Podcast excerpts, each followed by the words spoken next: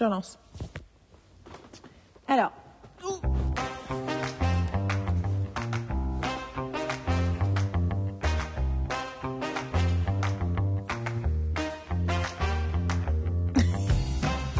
L'idée, c'est de commencer comme une conversation normale, mais quand on appuie sur stop et enregistrer, c'est difficile.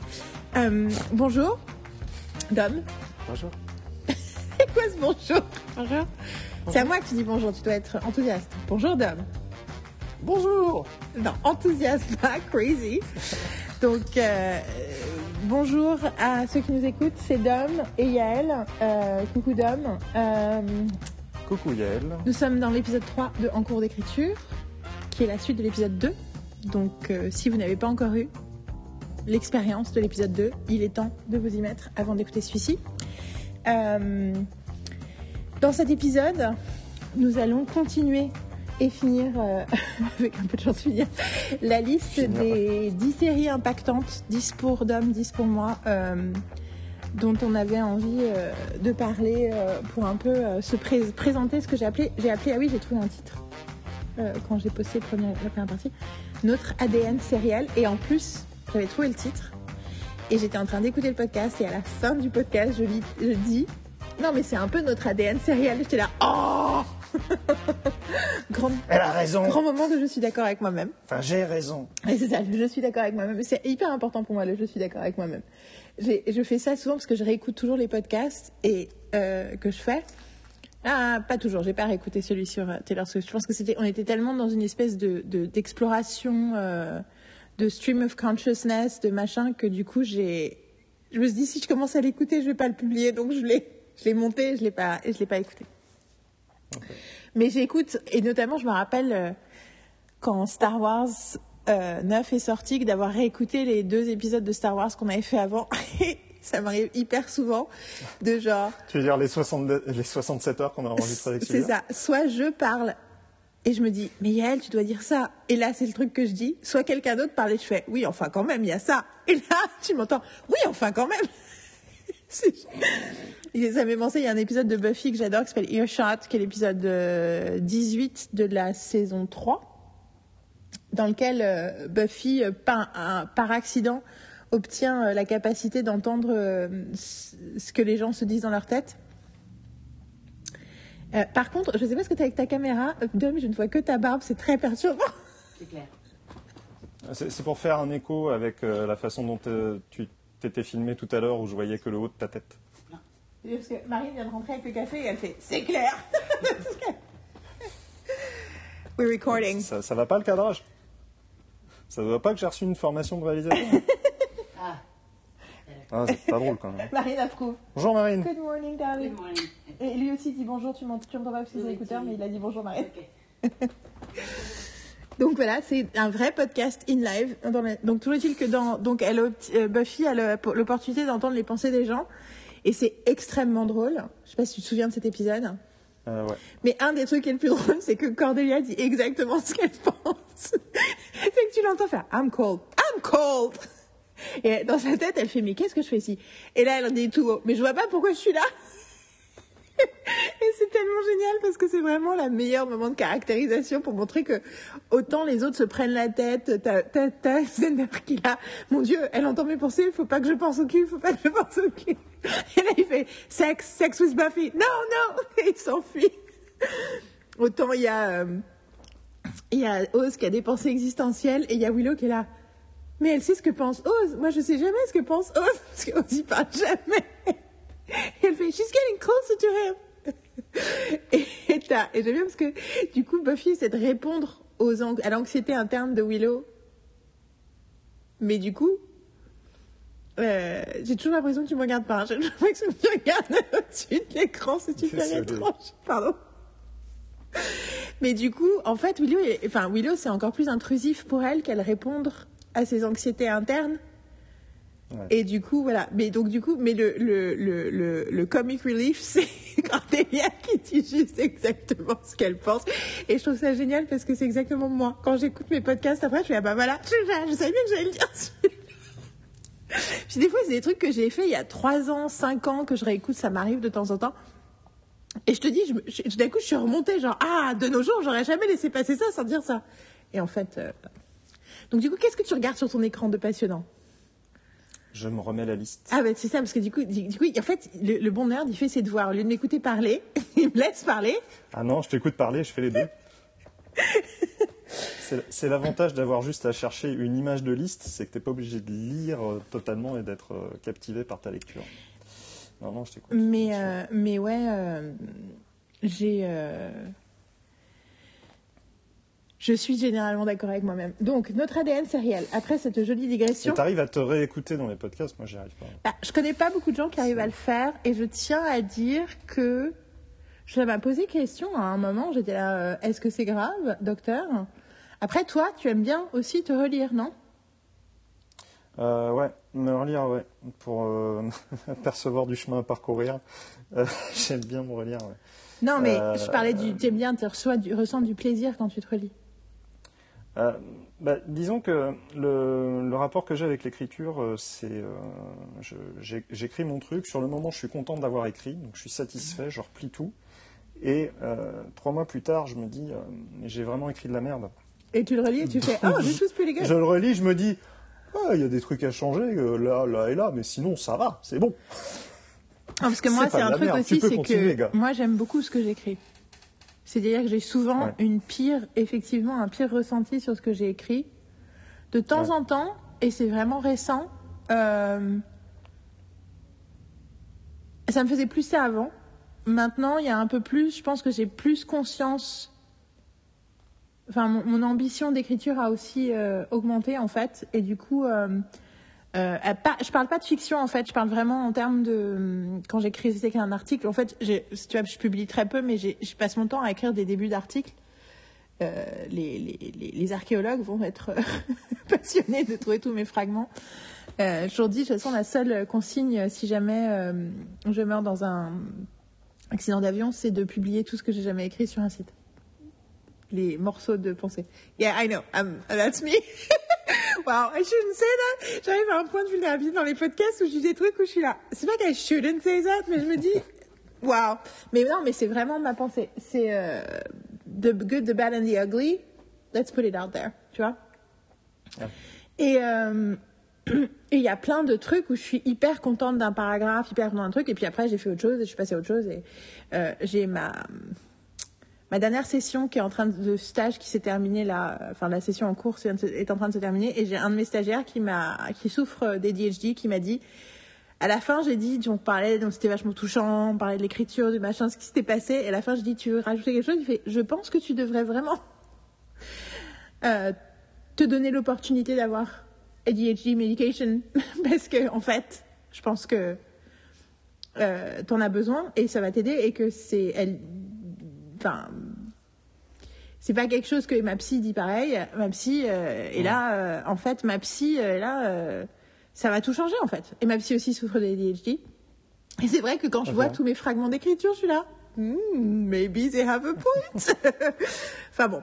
D'ailleurs, j'ai un. Je me suis fait. Je j'ai pas. Je vais pas. Je vais pas. Je ne vais pas faire de fausses promesses, mais je me suis mis une deadline potentielle pour un truc que j'ai envie d'écrire depuis très longtemps, qui est à moitié écrit, qui est dans mes dans les limbes de mon ordinateur, que je vais peut-être écrire pour Halloween. Euh, quand cet épisode sera publié, ce sera deux semaines plus tard, donc on verra si le truc a existé ou pas. Mais euh, voilà, je- je- j'essaye de trick my ADHD en créant des deadlines, euh, tu vois. Ça, ça serait presque euh, une- euh, un, un concept de, ouais, de, de- de site internet en soi, c'est-à-dire que tu pars du principe que tous les, euh, tous les mois, tu publies un article que tu as commencé, que ça soit il y a trois semaines ou il y a 12 ans. Et le concept, c'est de le finir maintenant. Mais tu sais que ça, c'est, mais c'est tous les jours de ma vie, quoi. Tous les jours de ma vie, je me réveille. Tu vois, j'ai commencé à écrire un truc sur Brené Brown, j'ai commencé à écrire un truc. j'ai- Et, voilà, that's why I need a fucking editor. Anyway. Et après, ma rédactrice en chef préférée, j'ai réussi à la convaincre de vivre avec moi. c'est juste qu'elle-même, elle est dans une transformation de vie qui fait que she has other shit to do right now. Mais le but, c'était ça aussi, c'est d'avoir une éditrice qui est littéralement dans la maison et qui frappe à la porte qui fait Alors, comment ça se passe, l'écriture Ah bravo. comme tu dirais. Toi, tu serais capable de te dire, ah tiens, bah, j'ai fait rentrer un plombier dans la coloc, sauf que maintenant, il a envie de devenir menuisier. C'est un peu ça. Non, mais après, non, parce qu'elle a toujours envie de faire ça. C'est juste que elle a ses propres trucs qu'elle a besoin de développer, quoi. Je Ce comprends. qui est euh, en réalité euh, génial. C'est juste que je suis là. Mais après, je sais qu'elle va m'aider. euh, je sais qu'elle. Enfin, tu vois, je, je, je sais qu'on va. Enfin, la collaboration artistique est inhérente à cette maison, quoi. Même si, au-delà des podcasts qu'on fait, il y a un tel potentiel. C'est juste qu'on a besoin de figure ourselves out. Mais euh, il y a un tel potentiel euh, de de tu vois de combinaison de nos de nos talents et de nos perspectives c'est évident quoi enfin bon tout ça pour dire que euh, je ne sais plus pourquoi je disais ça mais je suis d'accord avec moi-même je pense que c'est ça que j'étais en train de dire donc nous allons faire la deuxième partie après l'intro de toute façon moi j'ai envie qu'on soit toujours comme ça hein. je, je te le disais tout à l'heure plus ça va moins j'ai de temps pour écouter des, émissions de radio traditionnelles en partie parce qu'il y a quelque chose dans le conversationnel des podcasts qui me met qui me fait du bien, qui me met à l'aise, qui me permet de créer des relations parasociales avec les gens que j'écoute. Tada J'ai réussi à le faire. Euh, on reviendra sur, le sens de parasocial. Enfin, apparemment, parasocial, c'est un, un terme qui est de plus en plus utilisé en anglais. C'est une relation parasociale, c'est une relation qui re- ressemble à une relation personnelle, mais qui est avec quelqu'un qu'on ne connaît pas. Donc, par exemple, mon exemple, c'est ma relation avec Taylor Swift et aussi avec Joss Whedon, by the way, et aussi avec euh, Jon Stewart ou Mike Birbiglia, pour prendre de- des exemples au hasard. Et toi, ta relation, j'adore l'exemple. Moi, j'avais cité Jason Mantzoukas. Ah, c'est ça, je lui ai Donc, expliqué le truc et il me dit Ah, donc c'est ma relation avec Jason Mantzoukas. Et je suis tellement, mais tellement d'accord avec cette. Et euh, ouais. Euh, je vous invite à, à- à googler son nom, euh, ceux qui écoutent. Euh, J'ai déjà parlé de Jason Mantzoukas dans ce podcast-là. Euh, c'est un comique américain euh, qui travaille à la fois pas énormément et il est un peu partout dans les trucs cool en fait. Il fait beaucoup de voix à l'heure actuelle sur des séries d'animation. Euh, et euh, c'est un type assez fascinant. Et si vous grattez bien, vous vous rendez compte que euh, voilà, il y a énormément de couches à, à appréhender. Et euh, c'est un type brillant et euh, pas assez euh, mis en avant à mon sens. Mais en- Et vu, ouais. sa, vu sa personnalité, de toute façon, c'est pas quelqu'un qui va être euh, mis en avant. euh. Et il y a des années, tu m'as conseillé, et j'ai mis du temps à le suivre, d'écouter How Did This Get Made, qui est un Ouais. podcast que je conseille à beaucoup de gens. Ah bah Ouais. Tiens, on va faire un petit, petit. Sachant que Jason Manzoukas, je sais pas si t'as repéré, mais il est dans la dernière série de ma liste. Est-ce que c'est pas Bah, il magique? est aussi, il est aussi euh, dans la prochaine. Non. Bah si. De ma liste? Non, attends, pas la, pas la prochaine, celle d'après. Ah oui, il est dans. Bah oui. Faut regarder. Mais bon, en tout cas, c'est euh, euh, parce que j'étais là. He's in the West Wing? Bien qu'il y a le maire de Buffy qui est dans The West Wing, donc tout est possible dans The West Wing. Il y a Ma- Ouais, non, mais il y a Non, Perry dans dans The West Wing. Il y a tout le monde dans The West Wing. Bon, on viendra, euh, on va venir à The West Wing dans une Ouais. minute, mais Pas de problème. How Did This Get Made? Que Dom m'a fait écouter. Euh, Est-ce que tu peux faire un pitch en 1 minute 30 Euh, en gros, c'est un podcast euh, qui- sur, avec trois comiques américains qui parlent de mauvais films. Euh, mais c'est pas méchant. C'est ça. Et c'est surtout, ah, ça l'est parfois, mais pas gratuitement. Et c'est hyper intelligent. C'est-à-dire que c'est pas juste on va tracher euh, un mauvais film, ça, ça serait tellement facile à faire que tout le monde est capable de le faire en fait. Mais euh, il y a une vraie intelligence, euh, une vraie connaissance des outils narratifs, de la progression d'un personnage. Euh, ils savent de quoi ils parlent et de, par- de cette connaissance, sans que ça devienne un truc euh, académique, justement, ça reste une émission d'humour avant tout. Mais c'est tellement brillant qu'en fait, ils arrivent à décortiquer le film et à te faire euh, à la fois réfléchir et, t'étrangler avec ton café tellement tu te marres. Ce que j'adore particulièrement quand j'ai commencé à l'écouter, alors c'est difficile de keep up parce qu'il y a beaucoup d'épisodes, mais euh, ce qui est bien, c'est qu'on peut écouter n'importe quel épisode randomly. Ah Et euh, bon, j'ai développé une, une obsession passion pour June Diane Raphael, qui est la femme de Paul Shear. Donc c'est Jason Mantzoukas et Paul Shear et June Diane Raphael. Et j'écoute religieusement son autre podcast avec Jessica Sinclair, qui est une espèce de de podcasts confessionnels alternatifs, mais qui du coup te donnent des trucs sur. Et là, le dernier épisode, elles étaient genre high, high, high d'une bonne nouvelle. Donc je pense que ça veut Ouais. dire qu'il y a un truc pro qui va sortir pour l'une ou pour l'autre. Mais c'est sûr, vu comment elles étaient, vu comment elles étaient, et on peut pas en parler, mais on est super excités. Alors soit c'est un truc par rapport au podcast, mais soit c'est autre chose. Mais du coup, j'étais là, moi j'étais hyper excitée à l'idée que il se passe un truc. Et généralement, si c'est dans le podcast, ça veut dire que tu vois, ça va mettre 2-3 mois ou plus à sortir comme news. quoi. Ouais, c'est ça. ouais. Mais bon, euh, j'adore spécifiquement Judy Ann Raphael qui est dans Grace and Frankie, mais je l'adore spécifiquement dans l'incroyable film Long Shot. Euh, dont on a déjà parlé, qu'on adore, tout, où, où d'ailleurs Paul Scheer fait un caméo d'un Oui, connard euh, sur. Ce qui, ce qui a, ce qui a fait euh, pleurer en direct Jason Mantzoukas euh, quand ils ont enregistré l'épisode avec justement Charlie Stern. Et Seth Rogen. qu'il disait donc, donc vous faites travailler tous mes amis. en fait. non mais c'est bien de faire travailler les amis. De... Non mais c'est bien. Il y a Paul, il y a Paul Scheer aussi. Ah tiens, c'est intéressant ça. En tout cas, euh, effectivement, ils avaient fait un How This Get Made. En tout cas, euh, la raison pour laquelle je conseille à tous les gens qui parlent anglais d'écouter ce podcast, au-delà du fait que ça va. hum, Moi, c'est en fait ce que je me suis rendu compte, c'est que c'était un truc que je pouvais écouter pour m'endormir. Or, Ouais, tout à fait. euh, ce que ça veut dire pour moi, ça veut dire quelque chose où la bienveillance est tellement évidente que je peux dormir. J'ai besoin d'un safe emotional space. Et au début, j'étais étonnée parce que techniquement, euh, ils rigolent, ils font du bruit, c'est pas un truc, tu te dis pas, c'est le premier truc avec lequel tu vas t'endormir. Mais en réalité, il y a une telle. Exactement. C'est comme être au milieu d'une pièce où les gens sont tellement sympas que du coup, tu te sens assez en sécurité pour t'endormir. En tout cas, moi, c'est l'effet que ça me fait. Tu m'as dit que tu, pour toi, c'était pareil. Et du coup, Ouais. euh, ça, c'est la première raison pour laquelle j'ai envie d'écouter. Mais effectivement, en fait, il y a un tel amour de la narration chez ces personnes. Ouais. En fait, ils prennent au sérieux. C'est ça le truc qui est génial, c'est qu'ils sont pas en train de tracher le film. Ils essayent désespérément de comprendre ce que le film essayait de raconter et essayer de faire. Parce que du coup, ils sont en, en- en mode genre, ils ont vu un truc complètement hallucinant qui n'a aucun sens et tout. Et il y a quelqu'un qui fait, oui, mais attends, mais le mec là, qu'est-ce qu'il est, il est censé aller où en fait? Mais pourquoi il fait ça? Et du coup, ça t'entraîne à te poser des questions hyper importantes de narration. Et je pense que c'est required listening. Que si vous parlez anglais, et d'ailleurs, si vous parlez pas anglais, il faut que vous vous mettiez à l'anglais immédiatement parce qu'il y a euh, le, le monde ne va pas aller de moins en moins vers l'anglais. Vous avez besoin de l'anglais dans votre vie, si vous, avec vos enfants, avec des, c'est important. Vous avez une chance monumentale qu'il y a plein de trucs fun en anglais. Donc, il y a plein de façons fun d'apprendre la langue, ce qui est beaucoup plus compliqué avec d'autres langues, croyez-moi. Euh, je parle pas spécifiquement russe. Euh, et, et écoutez ce podcast parce que ce podcast va vous forcer à avoir des réflexes, non seulement Ouais. narratifs, mais surtout, il y a un truc sur la curiosité plutôt que le jugement, en fait.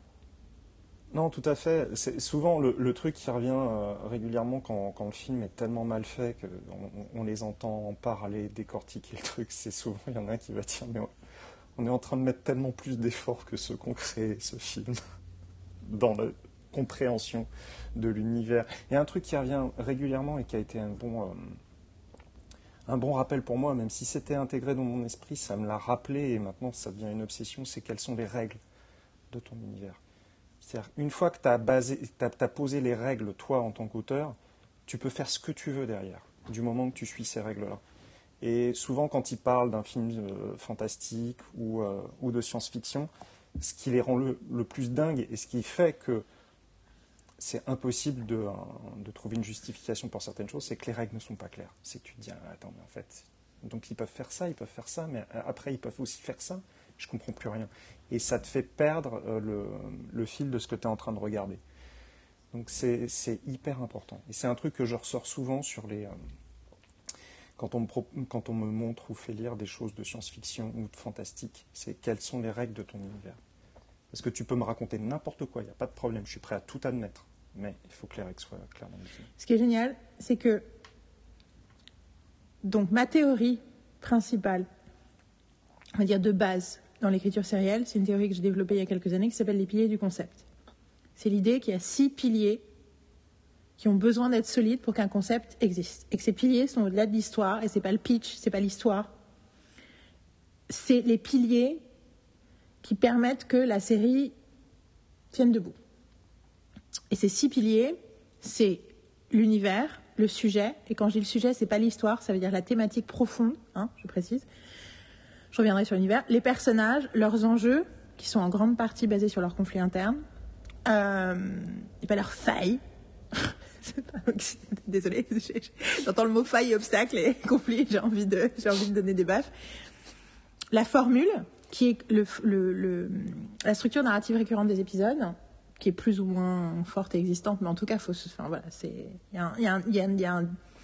y a un effet de familiarité nécessaire quand tu regardes une série, enfin, je pense nécessaire, qui crée, qui en fait une série solide, qui est liée au fait qu'il y a une structure narrative récurrente, même si elle est peut-être invisible tant que tu analyses pas le truc. Et enfin, le sixième pilier qui est très important, c'est le ton, qui est un peu euh, tout ce qui est euh, tout ce qui est inhérent à, à l'ambiance, à l'atmosphère, mais aussi à la, parfois à la perspective. Et il y a des trucs justement sur le point de vue, sur le, le- le- sur le point de vue de la série qui parfois fait partie de l'univers, parfois fait partie du ton. Je pourrais revenir et je serais heureuse de revenir en détail sur ces six points parce que je pense que ça vaut vraiment le coup de faire un podcast là-dessus. Mais en tout cas, là, voilà, je place le truc. Et donc, quand je dis univers, c'est ce que les Français appellent l'arène, sauf que moi, je pense que l'arène, c'est trop concret. Même si déjà c'est censé être symbolique, c'est pour moi, ça reste encore pour moi trop concret par rapport à ce qu'est un univers. Parce qu'un univers, ça peut prendre plein, plein, plein, plein de formes. Et que du coup, l'arène, ça, c'est un peu trop terre à terre. Et un des trucs de l'univers, c'est euh, ses règles. Et ce qui est très drôle, c'est qu'un d'une des séries que j'utilise pour parler de ça, c'est la prochaine série sur ma liste. Est-ce que c'est pas Transition. magique? Euh, donc ouais, écoutez How Did This Get Made, c'est bon, c'est bon pour, c'est bon pour vos réflexes narratifs. Et euh, oui, je reviens sur la question de la curiosité et du jugement. Ce truc de, je pense que ça c'est vraiment important. Moi, je- j'essaie de faire regarder plein de pilotes à mes stagiaires. Ils le font pas toujours, mais on n'a pas toujours le temps parce qu'avant je pouvais les forcer, on était dans la même salle. Maintenant avec le virtuel, euh, c'est compliqué. Mais j'essaie de leur faire regarder plein de pilotes et j'essaie de leur dire ne commencez pas par vous demander toutes les raisons pour lesquelles ça vous plaît pas. Tu vois, parce qu'en plus, si les pilotes que je leur fais regarder, c'est. J'essaie de leur faire regarder des trucs, tu vois, genre, j'essaie. En gros, les trucs de base que je leur fais regarder ces derniers temps pour. euh, voilà, c'est euh, le pilote de New Amsterdam, euh, Hush de Buffy, parce que c'est le meilleur truc à analyser pour des gens qui connaissent pas, qui comprennent pas comment expliquer. En plus, c'est l'épisode 10 de la saison 4. Ça s'appelle Un silence de mort en français. Euh, et c'est l'épisode 10 de la saison 4 et c'est une façon de montrer, ben vous voyez, on peut créer, écrire un truc où il y a une mythologie hyper complexe, mais vous comprenez exactement les enjeux de tout le monde dans cet épisode sans avoir à vu, avoir vu aucun épisode et à savoir rien sur l'univers. Euh, euh, Attends, ils ont. Attends. Je, je remue le truc dans ma tête. Ils ont appelé ça un silence de mort. ouais.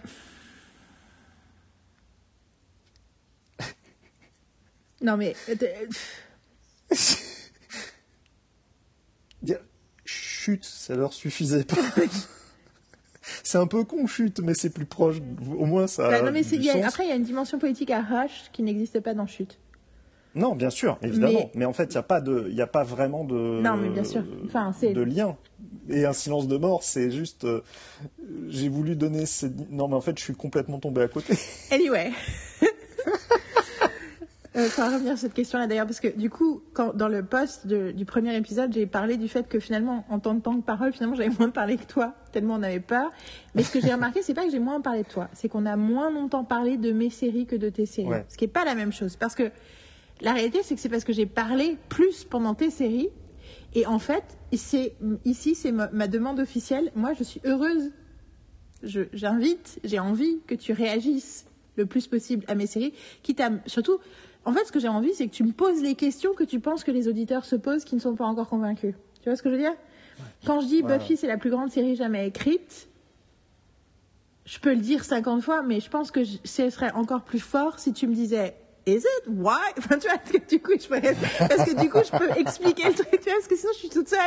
Donc voilà, donc, euh, bon, voilà. Donc tout ça pour dire que, euh, n'hésite jamais euh, à me poser, euh, à me poser et à intervenir. Non, je pense à ça parce que du coup, on retrouve, on se retrouve à parler à nouveau de Buffy pour la deuxième fois depuis le début de ce podcast. En fait, si je me suis, si je me suis freiné au départ, c'est parce que Loïs et Clark, je connais très mal. Oui, mais Euh, du coup, ça, ça devrait rendre ta curiosité encore plus grande, non? Ouais, Justement, de ouais, comprendre je- pourquoi, vu que c'est une série que tu as peu regardée et tu vois toute l'importance qu'elle a pour moi, du coup, enfin, tu vois, c'est, My, my point is, let go, enfin, be, free with your curiosity, comme euh, Jason Ouais. Après, il y, a- y y eu Friends aussi que, que je vais adresser aujourd'hui. Donc, euh, c'est vrai que du coup, ça a dû faire baisser. euh, Oui, oui, non, mais Friends, effectivement, c'était, au hasard parce que je savais que tu allais en parler. Mais, euh, mais oui, oui, je pense que c'est, je pense que c'est aussi le- la façon comme moi j'ai l'ai fait avec Homicide. C'est aussi une façon que qu'on a d'être le proxy du, de la personne qui écoute et qui est, qui, qui pas complètement. Après, un des feedbacks que j'ai sur le podcast d'une dans de l'ancienne, de mes anciennes euh, stagiaires qui est scénariste, qui a écrit, euh, qui m'a écrit, euh, je me suis régalée, Loïs, trois cœurs. Et j'ai fait. Il y a des, gens qui, il y a des gens qui, il y a des gens qui captent. enfin bon. Euh, bah, tu tu, tu m'as fait suivre aussi, je pense qu'on peut le nommer, ça ne, ça, ça ne me choquera pas euh, que Nicolas Robert a, a reçu un, oui, pour son. un coffret homicide. Euh, donc, euh, je ne sais pas s'il a écouté notre podcast, mais bon, on a déjà parlé en long, en large et en travers d'homicide ensemble. Bah, en fait, d'ailleurs, j'ai vu moi les deux premiers épisodes. Je voulais regarder trois, et puis il s'est passé des choses. Ouais. Et, euh, et du coup, j'ai vu les deux premiers épisodes, et je me suis dit, je me demande si Dom, s'il avait le temps à regarder les deux premiers épisodes de Lois et Clark, tu vois. Et du coup, d'où d'où vient le, Non, non, j'ai pas eu le Non temps. mais non mais si tu vois, je sais que tu n'avais pas le temps, mais si tu avais eu le temps, est-ce que tu aurais eu envie de regarder le début de Lois et Clark après mon enfin, tu vois, je pense que c'est Oui, euh, oui, clairement. Et euh, après, je suis dans une grande, euh, une, une grande réétude des années 90. euh, the best. euh, c'est euh, c'est, euh, provoqué, pas, pas seulement par notre conversation, mais par The Batman. Ah, que j'ai pas du tout vu. Voilà, qui est une, alors qu'on aime ou qu'on n'aime pas, hein, c'est pas la question, c'est mais c'est une lettre d'amour aux années 90 euh, cinématographique quoi. Donc c'est c'est fascinant en fait comme objet.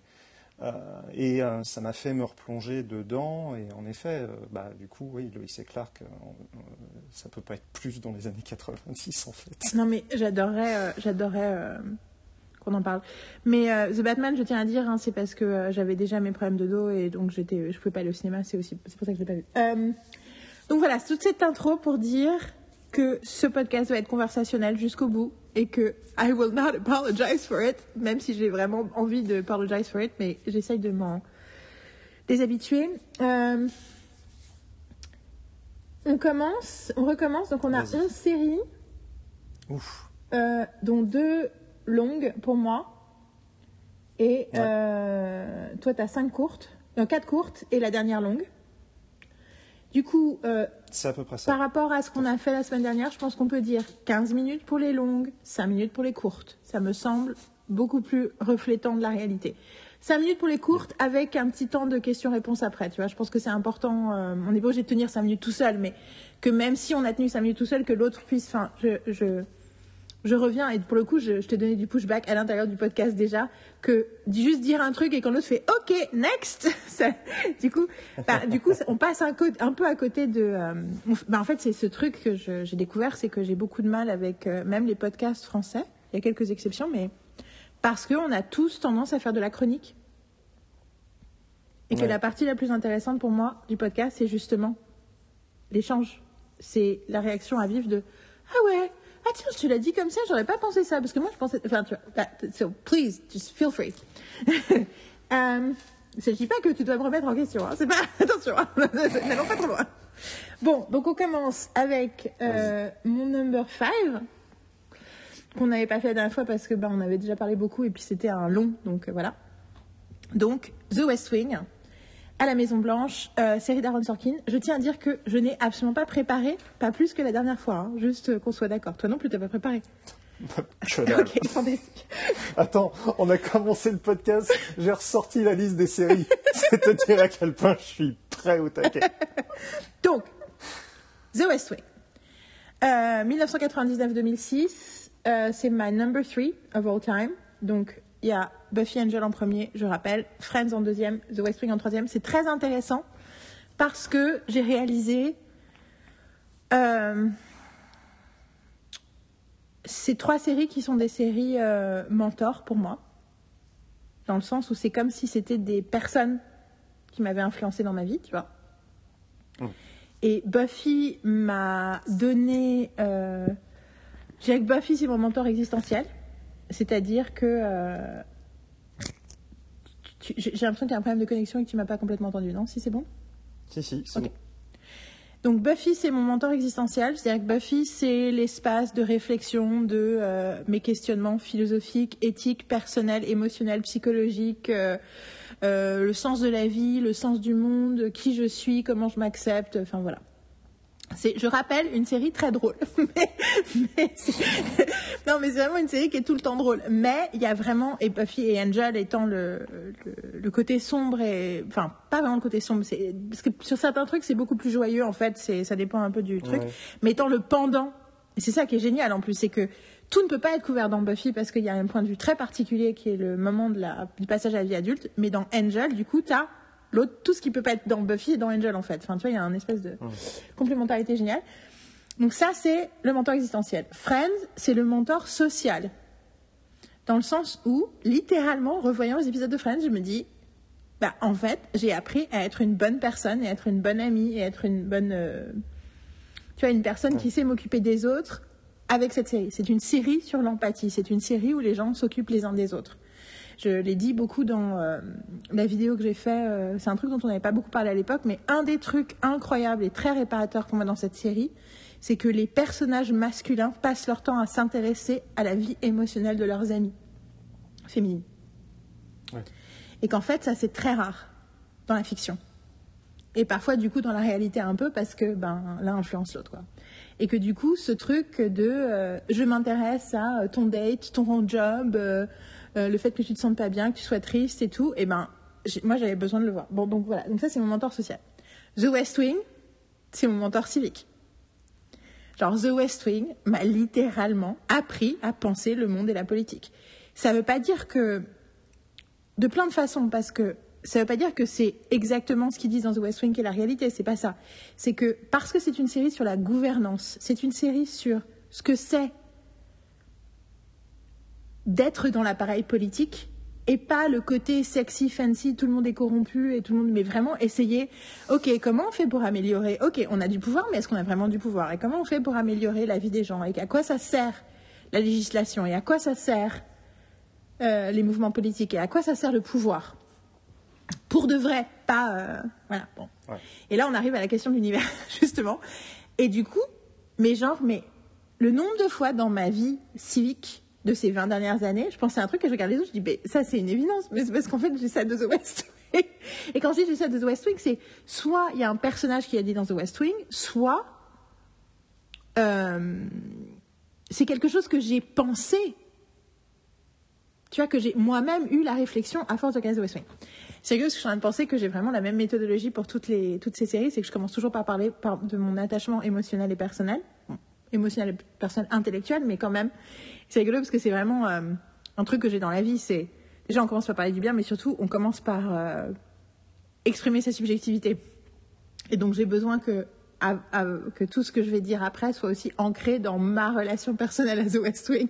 Donc, mais je me rends compte, c'est rigolo comment je le fais sans même m'en rendre. Enfin, involontairement, je peux m'empêcher de commencer par This is. Voilà. Ça, c'est The West Wing dans ma vie. Maintenant, parlons de The West Wing en général. Euh, la raison pour laquelle cette série a cette capacité, c'est eu cette force, cet impact sur moi et cette capacité euh, euh, de pérennité aussi dans mon esprit, c'est que c'est une des meilleures séries euh, en termes d'écriture qui ait jamais existé. Et cela de plein de façons différentes. Un, c'est. Alors, Sorkin est parti de la série après la saison 4. La saison 5 Ouais. est moins bonne, mais franchement, les saisons 6 et 7 sont aussi excellentes. Très différentes, c'est plus la même chose, mais ce sont des, c'est, des, c'est des, c'est des saisons qui méritent d'être vues. Et la 5 aussi, by the way. Il y a plein de trucs, notamment sur le, par rapport au, au- au regard politique sur le monde et, au et aux propositions politiques que ça fait, ce dont ça parle dans les relations humaines. C'est, je veux dire, n'arrêtez pas, contrairement à Dom, n'arrêtez pas la série après la saison 4. C'est dommage. Ce serait dommage de passer à côté du reste de cette série. Donc, euh, mais les quatre premières saisons écrites par Sorkin, spécifiquement les trois, parce que dans, les- la quatrième, il commençait à avoir des difficultés, euh, problèmes Ouais. de drogue, d'alcool et de temps. C'est une, c'est les dialogues les plus ciselés de la terre. C'est absolument un plaisir juste de regarder les joutes verbales et d'écouter, c'est s'écoute comme de la musique, ça se joue comme de la musique. D'ailleurs, Dulé Hill qui est, euh, qui joue Charlie, euh, qui est un qui fait du qui est un tap dancer comme on dit, hein, qui fait des claquettes dans la vie, il a dit que dès le départ, il a lu les scripts comme des partitions en fait. Il dit, euh, parce qu'on lui a dit ah ça doit être dur de jamais pouvoir changer les mots. Il dit mais non mais je voulais pas changer les mots parce que c'est une partition. Pourquoi tu veux changer Je peux pas changer la virgule en fait parce que c'est voilà. Donc ça c'est un des trucs, c'est une partition. Deuxième truc, euh, c'est de la haute haute classe dans le sens où les acteurs sont incroyables, les set designs sont incroyables, la caméra est incroyable. Il se passe des trucs tout le temps. Enfin c'est vraiment c'est c'est c'est c'est un festin pour les yeux tout le temps. Juste c'est juste la Rolls-Royce avant. euh, je pense beaucoup à The Good Wife comme étant un descendant de cet aspect-là de The West Wing. Complètement. C'est la Rolls-Royce de la network television, ok? Euh, On pourra parler après de John Wells et de tous les gens qui étaient dans la série, qui en plus, il y en a- il y en a euh, dont, d'urgence et tout. Enfin, il y a, voilà. Je te, je te laisserai faire la aspect- partie. Je te laisserai faire la partie. ouais. Non, vas-y, dis quelque Ouais, chose. Non, non, je disais juste que euh, d'un point de vue esthétique, euh, ça, ça rappellera beaucoup, euh, comment dire, le, le cinéma récent de Steven Spielberg, en fait. C'est au niveau euh, texture de l'image, au niveau euh, euh, fluidité de la caméra, ça rappelle beaucoup ça. Schlammer a fait un boulot assez, assez incroyable. De, Oui, c'est ça. Les, les gens, c'est Sorkin, mais il y a Tommy Schlamme et il y a euh. John Wells qui sont. qui est euh, autant qui est quelque part autant créateur que Sorkin euh, de ce que de ce qu'est The West Wing parce que quand Sorkin pense de West Wing il pense le walk and talk c'est quelque chose Alors, du coup, donc, je précise. Donc, le walk and talk, c'est Voilà. voilà, le fait, en gros, je- je- du coup, je vais raconter l'anecdote. Ce serait plus simple. vas-y En gros, je, je vais finir mon- mes trucs principaux, mais après, on va parler. euh, vas-y vas-y on y reviendra après Mais mon donc la, la troisième raison, et c'est quelque chose qui pêche un peu dans d'autres œuvres de Sorkin, notamment dans The Newsroom, même si euh, The Newsroom m'énerve, mais en fait, chaque fois que je tombe sur une scène, je peux pas m'empêcher de regarder les trois saisons, parce qu'il y a quand même plein de trucs qui me plaisent dedans, et c'est un peu du catnip pour moi. Cependant, j'aime beaucoup les films de Sorkin aussi. J'ai pas vu le Trial of the Chicago 7 que j'ai très envie de voir.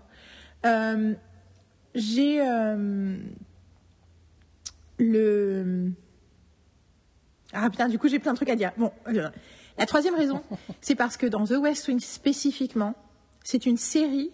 En fait, chaque épisode est construit en forme de discours dialectique. C'est-à-dire que il n'y a pas, on est de ce côté-là, on est de l'autre côté. C'est qu'il y a une opinion qui est formulée au début, mais c'est vraiment thèse, antithèse, synthèse. Donc, il y a une réflexion et une- une- un, un élargissement de la réflexion autour de cette thématique à travers l'épisode. Et du coup, on parlait de How This Get Made comme euh, entraînant tes outils narratifs. Euh, regarder The West Wing entraîne tes outils politiques. Te fait réfléchir, te fait te poser des questions, te fait sortir de justement et un truc très que un truc que j'adore dans cette série, c'est que les personnages ne tiennent pas le même discours à tous les autres personnages. C'est-à-dire entre ce que Josh dit au président, ce qu'il dit aux républicains, parce qu'ils sont démocrates. Donc Josh, c'est le euh, Deputy Chief of Staff, joué par euh, l'incroyable Bradley Whitford. Euh, donc Josh, il est- c'est un peu le défenseur de l'agenda du président, enfin des, des- la, la plateforme du président euh, par rapport au reste de la communauté politique de Washington. Et donc entre ce qu'il dit au président, ce qu'il dit à son boss Léo, ce qu'il dit aux républicains qui veut voter contre l'amendement que lui veut défendre, et ce qu'il dit à son à Toby ou à pourquoi j'ai le nom de- j'ai pas le nom de Rob Lowe dans la tête? Sam ou à Toby ou à Sam ou à CJ ou à Donna sur ces euh, en fait est différent. Donc on voit la nuance de son propos et de son truc, de comment il défend un truc, mais en même temps il est en train de se poser des questions. Généralement c'est classique, il va dire à un républicain mais non, mais vous êtes tous des blablabla, et juste après il va avoir une conversation, il fait mais en fait le républicain il a dit ça et du coup je me pose des questions maintenant parce que finalement est-ce que c'est vrai, est-ce que c'est pas vrai Et ça c'est absolument génial. Ouais. Euh, et du coup voilà, donc ça, tout ça c'est les raisons, euh, je vais dire euh, hors narration sérielle, qui font, enfin c'est pas hors narration sérielle, mais les raisons spécifiques pourquoi cette série est aussi forte pour moi et continue à être un truc que j'adore revoir en fait parce que ça me fait réfléchir à nouveau. Enfin voilà, c'est vraiment euh, ces trois séries là n'en finissent pas d'être des mentors dans ma vie. Ensuite, d'un point de vue plus mécanique sériel. Donc j'utilise l'exemple de The West Wing quand je parle de l'univers parce que effectivement quelque chose de très important dans un univers, que ce soit un univers de série, un univers de bouquin, un, enfin, un univers fictionnel, c'est qu'il y a des règles. Et quand on est dans la science-fiction, dans le fantastique, c'est presque plus évident qu'on doit avoir des règles, et c'est, ça paraît moins évident dans le monde entre guillemets réel, voire réaliste, et que j'utilise The West Wing parce que ce que je fais, c'est que je fais une comparaison entre l'univers de The West Wing, de VIP, de Scandal et de House of Cards, qui sont quatre séries qui se passent à la- dans une maison blanche, et dans les qu- quatre séries qui n'ont rien à voir en termes, en termes d'univers, et notamment en termes de, en termes de règles de l'univers, dans le sens où comment les gens se comportent. Donc, une des règles de l'univers de The West Wing, c'est que tout le monde est compétent. Une des règles de l'univers de The VIP, c'est que c'est pas que tout- personne n'est compétent, c'est que they all fuck up. Ouais, c'est un autre degré de compétence. Ça, Mais quelque part, The, The VIP, c'est un peu sur l'incompétence. Oui. Mais, mais ils sont intelligents, ils sont machin, c'est juste qu'ils se prennent les pieds dans le tapis toute la journée, euh, notamment à cause, parce qu'ils essayent pas simplement d'être être- être dans la stratégie. Ce qui est vrai de The West Wing aussi, et pour moi, il y a l'idée de euh, The West Wing. euh, Enfin, pour moi, c'est la, la, la, la- la leçon numéro un que j'ai tirée de The West Wing, c'est Strategy is a Fool's Game. C'est-à-dire, je pense, je me demande si je l'ai pas dit déjà dans le dernier podcast, mais que de dire que en gros, la stratégie, c'est. Mais en fait, d'ailleurs, j'ai eu une, réflé- j'ai une réalisation hier. J'ai écouté un podcast sur la codépendance et euh, Glennon Doyle, Codependency, c'était incroyable. Et, euh, et en fait, la codépendance, c'est essayer de contrôler. c'est- Tu essayes d'aider les gens. En fait, la codépendance, c'est pas quand tu as besoin des autres, c'est aussi ceux qui sont là pour tout le temps t'aider, mais qui en fait sont codépendants. tu vois ce que je veux dire? Ouais. et que justement, j'avais entendu ça à quelqu'un, une nana qui dit J'ai jamais pensé que j'étais codépendante, parce que pour moi, les codépendants, c'était des needy people. Et je suis la personne dont tout le monde a besoin. En fait, elle- en fait j'ai un comportement codépendant avec mes enfants, mon mari.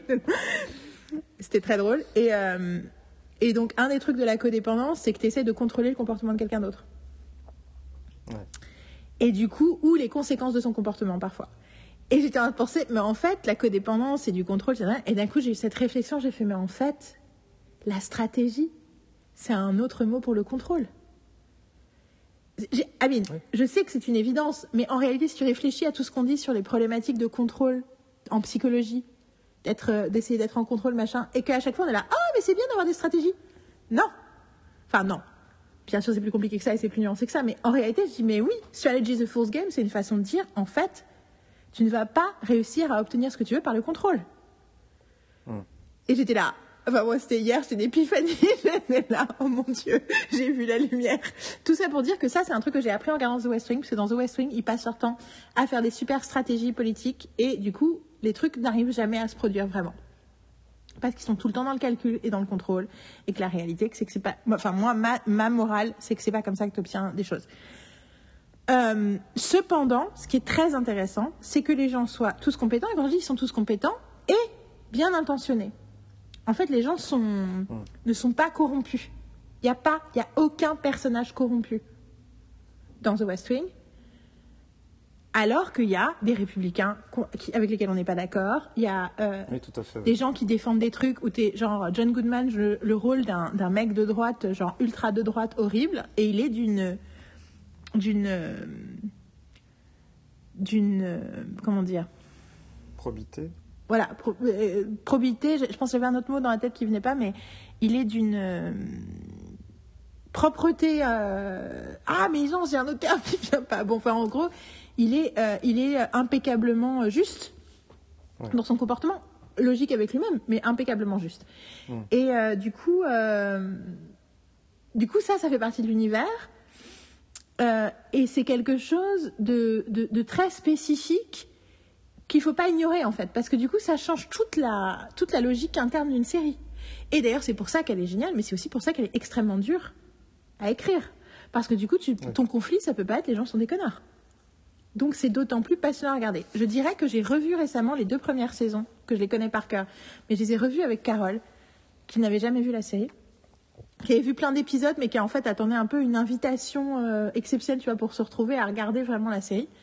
Et en la revoyant, j'ai réalisé que la première saison était plus difficile d'accès et plus dense que les saisons, ah, la saison 2. Et spécifiquement parce que dans la saison 1, il y a une réticence à vraiment rentrer dans le relationnel. Euh, et en fait, dans la, en fait, dans la, la, la, la dimension émotionnelle des personnages. Pas juste le relationnel, mais la dimension émotionnelle des personnages. Et c'est quelque chose que la série ose faire à partir de la saison 2. Et du coup, tout d'un coup, ça devient beaucoup plus addictif, notamment. Et, euh, et les premières saisons, des fois, je me rends compte que, pour, surtout pour les gens qui sont pas comme moi, qui sont pas, euh, j'ai envie qu'il y ait cinq trucs différents que mon cerveau s'allume.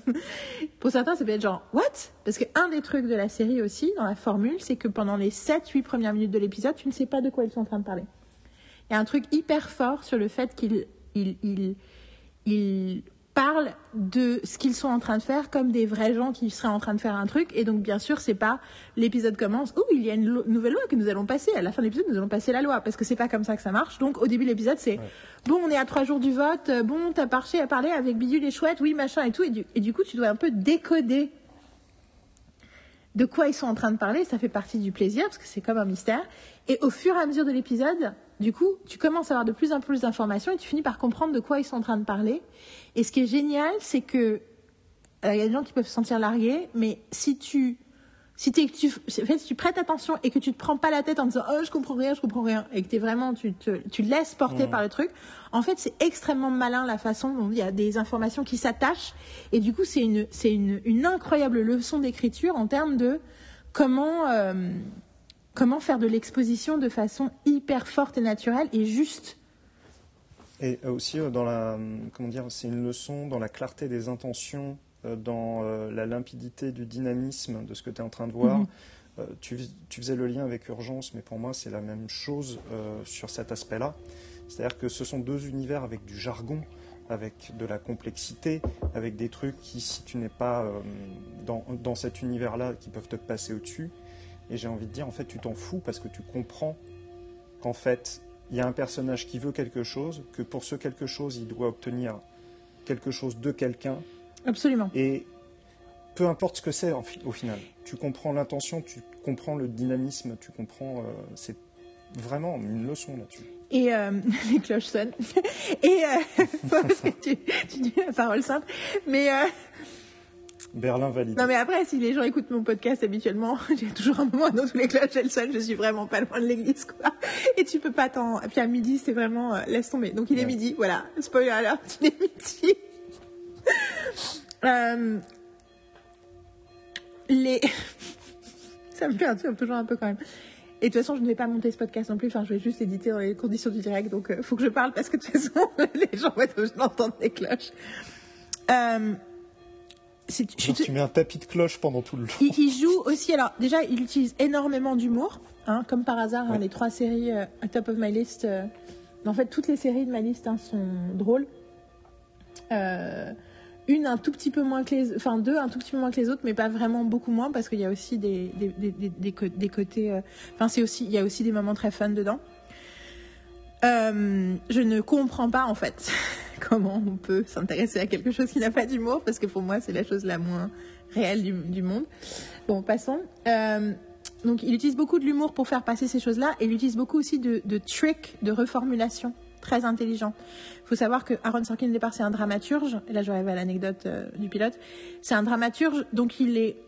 Bah, il doit, vu la complexité de ses textes, il doit faire en sorte que les gens comprennent très vite ce qui se passe et quels sont les enjeux dans le moment, parce que c'est une pièce de théâtre, tu vois, au départ, ce qu'il écrit.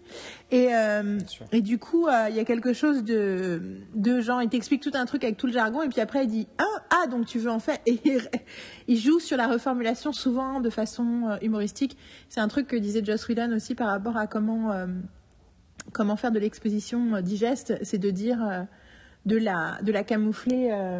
Sur de, sous de l'humour euh, ou de l'attitude, c'est humor attitude.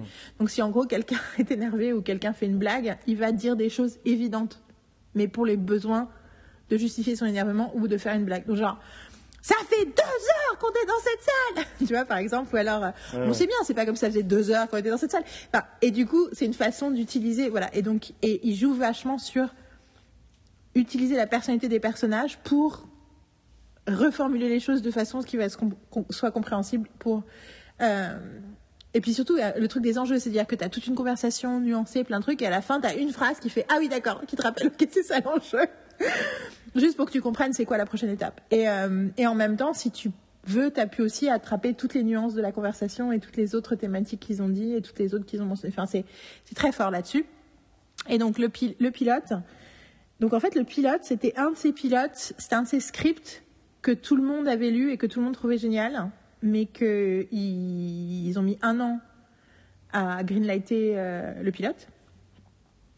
Et quand ils ont fait le pilote, donc ah, la légende dit que euh, le script de Sorkin c'était des scènes dans des bureaux, des scènes dans des bureaux, des scènes dans des bureaux, des scènes dans des bureaux, et que il me semble que c'est Wells ou c'est Schlamy? Il me semble que c'est Wells. C'est Schlamy. C'est Schlamy? Ah, bon, après.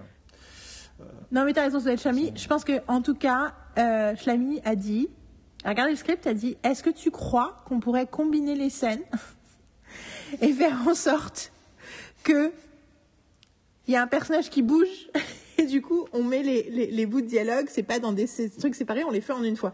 Et donc euh, le, j'ai- j'aime beaucoup étudier le pilote de The West Wing pour plein de raisons euh, avec mes stagiaires.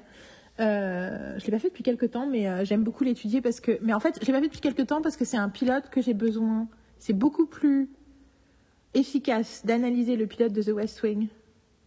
Ça nous pas on est de le faire en vrai du coup, d'analyser le pilote de The Ouais. West Wing. euh, Ce que j'étais en train de me parce que moi j'ai envie qu'on, j'ai envie d'analyser Inside Out, mais est-ce que c'est pas, est-ce que c'est pas un appel du pied qu'on doit faire du pilote de The West Wing? Je, je- je suis en train de le dire au moment où je dis, je suis là, ah parce que le pilote de The West Wing, euh, c'est beaucoup plus efficace de l'analyser, mais du coup voilà, après il faut voir comment, scène à scène. Mm. C'est-à-dire que il y a un gros danger à laisser mes stagiaires regarder un acte. Ce que je fais avec les autres séries, maintenant que je suis en virtuel, c'est que je leur envoie le fichier et je leur dis vous regardez l'acte 1, l'acte 2, l'acte- vous regardez le teaser, on revient, on reparle. Vous regardez l'acte 1, on revient, on parle. Qu'est-ce que vous avez compris, qu'est-ce que vous n'avez pas compris, quels sont les enjeux, quelles sont les trames, euh, enfin, on parle comme ça. Et ensuite, je leur donne ma, mon découpage euh, analytique euh, de l'acte. Et, euh, et du coup, The West Wing, tu as besoin, toutes les 1 minute 30, d'appuyer sur pause et faire qu'est-ce que vous avez compris, qu'est-ce que vous n'avez pas compris, quelles sont les informations qui vous ont été données, qu'est-ce que vous savez de ce personnage, qu'est-ce que vous avez... C'est Ouais. totalement génial de le faire et je sais que pour des gens qui sont pas habitués à regarder 250 séries, ils vont pas tout voir et du coup ils vont passer à côté de la richesse de cette écriture. Et du coup c'est une euh, c'est une opportunité de leur faire vivre en live, tu vois, toute la complexité Mm. du texte. Et en fait par de façon virtuelle, c'est pas possible. Mais du coup, en gros, tu as un teaser qui est assez génial parce que pour plein de raisons, il met plein de trucs en place, il explique plein de trucs en quelques secondes.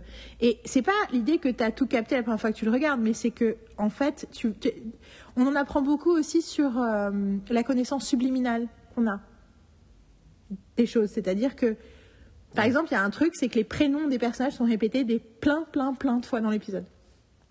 Il trouve plein de réponses de dire toujours Hey CJ, Josh, il répète donc oui, Josh, Toby, machin. Et il y a un moment où il y a Toby qui dit, il est au milieu de la salle, il dit I agree with Josh, CJ and Sam, and you know that makes me crazy. Et c'est une façon de rappeler les noms de tout le monde, euh, voilà, enfin bon. Et euh, par des blagues, des machins. Donc toujours est-il que il y a ce teaser qui est génial. Et ensuite, il y a une espèce de faux plan séquence, parce que c'est pas vraiment un plan séquence, mais ça ressemble à un plan séquence, où il y a le chief of staff, qui est un peu le grand gourou de l'intérieur de la Maison Blanche, la numéro un, qui s'occupe de, en gros, qui est en contrôle de la journée du président, qui décide qui est important, qui est pas important, qui décide qui sont, que- quelles sont les thématiques qui doivent arriver jusqu'au bureau du président ou pas. Euh, c'est la réalité dans toutes les Maisons Blanches. Et, euh, et ça me fait, ça m'a fait arriver à mon dernier point. Et ce chief of staff là, euh, il a, tu le vois arriver à la Maison Blanche et tu le vois traverser les bureaux et avoir tout un tas de conversations préliminaires à plein de gens jusqu'à ce qu'il arrive à son staff meeting. Et ça, c'est vraiment le walk and talk, il existait avant, mais ça, Oui, c'est le moment sûr. où le walk and talk est devenu, à, à- tu vois, est rentré dans la stratosphère de l'imaginaire des sériphiles. Parce que techniquement, tu regardes le pilote des urgences, excuse-moi, mais c'est exactement ce qu'ils sont déjà en train de faire. Et on est cinq ans plus tôt, quoi. Mais, euh, mais voilà, mais c'est quelque chose de. Et du coup, c'est. euh, alors, je- les deux autres choses que je veux préciser, c'est que ces deux dernières saisons ont écrit l'histoire américaine. C'est-à-dire que il y a un personnage qui a été basé sur quelqu'un dans la vraie vie. Parce qu'il cherchait un personnage pour les deux dernières saisons et il s'est dit Ah, mais le mec là, Obama, il a l'air. euh, qui a parlé à la convention en 2004, il a l'air intéressant si je crée un personnage sur lui.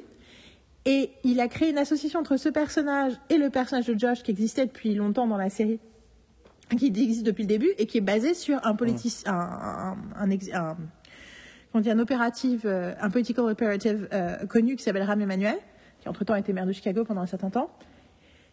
Et il les associe dans la série. Et deux, trois ans plus tard, dans la vraie vie, Rahm Emanuel est devenu le chief of staff d'Obama.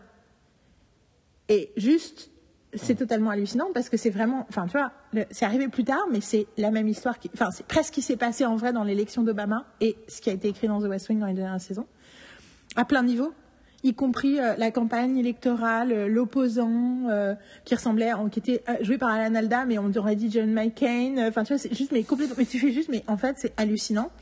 Il y a aussi une, une mort tragique qu'il y a eu dans le cast dans la dernière saison. Le mec est mort de ce- la maladie qu'il avait dans la série, pas dans la vraie vie. Genre, Ouais. enfin, il a eu une truc dans la série, et puis après il en est mort, en dans la vraie vie. Psycho. Et euh, l'autre tr- l'autre aspect qui est incroyable, c'est que euh, une grande partie des gens qui ont fait élire Obama, notamment tous les jeunes, euh, les jeunes opératives, les speechwriters, machin, c'est parce qu'ils ont tous regardé The West Wing quand ils étaient euh, à l'université et que ça leur a donné envie de s'impliquer dans la politique et ça leur a demandé, ça leur a fait rêver de ce que c'était de bosser pour le président. Et qu'en fait c'est un, et que du coup ça me fait amener à cette pensée que j'ai écrite dans mon carnet de notes pour mon livre qui est oui la pop culture reflète la société. Mais la pop culture conditionne aussi la société et euh, Bell Hooks, qui est une activiste, auteure, euh, qui est morte il n'y a pas très longtemps, qui a écrit beaucoup de choses euh, sur plein, plein, plein de sujets, notamment sur l'éducation, euh, une auteure noire américaine. J'ai entendu citer dans, dans le même podcast dont je parlais tout à l'heure, mais un autre épisode, récemment, qui disait la, la plus grande arme contre l'oppression, c'est l'imagination. On- en fait, il faut rêver d'un futur pour se sortir de notre condition. Et The West Wing est l'exemple, pour moi, enfin les trois séries dont je viens de parler, en fait, enfin les trois, mes trois séries top, pour moi, c'est ça.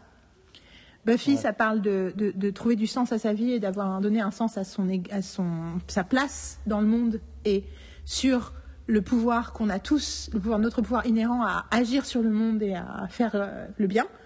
Friends, c'est sur le fait de la, sur la communauté émotionnelle et l'empathie, et, et The West Wing sur le fait de changer le monde. Même si dans la série, ils plantent, mais en fait, la- les, les gens qui regardaient The West Wing ont plus changé politiquement dans le monde que les personnages n'arrivent à changer dans la série.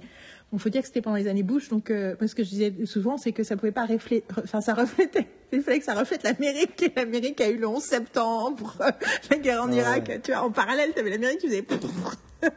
anyway. Ouais, c'est ça. Tout ça pour dire que c'est génial. J'aurais aussi dire que ma relation à Sorkin a beaucoup changé ces dernières années. Que pendant longtemps, j'avais quand même dans ma tête l'idée de quelqu'un d'un peu euh, full of himself. Un peu Ouais. la façon dont on est. Euh, il y a un podcast qui s'appelle West Wing Weekly avec un fan de The West Wing et un des acteurs qui arrive dans la série à la saison 4 qui s'appelle, euh, j'ai oublié son nom, je l'adore. Josh Molina Josh Molina, merci. Et dans le podcast, donc déjà qui est très intéressant de plein de façons, moi j'ai écouté les trois premières saisons. Euh, il faut juste que je, continue, tu vois, mais un jour. Euh, mais bon, il y a trop de podcasts. Plus il y a plein de podcasts sur les séries qui sont faits. Du coup, j'ai commencé Sunny, j'écoute The Office, j'écoute, je suis là, trop de podcasts. Et j'ai découvert que Rob Lowe et Alan Yang faisaient un podcast sur Parks and Recreation. I am losing my mind. Il s'appelle Parks and Recollection. Et Wow. franchement, meilleur podcast sur l'industrie que j'ai jamais écouté de ma vie, presque après The Walter Panel. Juste parce que t'as Rob Lowe qui pose des vraies questions tout le temps. Et du coup, enfin, franchement, mais tu vas, tu vas péter un câble. Ou d'ailleurs, j'ai failli oublier, mais câble. J'ai découvert ça un dimanche matin à 5h30 parce que je m'étais réveillée. J'ai écouté 8 épisodes de suite. Et à un moment, je me suis dit, ok, Yael fait quelque chose de ta journée. Donc, euh, tout ça pour dire que il est, Sorkin a été dans quelques épisodes de The West Wing Weekly. Genre régulièrement, une ou deux fois par an, il était dans, la, dans le podcast. Ça a radicalement changé ma relation avec lui. Je l'adore maintenant. Mais en fait, parce que surtout, tu réalises, il est à fond dans la collaboration. Sais, il a une série que personne n'aime qui s'appelle Studio 60 on the Sunset Strip. Je sais que je fais deux heures sur The West Wing, but I don't care. I know, I know it, whatever. je dis que de l'or, donc on s'en fout. il a une série qui s'appelle Studio 60 on the Sunset Strip que personne n'a aimé quand c'est sorti, dont personne ne parle, qui a une seule saison, qui est avec Matthew Perry et Bradley Whitford et Amanda Pitt et qui parle de l'industrie euh, de la télévision. Cette série, chaque fois que je la mentionne, j'ai envie de la regarder, je regarde la saison complète. Genre depuis que ça existait en 2006. Donc en gros, je suis, je, je, elle n'est pas parfaite, mais je ne peux pas m'empêcher de l'aimer et de la regarder et de la connaître par cœur. Et un des reproches qu'on a fait à cette série, c'est que c'est, sur le, la fabrication d'une émission inventée à sketch, mais qui ressemble à Saturday Night Live. Et on a beaucoup reproché à la série de ne pas être drôle. Et du coup, tu dis, tu fais des trucs à sketch. Bon, déjà, les SNL, c'est pas toujours drôle. Mais un des trucs que j'ai découvert entre temps, c'est qu'il y a un des personnages qui joue un des acteurs principaux de l'émission, est joué par D.L. Hewley, qui est un comique noir, dont la plus grande partie de, enfin, s'il fait du stand-up, c'est ça, s'il fait le plus. Et en fait, j'ai réalisé, mais en fait, Sorkin, il lui a fait confiance à lui. C'est sûr et certain, il est producteur sur la, il est, il est, tu vois, il est consulting producer sur la série. Alors, bien sûr que ça n'est que hypothétique, mais moi, je suis sûre que Sorkin, c'est ce que j'ai compris dans, en l'écoutant parler de The West Wing. Franchement, je t'invite à écouter juste ces épisodes-là de West Wing Weekly, parce que c'est Ouais. vraiment passionnant. Et je les ai entendus. Et en fait, en fait, pour lui, il dit, il explique tout le temps, tout ce que je fais, enfin, c'est un peu comme, je pense, Joss Whedon aussi, c'est, son truc, c'est d'empouvoirer les autres. Et donc, il est aussi bon que les gens avec qui il s'entoure. Tu vois, il dit, non, mais cet épisode, vous voyez, moi, ce qui arrive, c'est parce qu'il y avait telle personne dans ce bureau et je pouvais arriver, je dis, what's interesting? Et le mec commence à me parler du, du recensement et d'un coup, je comprends un truc et c'est comme ça que je construis un épisode et blablabla. Enfin, en fait, il parle du tout, du truc que il n'est qu'inspiré par les gens autour de lui et c'est comme ça qu'il arrive à écrire et à écrire bien. Et que du coup, je pense qu'il s'est entouré de comiques. Enfin, il a mis un comique au milieu de sa série sur la comédie en espérant que tu vas saler. Et en fait, D.L. Hewley a des qualités, mais je le trouve pas toujours très drôle. Donc je pense que c'est de sa faute si c'est pas drôle. Après, il y a tellement d'autres trucs que j'adore, et notamment, ce qui est incroyable dans cette série, c'est que euh, Matthew Perry et Bradley Whitford jouent des meilleurs amis. Et mais t'y crois tellement, genre cette amitié, elle existe dans ma tête en fait. Pour moi, c'est des vraies personnes qui s'aiment et qui existent euh, à Hollywood. Donc voilà, euh, long, long, long story short, euh, j'aime beaucoup The West Wing. Et j'ai passé un certain nombre d'années de ma vie à revoir et à réfléchir à The West Wing. Et euh, j'ai envie de, maintenant, j'ai envie d'analyser le pilote avec toi. À toi les micros. Sur The West Wing. hein. Je, je sais qu'on a, j'en ai beaucoup parlé, mais c'est pas parce que j'en ai beaucoup parlé qu'on n'a pas besoin de ton regard. Euh, ouais, ça va pas être évident de mon regard. euh, Non, mais tu oui, peux dire disais- les trucs avec lesquels tu es d'accord, les trucs euh, lesquels que, que tu as pensé aussi, les autres choses. Enfin, tu vois, quand je dis Mais, tout euh, je suis je suis euh, d'accord avec tout. Après, j'ai euh, euh, comment dire euh, quand, quand tu parlais de euh, thèse, antithèse, synthèse comme étant un petit peu le rythme de, euh, de, de chaque épisode, en tout cas sur les problématiques, d'ailleurs toutes les problématiques des personnages. Ça me rappelle un épisode où tu as euh, la fille du président qui vient et qui se prend le chou pendant tout l'épisode avec Roblo sur l'éducation. C'est pas la fille du Roblo, président, c'est la qui- fille du chief of staff. euh, du chief of staff, pardon. C'est Euh, Mallory. c- Ça fait, ça fait longtemps que j'ai pas vu la série et Yael la revoit tous les ans. Yeah. Donc euh, on n'est pas du tout sur le même rythme. Et donc ils n'arrêtent pas de se prendre le chou sur l'éducation et Roblo la fait chier systématiquement et en fait se fait l'avocat du diable pendant toutes leurs interactions, sauf qu'elle ne se rend pas compte. Elle se dit mais putain mais quel connard. et à la fin en fait Roblo lui dit non non mais en fait je suis complètement d'accord avec ce que tu es en train de dire. C'est juste que j'ai besoin de stimuler le truc pour. Non, en fait, c'est pas exactement ça. C'est pire que ça. C'est que Ouais, bah, Alors, ah, non, non, non, Toi, non, tu mais, non, mais tu vas voir parce que c'est encore plus intéressant. C'est que Mallory, parce que dans le sens aussi de la construction narrative, c'est que Mallory et Sam commencent à se tourner autour, et donc le chief of staff qui veut, qui veut un peu créer euh, la distance, donne à Mallory un texte écrit par Roblo qui est anti-éducation. Et, et du coup, elle arrive et elle argumente pendant tout l'épisode, effectivement. Et à la fin, exactement arrivé. Mais du coup, c'est intelligent parce Ouais. que du coup, ça ne va pas, ça, ça n'entache pas l'identité de Roblo du tout. Au contraire, Non. ça justifie parce que ça montre que son truc dans la vie, c'est de, il aime tellement argumenter que quand, Oui. Que quand il est dans le truc, voilà. Mais du coup, c'est, il y a, enfin, la, la, la, Mais vas-y. non, non, mais après, c'est euh, comment dire, c'est la preuve par l'absurde dans cette euh, dans cette dynamique-là que c'est la- l'ADN de, de la série et qu'on le ressent et que en effet, c'est euh, quand tu parlais de tes trois séries Friends, Buffy, The West Wing. Euh, je me disais, il faudrait que je te mette dans la même pièce que quelqu'un dont c'est euh, euh, How You Met Your Mother, Alias et House of Cards. Oh God. fermer la porte et attendre. Two nerds enter, one nerds leave. Euh, non, mais voilà, ça- enfin, plus tu parlais de The West Wing, plus je pensais à des séries que je me suis infligées sur plusieurs épisodes, pas sur l'intégralité, parce que ça serait quand même paradoxal que j'aille pas jusqu'au bout de West, Wing et que j'aille au bout de Boss ou que j'aille au bout de House of Cards. Euh, J'ai pas pu aller au bout de ces séries-là parce que, certes, The West Wing, c'est une vision un petit peu. euh, euh, à l'époque, en tout cas, c'était utopiste dans le sens où tu avais un gouvernement plutôt très à droite aux, aux États-Unis et là, c'était un gouvernement plutôt à gauche, donc c'était en réponse à. Mais c'est à la fois utopiste et je trouve que la mécanique euh, est plus proche de ce que peut-être devrait être la politique. C'est-à-dire, tu poses ce que tu as envie de faire, tu écoutes les gens autour de toi, tu écoutes les gens contre toi, tu réévalues certaines choses parce que tu peux être convaincu par un argument, tu peux être touché par une position, et tu fais évoluer ce que tu veux faire en fonction de ce que tu entends. Et ça, euh, évidemment, la politique qui est devenue de plus en plus partisane euh, retire cet aspect-là. C'est non, non, je vais rester sur ce que j'ai fait et puis je ne vais pas voter pour cette loi de l'autre côté parce que c'est l'autre côté, donc par principe, je ne vais pas voter pour, même si je suis d'accord. Heureusement, ce côté partisan sur certains, sur certains projets ou quoi que ce soit, il saute et c'est rassurant. Et d'un autre côté, tu te dis, ça devrait fonctionner comme ça, en fait. Ça devrait. euh, donc, il y a un côté utopiste et en même temps, il y a un côté. En fait, c'est la base de la politique. Sinon, à quoi ça sert? Et euh, l'utopie, c'est. Enfin, c'est la République de Socrate?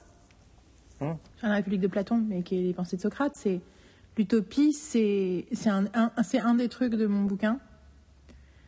Euh, l'utopie, c'est l'imagination dont parle Bell Hooks. C'est la nécessité. euh, L'utopie, c'est pas, rigolo parce qu'on a vraiment euh, marqué ce mot comme c'est quelque chose d'impossible, mais c'est pas l'idée de l'impossibilité. C'est l'idée qu'il faut rêver les choses pour que pouvoir les créer en fait. Mais euh, mais ce qui est rigolo, c'est qu'en plus effectivement, il y a eu des périodes de la politique dans le monde entier qui ont été encore. Enfin, tu vois, en fait, la- le partisanisme, c'est aussi des, c'est un cycle quoi. Il y a eu des périodes. euh, Tu vois, quand tu Oui, lis ce qu'il disait évidemment. de Léon Blum euh, dans la presse au début du XXe siècle, tu fais. Euh mais euh, mais mais mais je trouve ça effectivement. euh, c'est vrai que moi, du coup, mais après, c'est beaucoup plus dur à écrire parce que si ta série, Ah oui. c'est une série politique, mais qu'en fait, c'est Game of Thrones, où l'idée, c'est d'assassiner, euh, de, de, de tous assassiner pour avoir le plus de pouvoir, et ben, du coup, t'as pas les mêmes enjeux, mais quelque part, t'as des enjeux bien plus. Moi, je trouve Je que c'est ça des en- moins, ambi- Ouais, non, mais- moins ambitieux. Ça. euh, euh, House of Cards, je trouve pas ça ambitieux du tout. Euh, et Boss, c'est l'autre niveau. C'est, je, je- je pense même que je trouve Boss encore moins bonne que House of Cards. Alors moi j'ai vu Parce qu'on parlait une de saison règles. Boss et je n'ai vu qu'une et je n'ai vu qu'un épisode de House of Cards donc clairement Boss j'ai eu plus de plaisir à le regarder notamment à cause des acteurs mais je ouais. trouve que ça aurait pu être un film en fait. Après je sais que c'est ça- adoré par énormément de critiques et je, fait comprends pas. bah en fait alors C'est marrant. Alors, je comprends. Alors, c'est beau. non mais c'est pas que beau c'est C'est bien, c'est bien, interprété. C'est, euh, oui, c'est assez virtuose, mais en fait, pour moi c'est vide. alors c'est vide et surtout les, les personnages n'ont pas de tenue. Mhm. C'est, tu vois, autant je me dis, tu vois les règles que tu disais sur euh, sur les séries. Là, en effet, les, les règles de euh, House of Cards, c'est tout le monde est pourri. Merveilleux. Bon. Enfin qu'en gros tout le monde veut du pouvoir. Tout le monde le seule Voilà. chose que les gens veulent c'est le pouvoir. Et Boss, Tu sais pas. Tu sais pas. Mais est-ce que c'est pas le défaut Et peut-être, du coup, aussi, enfin, je, je vais, je vais faire l'avocat du diable ici. euh, Ouais, je t'en prie, je t'en prie, je t'en prie. euh, la raison pour laquelle tout un tas de séries prestige permettent aussi de pousser l'enveloppe sur plein d'autres choses, c'est parce que pour moi, beaucoup de ces séries prestige, justement, pêchent. Si tu essayes d'analyser une série prestige avec les piliers du concept, tu vas voir que tu as plus de problèmes qu'avec une série pas Mais prestige. évidemment. Et ça veut dire que, et du coup, c'est des séries du coup qui n'arrivent pas à vivre très longtemps. C'est des séries où on est plus focalisé sur l'histoire que sur le concept. Et l'idée, c'est pas concept commercial. Pour moi, c'est beaucoup plus fort que ça. Pour moi, c'est si tu veux vraiment réfléchir et parler d'une thématique, tu as besoin de créer un appareil de réflexion autour de cette thématique. Et pour moi, c'est c'est pas ce qu'essaient de faire beaucoup de ces séries prestige là, ces séries prestige là, essayent de de, de, de, de faire une longue euh, variation sur un thème, mais pas vraiment un truc euh, qui va quelque. Enfin, est-ce que, est-ce que, est-ce Bah, que je suis claire je, vois très bien, parce qu'en plus, moi, je vais parler de, de quatre séries prestige, euh, Juste après. pas, pas juste après, parce que je, il y en a une vais autre, faire une petite mention de Friends. Mais ces quatre-là, par contre, euh, sont d'une solidité à toute épreuve et euh, parlent de, enfin, euh, se basent sur quelque chose de solide et sans surprise, elles ont duré Des années. quand même suffisamment longtemps, même si euh, bon, Il y en a une qui a duré moins longtemps qu'elle aurait dû, mais. pour Deadwood, elle a été un peu. euh, Mais, mais je tiens à dire que je mais- pense fondamentalement, même si j'ai pas envie de les regarder, certaines de ces séries, que ces séries, je suis contente qu'elles existent aussi quand même. Enfin, voilà. Ouais, ouais. Ça me dérange Mais quand enfin, on les voit comme des, en- comme des modèles. parler, euh, Mais en- Boss, je pense à Boss. Moi, il y a des images, des scènes, des moments de Boss que j'ai vus qui m'ont marqué. Et je suis contente que ça existe. Tu vois ce que je veux dire Ouais. Ce qui est.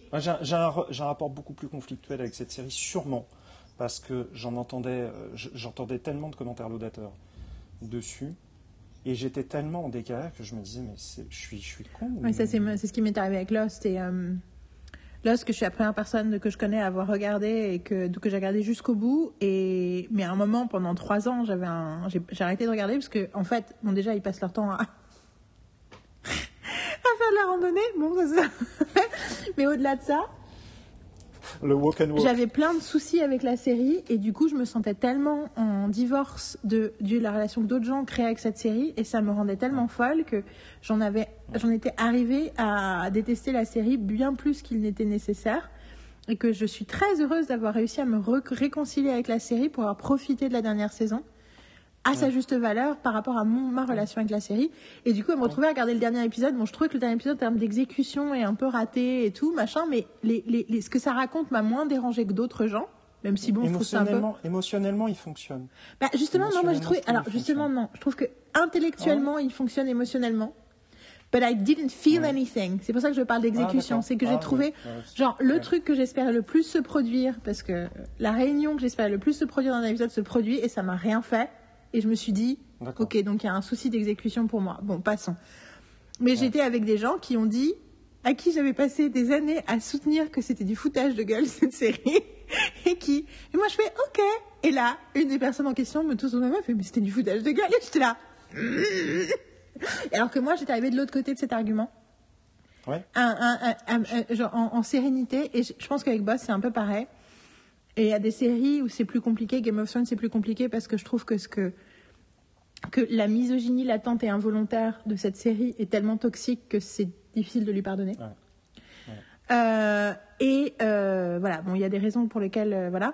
Mais j'essaye toujours de trouver le moyen où je, je reviens à dire, à aimer, à aimer qu'une œuvre d'art existe pour juste son existence, plutôt Oui, que puis, d'être euh, phagocyté par mon énervement par rapport à ce qu'on dit sur cette œuvre d'art. Mais c'est parfois difficile. Toutes les séries que j'ai pu suivre et que j'ai fini par détester ou renier, ou enfin même pas renier, justement pas renier, euh, toutes m'ont informé sur ma, ma série film. C'est ça. de toute manière. Et Boss m'a euh, informé là-dessus aussi. Si je regarde pas l'intégralité de la première saison de Boss, je regarde, je pense, euh, tout Trou Détective.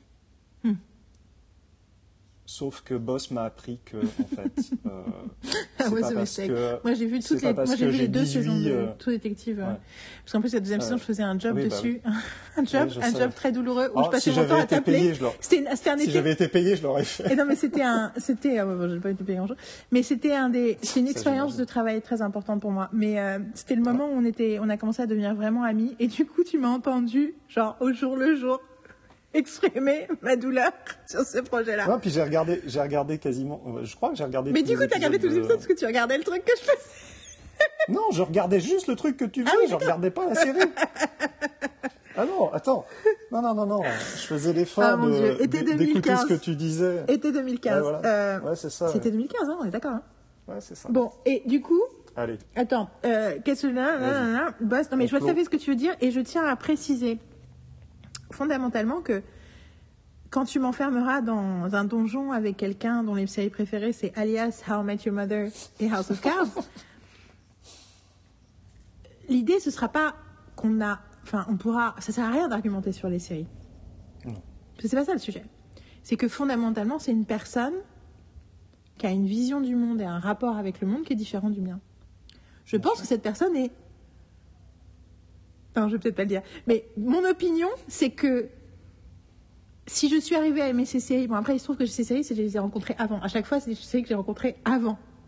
Donc j'avais, mais tu vois, c'est un peu comme This Is Us et Parenthood, donc je reviens, c'est, j'ai d'abord rencontré Parenthood, du coup quand j'arrive à This Is Us, je fais, hmm, connais, enfin l'idée que How I Met Your Mother est plus drôle que Friends, c'est, c'est, c'est un avis, euh, c'est un avis, en fait c'est un avis que je peux comprendre, mais qui pour moi est, est un avis euh, trop naïf. Putain, Alan Yang, à un moment dans Parks and Recreation, Recollection, j'adore Alan Yang, co-créateur de euh, Master of None et qui a euh, commencé sa carrière de scénariste sur euh, Parks and Recreation, qui, qui dit Bon, bien sûr, maintenant, maintenant, on sait que regarder Friends, c'est horrible parce que c'est hyper problématique. Et je suis là, putain, Alan, non, pas toi Et c'est fou comment ils sont tous contaminés par la. Alors d'ailleurs, j'ai trouvé enfin un mot en français pour dire the narrative. The narrative en, en- en anglais, c'est la façon dont on parle d'une thématique, pas la réalité, mais le, le- le- presque la compréhension du cons- de l'inconscient ou, ou de la conscience collective sur une thématique. Et en fait, le, le mot que j'utilise en français maintenant, c'est la mythologie. Ouais. Et en fait, comment tout le monde se fait contaminer par la mythologie autour d'une série, et du coup, et je suis là, mais franchement, mes dudes, quoi. Euh, en fait, c'est ce que j'ai réalisé quand même quand je dis ça. Je dis, ouais, mais en fait, ils regardent aucune autre série des années 90. Tu vois ce que je veux dire? En fait, Friends, c'est la seule sitcom des années 90 que les gens regardent, à part Seinfeld, qui est un cas très particulier. Du coup, ils n'ont pas de comparaison. Ils peuvent pas se rendre compte à quel point la série est progressiste. Tu vois ce que je veux dire? Tu fais volontairement une transition? Non. oh my god This is magic, this is magic Je fais une transition et après, il va falloir qu'on fasse une petite pause. Euh, Donc on va, pour nous. on va, on va, on va, on va transitionner naturellement vers ma série suivante Mm. ou tu veux euh, continuer euh, Non, non, continue sur The West. Wing T'es parti. Non, Ouais. non, non, non, Je pense que, je pense que je vous ai donné de quoi, euh, de quoi vous nourrir. Puis surtout, on va faire le Du pi- grain, on va, mais bon. à un moment ou à un autre, on va analyser le pilote. Donc, du coup, on aura largement le temps d'en reparler. Alors, on a commencé à en parler un petit peu. On en a parlé euh, la dernière fois. Euh, elle fait partie de mon top 10. C'est Friends. Alors, avant que tu parles de Friends, est-ce que tu peux juste remonter un tout petit peu ta caméra que je vois tes yeux? Parce qu'une fois de plus, je ne vois que ta barbe. Et en fait, Je peux pas remonter la caméra. non mais Je peux tu- décaler un toi, peu tu comme peux ça. déla- C'est juste, j'ai, j'ai, j'ai, j'ai- l'idée c'est d'être dans une conversation. Et quand j'ai une conversation avec ta barbe, c'est vachement moins, euh, tu vois. Toute ma personnalité réside dans oui, ma barbe. mais Tu la connexion est plus difficile. Et euh, voilà. Vas-y. Pardon. Elle est très facile d'accès maintenant. Euh, donc, euh, la série suivante de mon top, c'est Friends. Alors, comme je disais, on en a parlé la dernière fois, donc je ne vais pas repasser en revue ce, que, Yael a, a dit, je vais sûrement le renforcer. C'est euh, dans mon rapport à la série, j'ai découvert ça par le biais de quelqu'un qui l'enregistrait sur Canal Genie parce que je n'avais pas Canal Genie. Euh, il y avait eu une nuit, il me semble, sur Canal Genie, une nuit Friends, que le type m'avait enregistré euh, et euh, m'avait fait suivre, ce qui faisait que je crois qu'à un moment il a switché les, les cassettes et il y avait un épisode qui me manquait, ce qui m'énervait considérablement, mais j'ai quand même... Et surtout que c'était le marathon je me de Canal Jimmy du 15 mars 1997 et qu'ils ont oublié l'épisode c'est 3. ça. C'est que je continue à avoir Ah, des, pro- problèmes à me souvenir de tous les titres dans l'ordre parce que chaque fois, j'ai, parce que j'ai passé un an, à la, ou même pas un an, mais à, ne ça. pas compter l'épisode 3. Euh, et euh, ça a été un, choc pour moi, cette série-là, parce qu'en effet, c'était très différent des séries euh, d'humour que tu pouvais avoir sur les chaînes traditionnelles. comment dire, on, en parlait un petit peu. Bon, il y avait The Nanny qui était diffusé sur M6, mais tu avais quand même pas mal d'autres sitcoms qui étaient diffusés sur, entre autres sur M6, tout particulièrement. Euh, Cosby Show, euh, Madame est servie.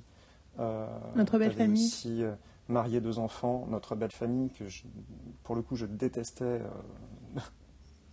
mais alors de, de tout mon être. Moi, j'adorais. Tu vois, comme quoi. Je... Ouais, ouais, mais c'est marrant, je pense que je le reverrai maintenant, je le détesterai pas, mais j'avais un- une forme de rejet absolu pour cette série.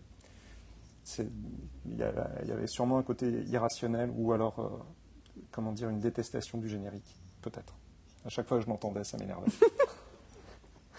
Et quand euh, Friends, euh, quand je vois les épisodes de Friends, je fais oh, oh punaise, ça peut être ça aussi.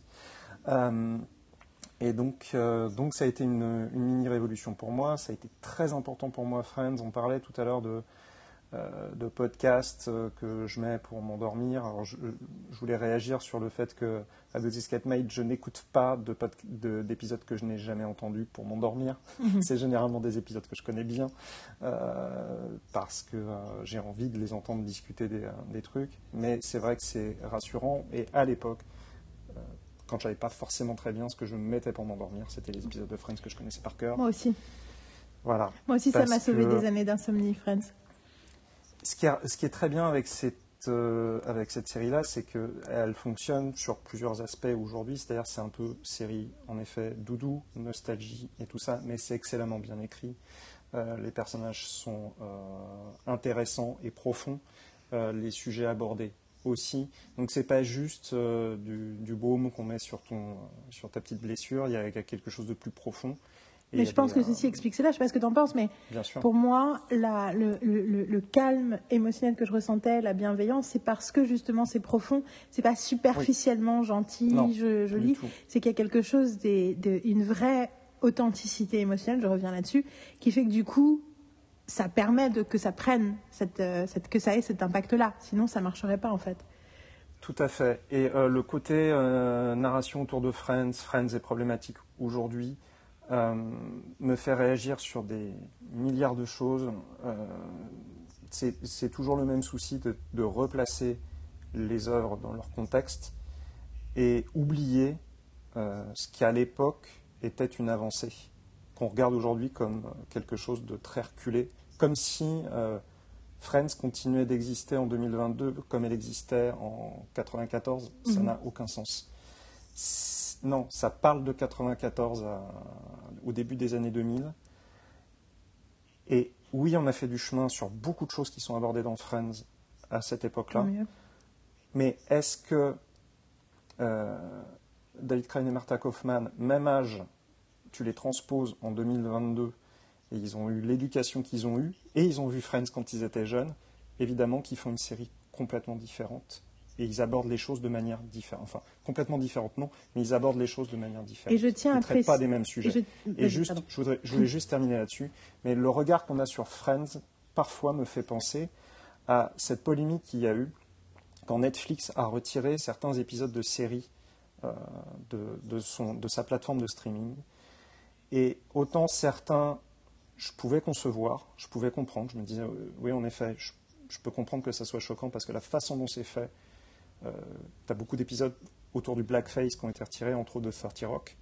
Et même euh, Tina Fey l'a abordé en disant oui, en effet, on, on l'a fait à cette époque-là et on ne le referait pas aujourd'hui parce que euh, voilà, c'était insensitive. Euh, mais ils ont aussi viré un épisode de Community. Et je vais juste euh, mentionner cette, euh, cet épisode-là, c'est l'épisode Donjons et Dragons, Mhm. qui était un épisode adoré par la communauté. Absolument, mais qu'est-ce Ils qui- l'ont retiré Pourquoi ils l'ont retiré? parce que, mais parce qu'en fait, ça commence, donc on fait le tour de table, et là tu tombes sur le personnage de euh, Cheng. Et Cheng est recouvert de peinture noire et a des oreilles pointues. Et tu as Yvette Nicole Brown qui se retourne et qui fait Et on va adresser le crime racial juste à côté de moi. Et Chang dit Non, mais je suis un elfe, je suis un elfe noir. Ok Donc, oui, il fait un blackface. Non, mais bien entendu, mais, Mais- c'est Mais voilà, mais non. En fait, non si- seulement la. l'intention n'était pas le blackface, l'intention n'est pas de faire rire sur quelqu'un qui fait un blackface, et en plus, tu as le personnage d'Yvette Nicole Brown qui déclenche le rire et la réaction en disant euh, on va adresser ça à côté de moi ou et ils ont retiré l'épisode. Mais tu sais, c'est- ça me fait penser, bon, ça me fait penser une fois de plus à la conversation sur Supernatural euh, que j'ai tout le temps sur l'exemple que je donne. Supernatural, et tu, enfin, je parle des cinq premières saisons parce que j'ai passé beaucoup de temps Mm. à analyser les cinq premières saisons parce qu'on a fait une convention de fans à ce moment-là. J'ai regardé 6 et 7, mais après j'ai arrêté, donc je peux pas parler de la long- de, sur la longévité, mais sur les cinq premières Bien saisons, c'est une série féministe avec deux personnages principaux misogynes. Et quand je dis misogyne, c'est pas de la misogynie. euh, en gros, le principe des deux frères, c'est qu'ils ont jamais vraiment. Leur maman est morte quand ils étaient petits et ils ont jamais vraiment vécu avec des femmes. Du coup, ils ont peur des femmes. Euh, et c'est pas une misogynie agressive, c'est un truc assez, euh, je trouve, assez symbolique de la relation que beaucoup d'hommes ont avec les femmes parce qu'ils sont un peu, euh, ils comprennent pas en fait. Et, mais la série, elle, n'est absolument pas misogyne. La série Ouais. Arrête pas de nous démontrer les problématiques de misogynie dans, à travers plein d'épisodes. Et c'est une des rares séries à l'époque, je me rappelle, où il y avait 44% des épisodes qui étaient écrits par des femmes. Et euh, à l'époque, c'était hallucinant. Enfin, ça reste un, un chiffre hallucinant. Tout ça pour dire que ce truc de la censure bête et méchante de si on dit pas ce mot, et ben du coup, on revient à Tarantino et Django Unchained. L'idée que euh, Django Unchained est raciste parce qu'ils utilisent the N-word, alors que et que du coup, une des conversations, c'est oui, il aurait pu utiliser plein d'autres mots, pourquoi il utilise que celui-là? Alors que justement, pour moi, c'est un film qui démontre la violence de ce mot.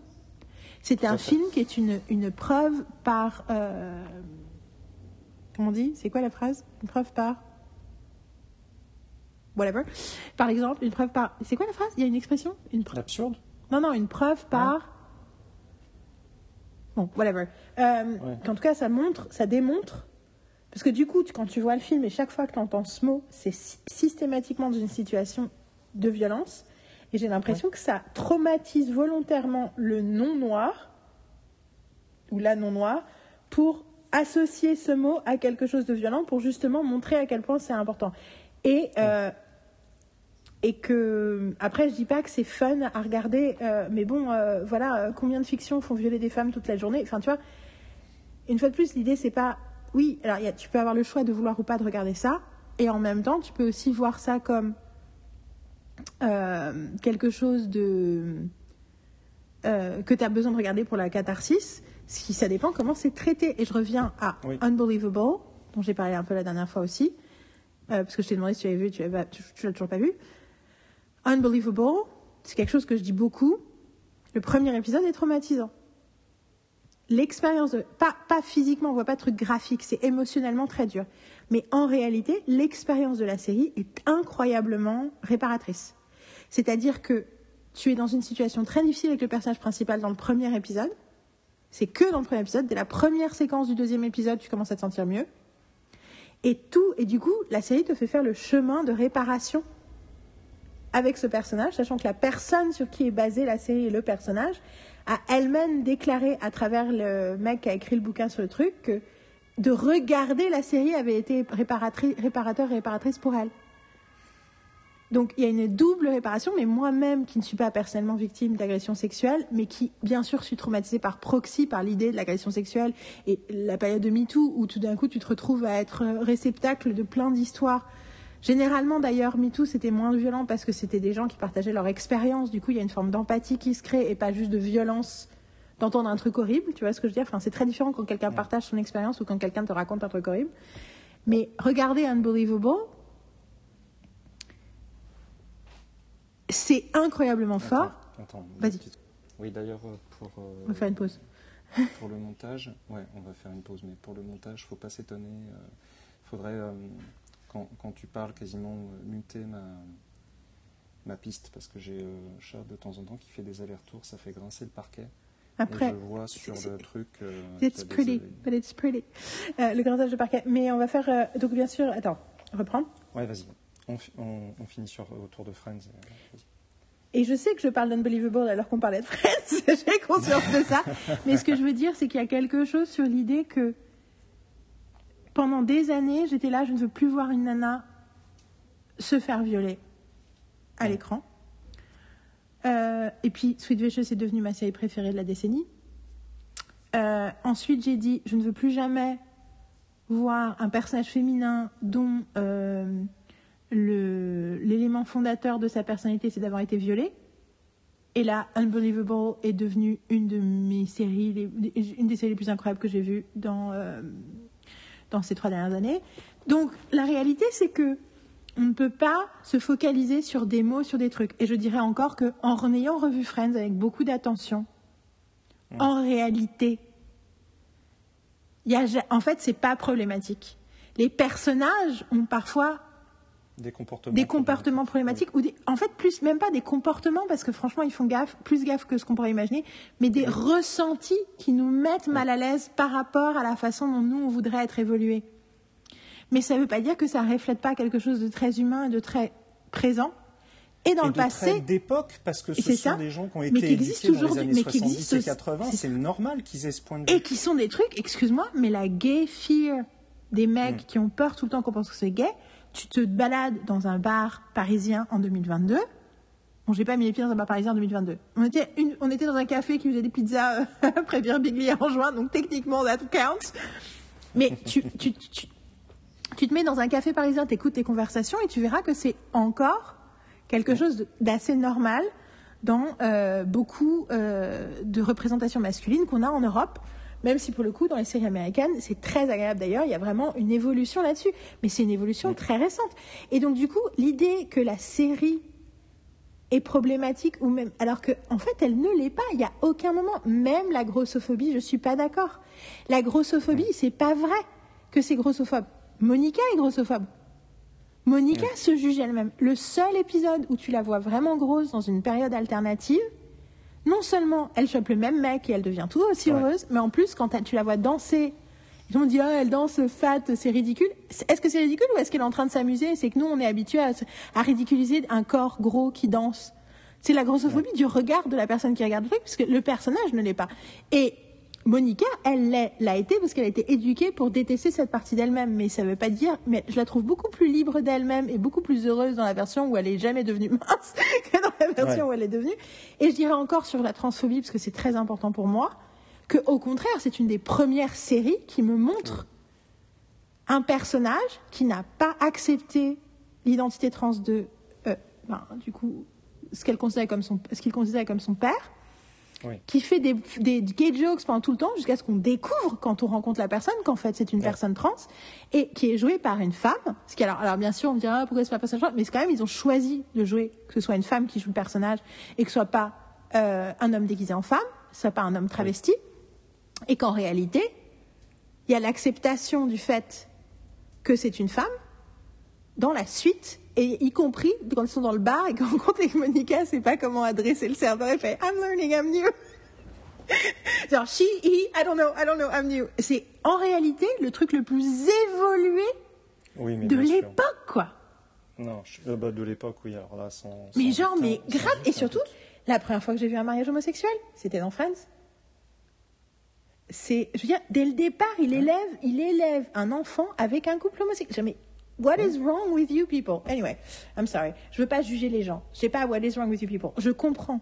Je comprends les schémas de, schémas de pensée qui amènent à cette réflexion-là, mais je vous demande de la réévaluer. Après, si vous écoutez mon podcast, vous savez peut-être ça fait trois ans que je dis la même chose.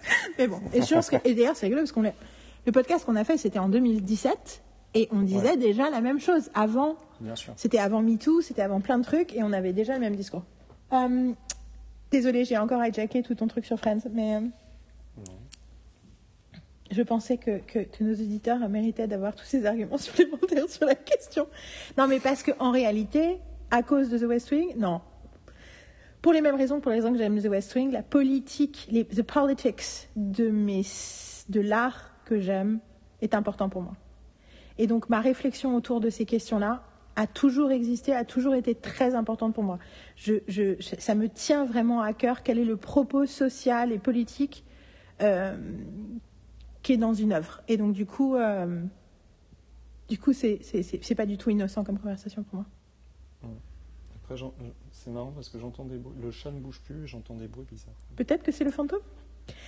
Euh, moi, je dis, on va passer à la série d'après, après une pause. Ouais. Donc, si vous entendez une différence dans l'ambiance sonore, c'est normal. À tout de suite.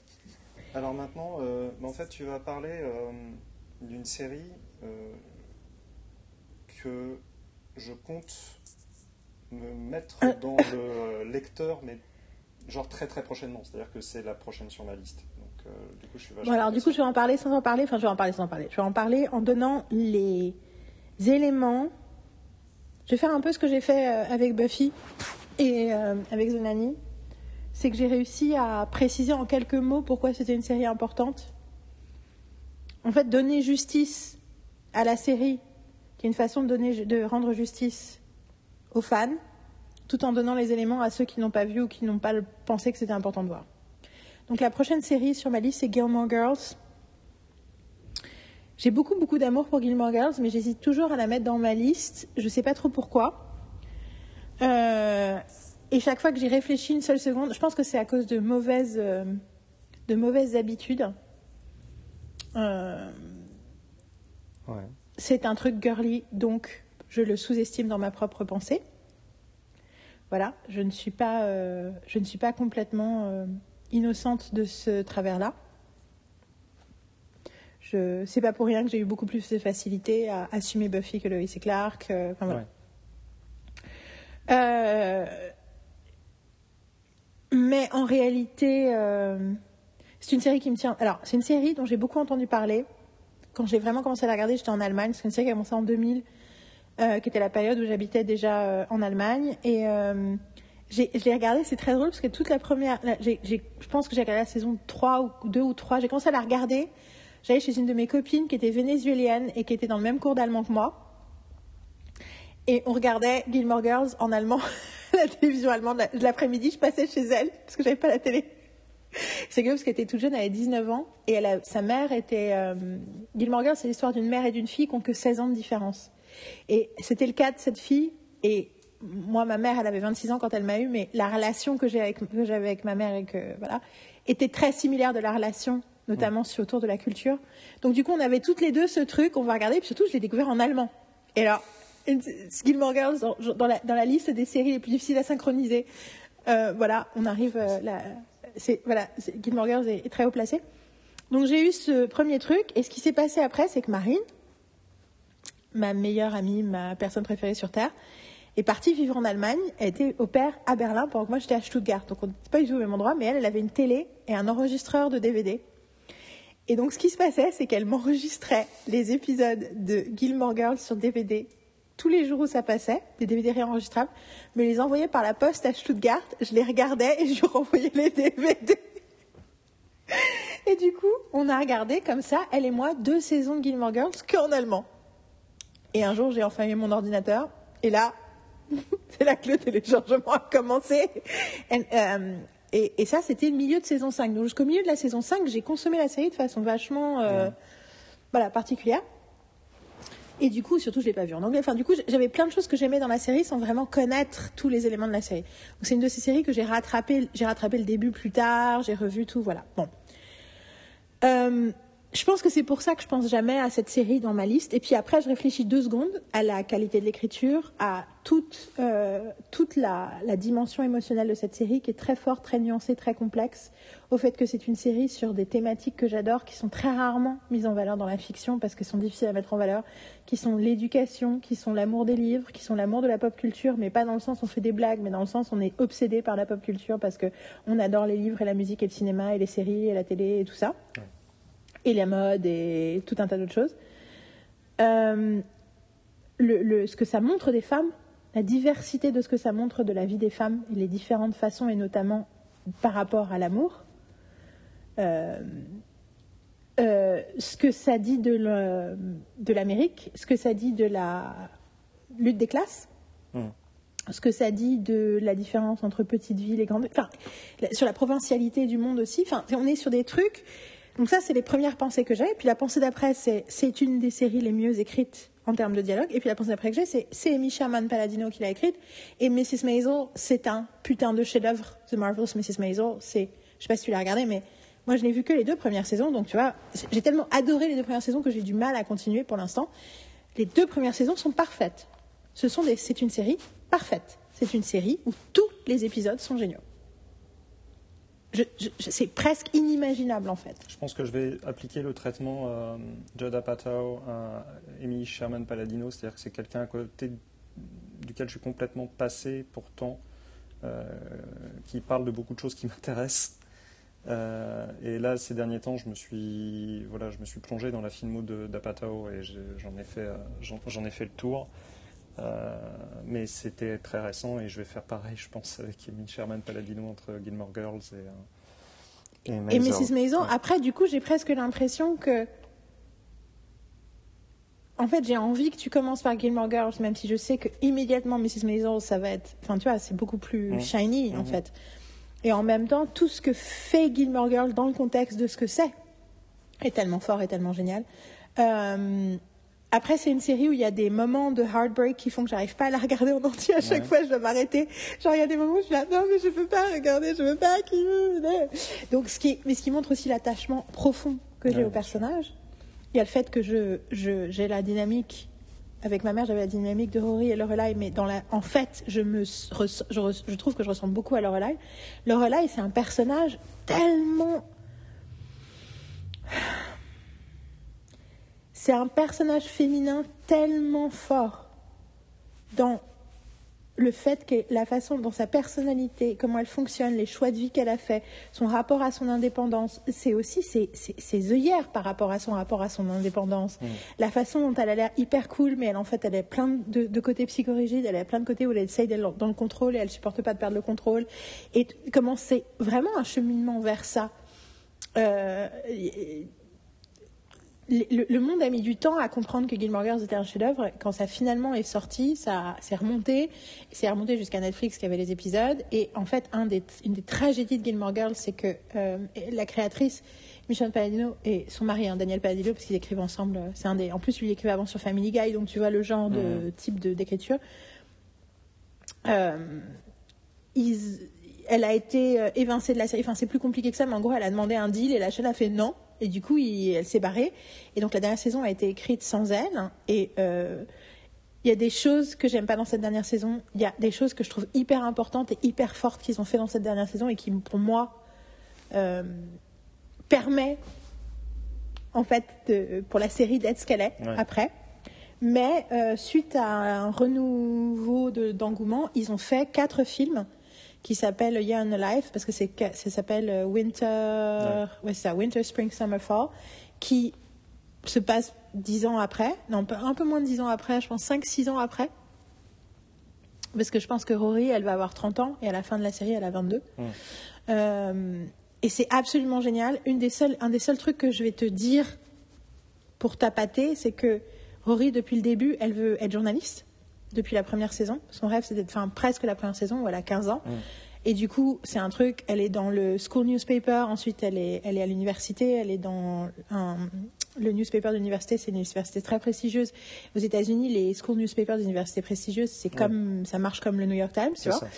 Euh, et elle bosse là-dessus, elle veut faire carrière et tout. Et quand tu arrives dans A Year in a Life, qui était en 2016, eh ben, elle a la problématique d'une pigiste Ouais. Média dans les années 2010. C'est qu'elle avait un rêve Ouais. et qu'en fait, ce que tu réalises, c'est qu'elle est dans un moment de sa vie où cette carrière est intenable. Ouais. Et en fait, elle sait plus, du coup, elle est paumée, elle sait plus trop ce qu'elle veut faire de sa vie à cause de ça. Enfin, elle sait plus trop comment.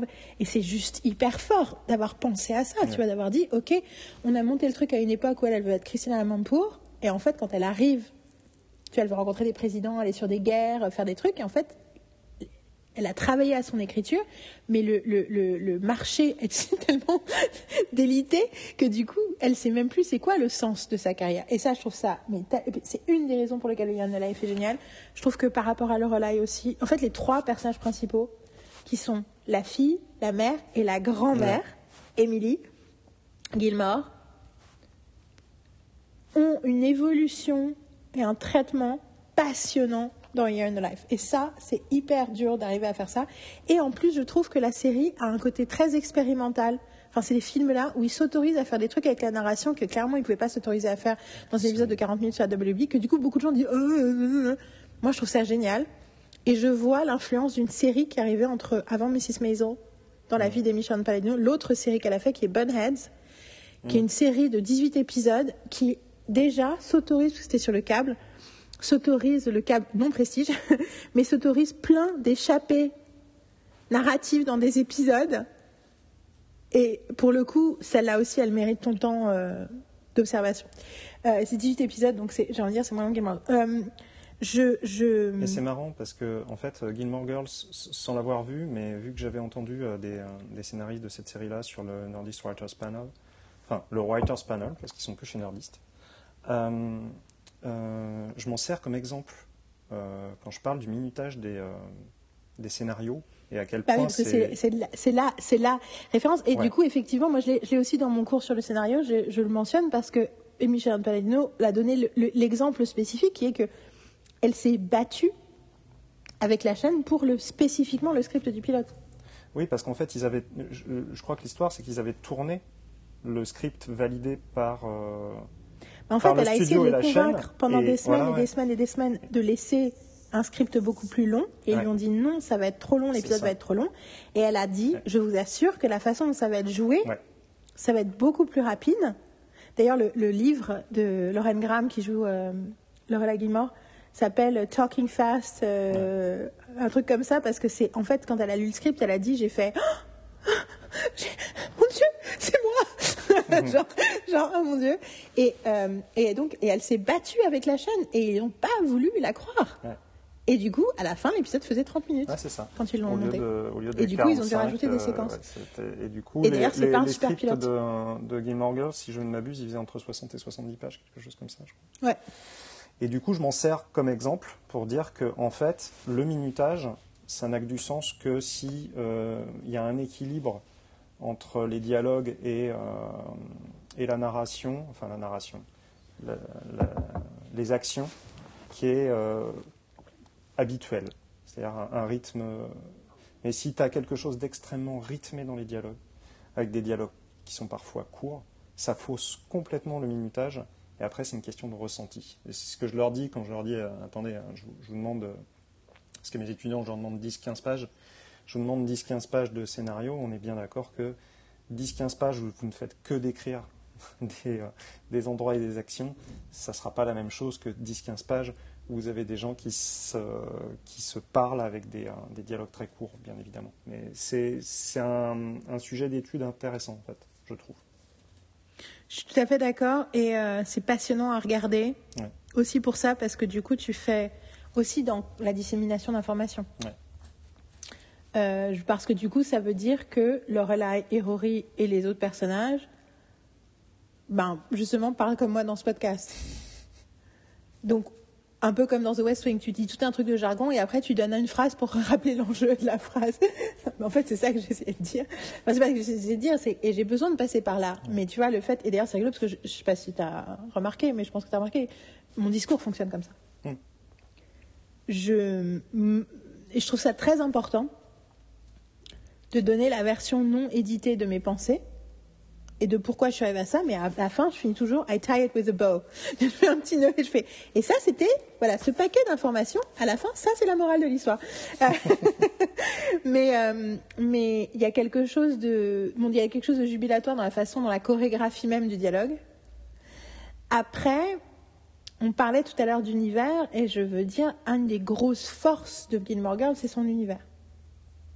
Et en fait, c'est rigolo parce que c'est, il y a trois univers dans la première saison et après, enfin, c'est un peu pareil parce que, mais sauf que c'est plus la même école parce qu'au début elle est au lycée, à la fin elle est à l'université. C'est trois années de lycée, quatre ans d'université. C'est vraiment ça. C'est sept années de 15 à 22. Et en fait, il y a l'univers des parents de Lorelai qui sont donc là d'où elle vient, l'univers de la vie qu'elle a construite dans la petite ville de Stars Hollow, qui est une ville imaginaire, mais qui du coup a tout un tas de, de, de, règles internes, et l'univers de l'école, Et, euh, qui est du coup l'univers. Et, et je- je- j'ai quand même envie de dire que euh, si je devais choisir un mot pour exprimer le sujet de Gilmore Girls, j'utiliserais le mot d'éducation. Ouais. À tout point de vue, parce qu'il y a comment Lorelai réagit à l'éducation qu'elle a eue, les choix de vie qu'elle a fait pour éduquer sa fille. Parce qu'en gros, à 16 ans, elle s'est retrouvée enceinte et à ce moment-là, elle a dit Ok, maintenant le but de mon existence, c'est de, de, de, de, de- de m'occuper de cet enfant. Et c'est d'ailleurs pour ça que c'est très intéressant que la série commence quand la gamine a 15 ans, parce que c'est le moment où Lorelai va devoir commencer à s'occuper de sa vie. que tout d'un coup, et elle a 32 ans. C'est l'épisode, les 16 ans de Rory, c'est l'épisode 3 ou 4. Donc, et, et elle, elle a eu son, la gamine à 16 ans, donc elle a 32 ans, et tout d'un coup, sa vie commence. Et en même temps, elle a euh, ben, tout un tas de choses qu'elle a organisées pour s'occuper de sa fille. Mais du coup, l'éducation qu'elle donne à sa fille est la force très importante de l'éducation traditionnelle, de le principe, le pitch de l'épisode principal, c'est, du premier épisode, l'épisode principal, du premier épisode, c'est Rory a été accepté dans une école privée d'élite. Ça va lui permettre d'aller dans l'université d'élite dans laquelle elle a envie d'aller, parce que ça va lui permettre d'avoir le futur qu'elle va avoir. Donc, d'où l'ironie de A Year in the Life.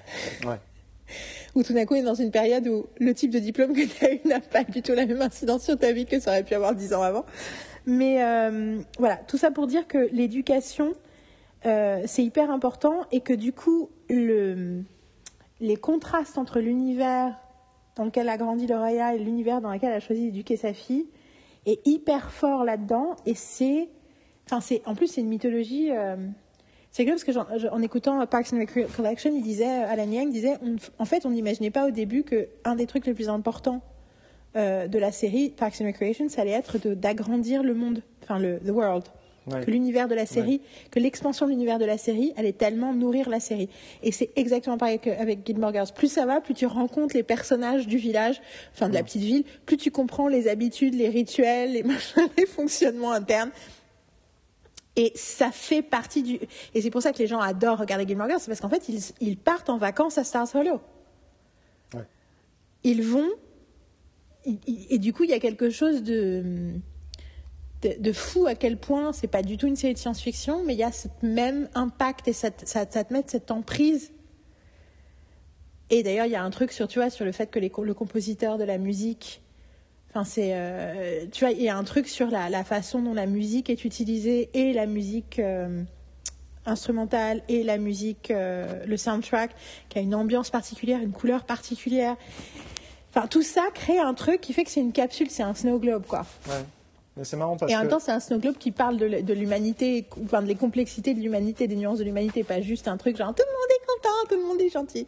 C'est marrant, je pense avoir un. Alors j'ai vu le premier épisode de Gilmore Girls, mais ça commence à remonter déjà. Euh, J'avais eu un- la même la même sensation que euh, Eureka en fait, la série Oh, Eureka. j'adore Eureka. Ouais. J'adore Et Eureka. je peux pas m'empêcher de penser à Gilmore. Girls quand je- euh, sans penser à Eureka. Et, Mais c'est rigolo parce que dans le générique de Eureka, il y a littéralement un snow globe. Mais euh, Eureka, euh, j'ai revu tout sauf la dernière saison. Ouais. Parce que j'avais oublié, mais il y a un truc dans le premier épisode de la dernière saison qui est genre ultra. qui m'a brisé le cœur et qui, en plus, je pense, qui est même pas un truc grave parce que sur le long terme, mais sur le coup, ça m'a tellement traumatisé que j'ai pas. Mais j'ai revu tout Eureka, donc jusqu'à la dernière saison. C'est tellement bien comme série. C'est très fun, and then it gets better. Ouais. Donc juste Eureka, petite série sci-fi Ouais. de la chaîne sci-fi, euh, qui mérite euh, votre temps et qui est Craig, euh, j'oublie toujours son nom, je crois que c'est, j'ai oublié son nom. Craig Ferguson.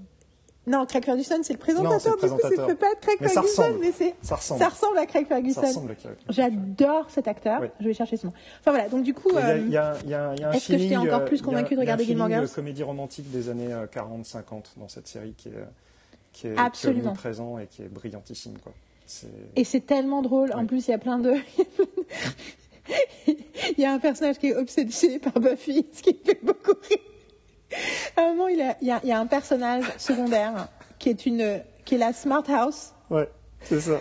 Donc, il habite dans une Smart House qui a une personnalité qui s'appelle Sarah. Et en fait, elle s'appelle Sarah parce que c'est Sarah Michel qui est à cause. Et en fait, il a fait, son- il a fait la voix lui-même avec euh, des inflexions féminines en attendant que Sarah Michel Gellar revienne vers lui pour faire la voix Et de la puis ce maison. génial, c'est que ce c'est ça, et ce personnage s'appelle Fargo en plus, qui est un, Ouais. le- un nom parfait pour un, Ah ouais. personnage de fiction et en plus dans les dernières saisons t'as Will Wheaton et t'as euh, Felicia Day enfin c'est a geek fest franchement ça et Warehouse 13 c'est tellement deux séries géniales fun à regarder qui méritent d'être euh, d'être découvertes ou redécouvertes surtout qu'en plus qu'on est dans des trucs il y a un petit côté bisounours par rapport effectivement Oui, si votre série préférée c'est Breaking Bad euh, ça va être un choc Ouais. Cependant, si vous voulez étudier la structure narrative, ce sont des séries avec un problème par épisode, avec des trames.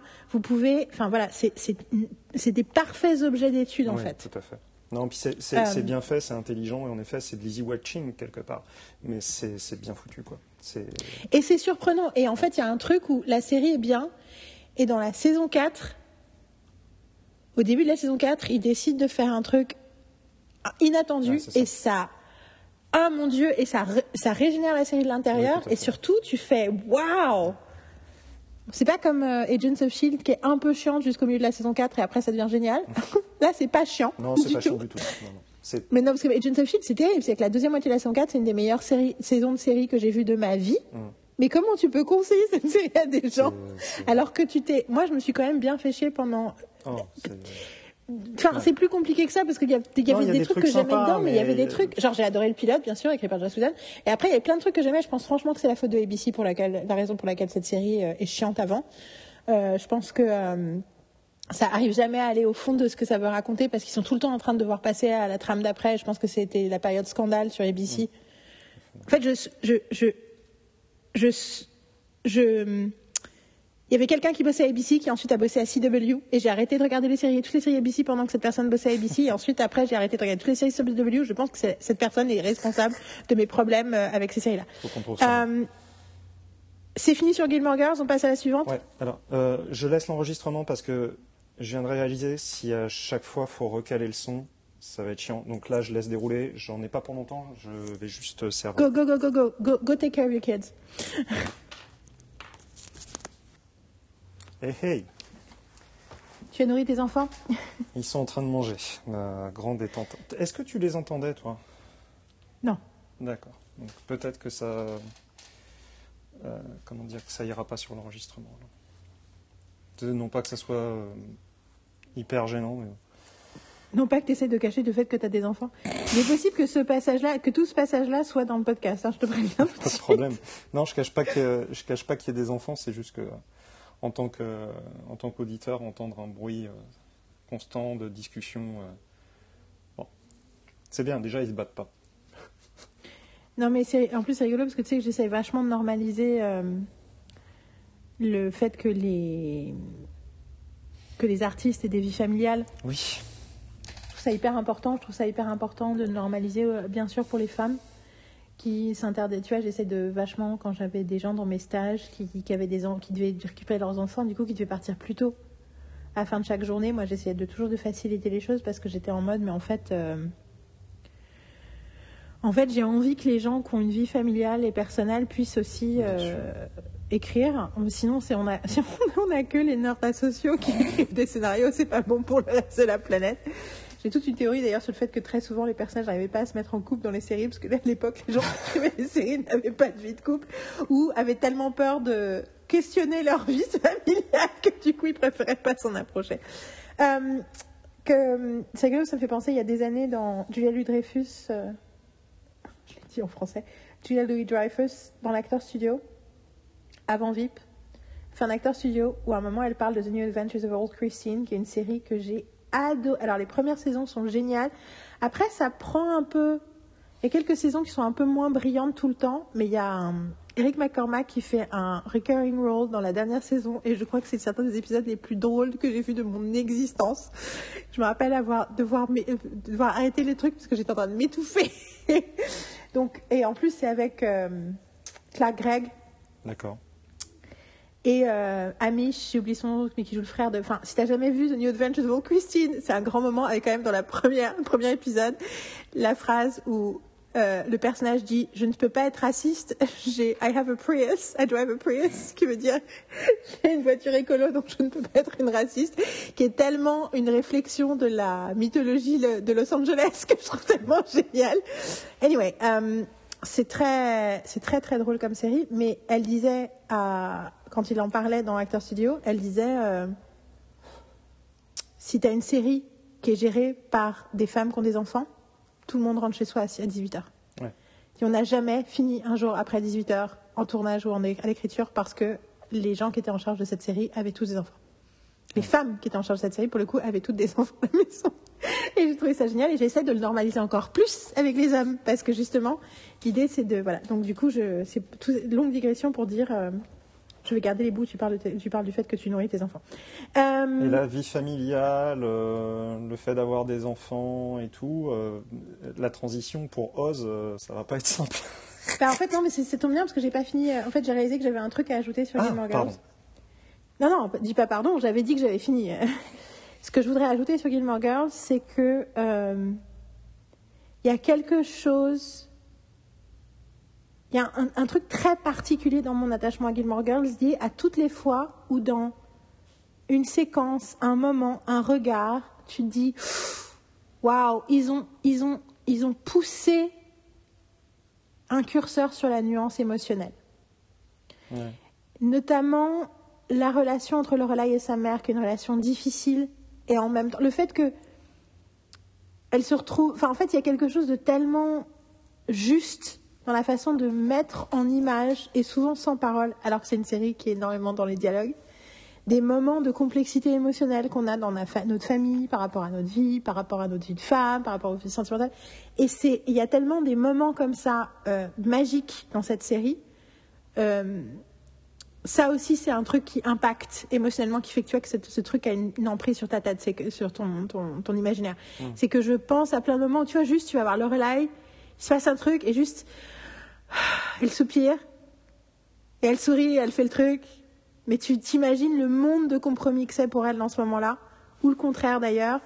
Euh, le moment où justement elle refuse de faire un truc et elle s'énerve. et. Et, et j'ai rarement vu, à part Parenthood, mais Parenthood est beaucoup plus chaotique, et d'ailleurs Lauren Graham est dedans aussi. Ouais. Mais à part Parenthood, j'ai rarement vu une série qui arrivait avec tant de justesse à montrer, tu vois, tu, tu- tu- enfin, tu vois ce- ces sentiments très compliqués qu'on a autour de notre famille. Pour revenir à Inside Out, qu'on ne va peut-être pas analyser dans le prochain podcast, l'idée des, des, des, des, des souvenirs émotionnels qui sont colorés de plusieurs couleurs à la fois. Ouais. L'idée que, et ça, j'ai l'impression que c'est la meilleure série à avoir jamais mis ça en image. Et de façon consistent. Et à la fois en nous racontant l'histoire d'une adolescence et à la fois en nous racontant l'histoire de quelqu'un qui devient adulte et l'histoire de vieillesse. Parce qu'il y a vraiment le fait que, même si on s'en rend pas tout de suite compte, le qui essaye aussi de réparer sa relation compliquée avec sa fille à travers sa petite fille. Enfin, tu vois, il y a aussi l'idée de, ok, à mon âge, qu'est-ce que je veux garder? Tu vois, qu'est-ce que, what is my legacy dans ma famille? Ouais. Qu'est-ce que j'ai réussi? Qu'est-ce qu'on a fait? C'est quoi l'avenir de notre nom? C'est quoi l'avenir de. Enfin voilà. Et je voulais aussi dire qu'il s'appelle Colin Ferguson. Alors, Mais toi, t'étais Craig, moi j'étais Ferguson. Donc en fait, ok. Ouais, j'avais dit Craig, c'était ma faute. C'était ma faute. c'est moi qui dis Craig. Mais c'est probablement à cause de Ferguson. Ah, mais complètement, Ouais.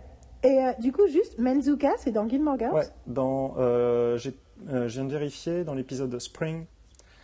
Ah, c'est ça. Ouais. Mais c'est parce qu'il est, un, c'est un énorme fan de Gilmore Ah, Girls. C'est ça. hein c'est un énorme fan de Gilmore Girls et c'est pour ça Ouais. que du coup, il a été intégré dans un des C'est ça. épisodes.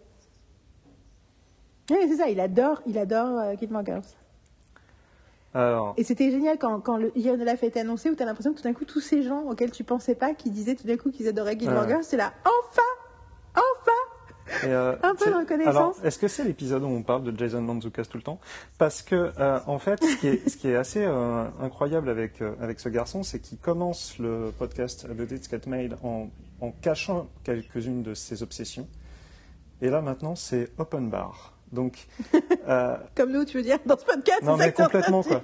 C'est-à-dire que quand tu réécoutes les premiers podcasts, dès qu'il y a une mention de- d'Harry Potter, il vanne la personne. Alors, dans le sens, euh, enfin, tu- toujours de manière euh, positive et, Bienveillante. et, et, et je me dis, ça, c'est euh, c'est le clin d'œil, en fait, parce que la personne doit être au courant que Jason Mantzoukas adore l'univers d'Harry Potter.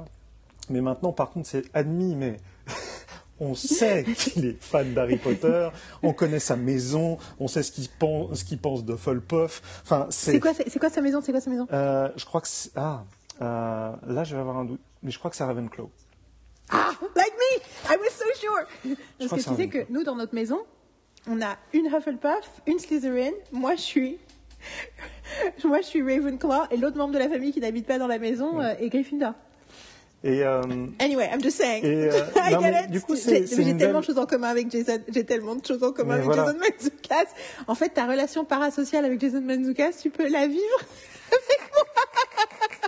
C'est l'amitié parallèle. Plus, c'est rigolo parce qu'avant le, le, enfin, on enregistrait le, on enregistre la pré-conversation quand je ne mets pas en ligne, mais que je garde pour les archéologues qui vont étudier notre cas plus tard euh, dans l'avenir.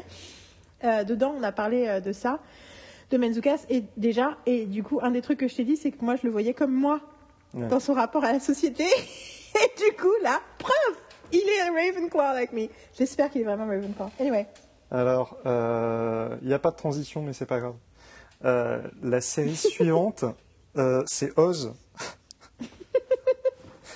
Donc, euh, on reste dans dans une sorte de bulle, est-ce que je peux juste, dans un univers. juste d'abord Oui. parler de mon, de ma, de ma, de ma référence à cette série préférée dans l'histoire des séries? Vas-y, vas-y, vas-y. Je pense que je sais pas si tu vois la de quelle série je parle, mais dans la première saison de Arrested Oui, Development. d'accord.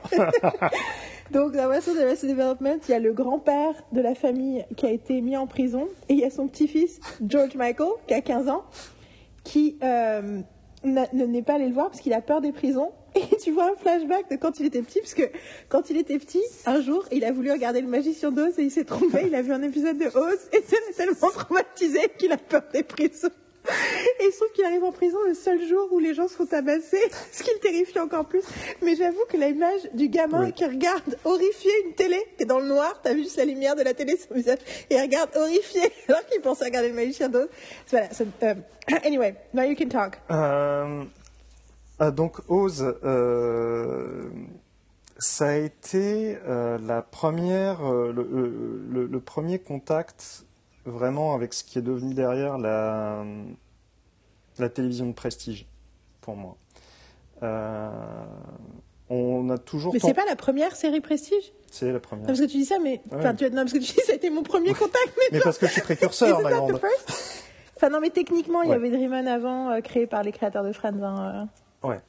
Euh, Mais bon. Dream On, mais c'est C'est pas Prestige C'était pas prestige dans le sens où on l'entend aujourd'hui. C'est une excellente, c'est une série que j'aime beaucoup. J'ai beaucoup d'affection pour Dream On.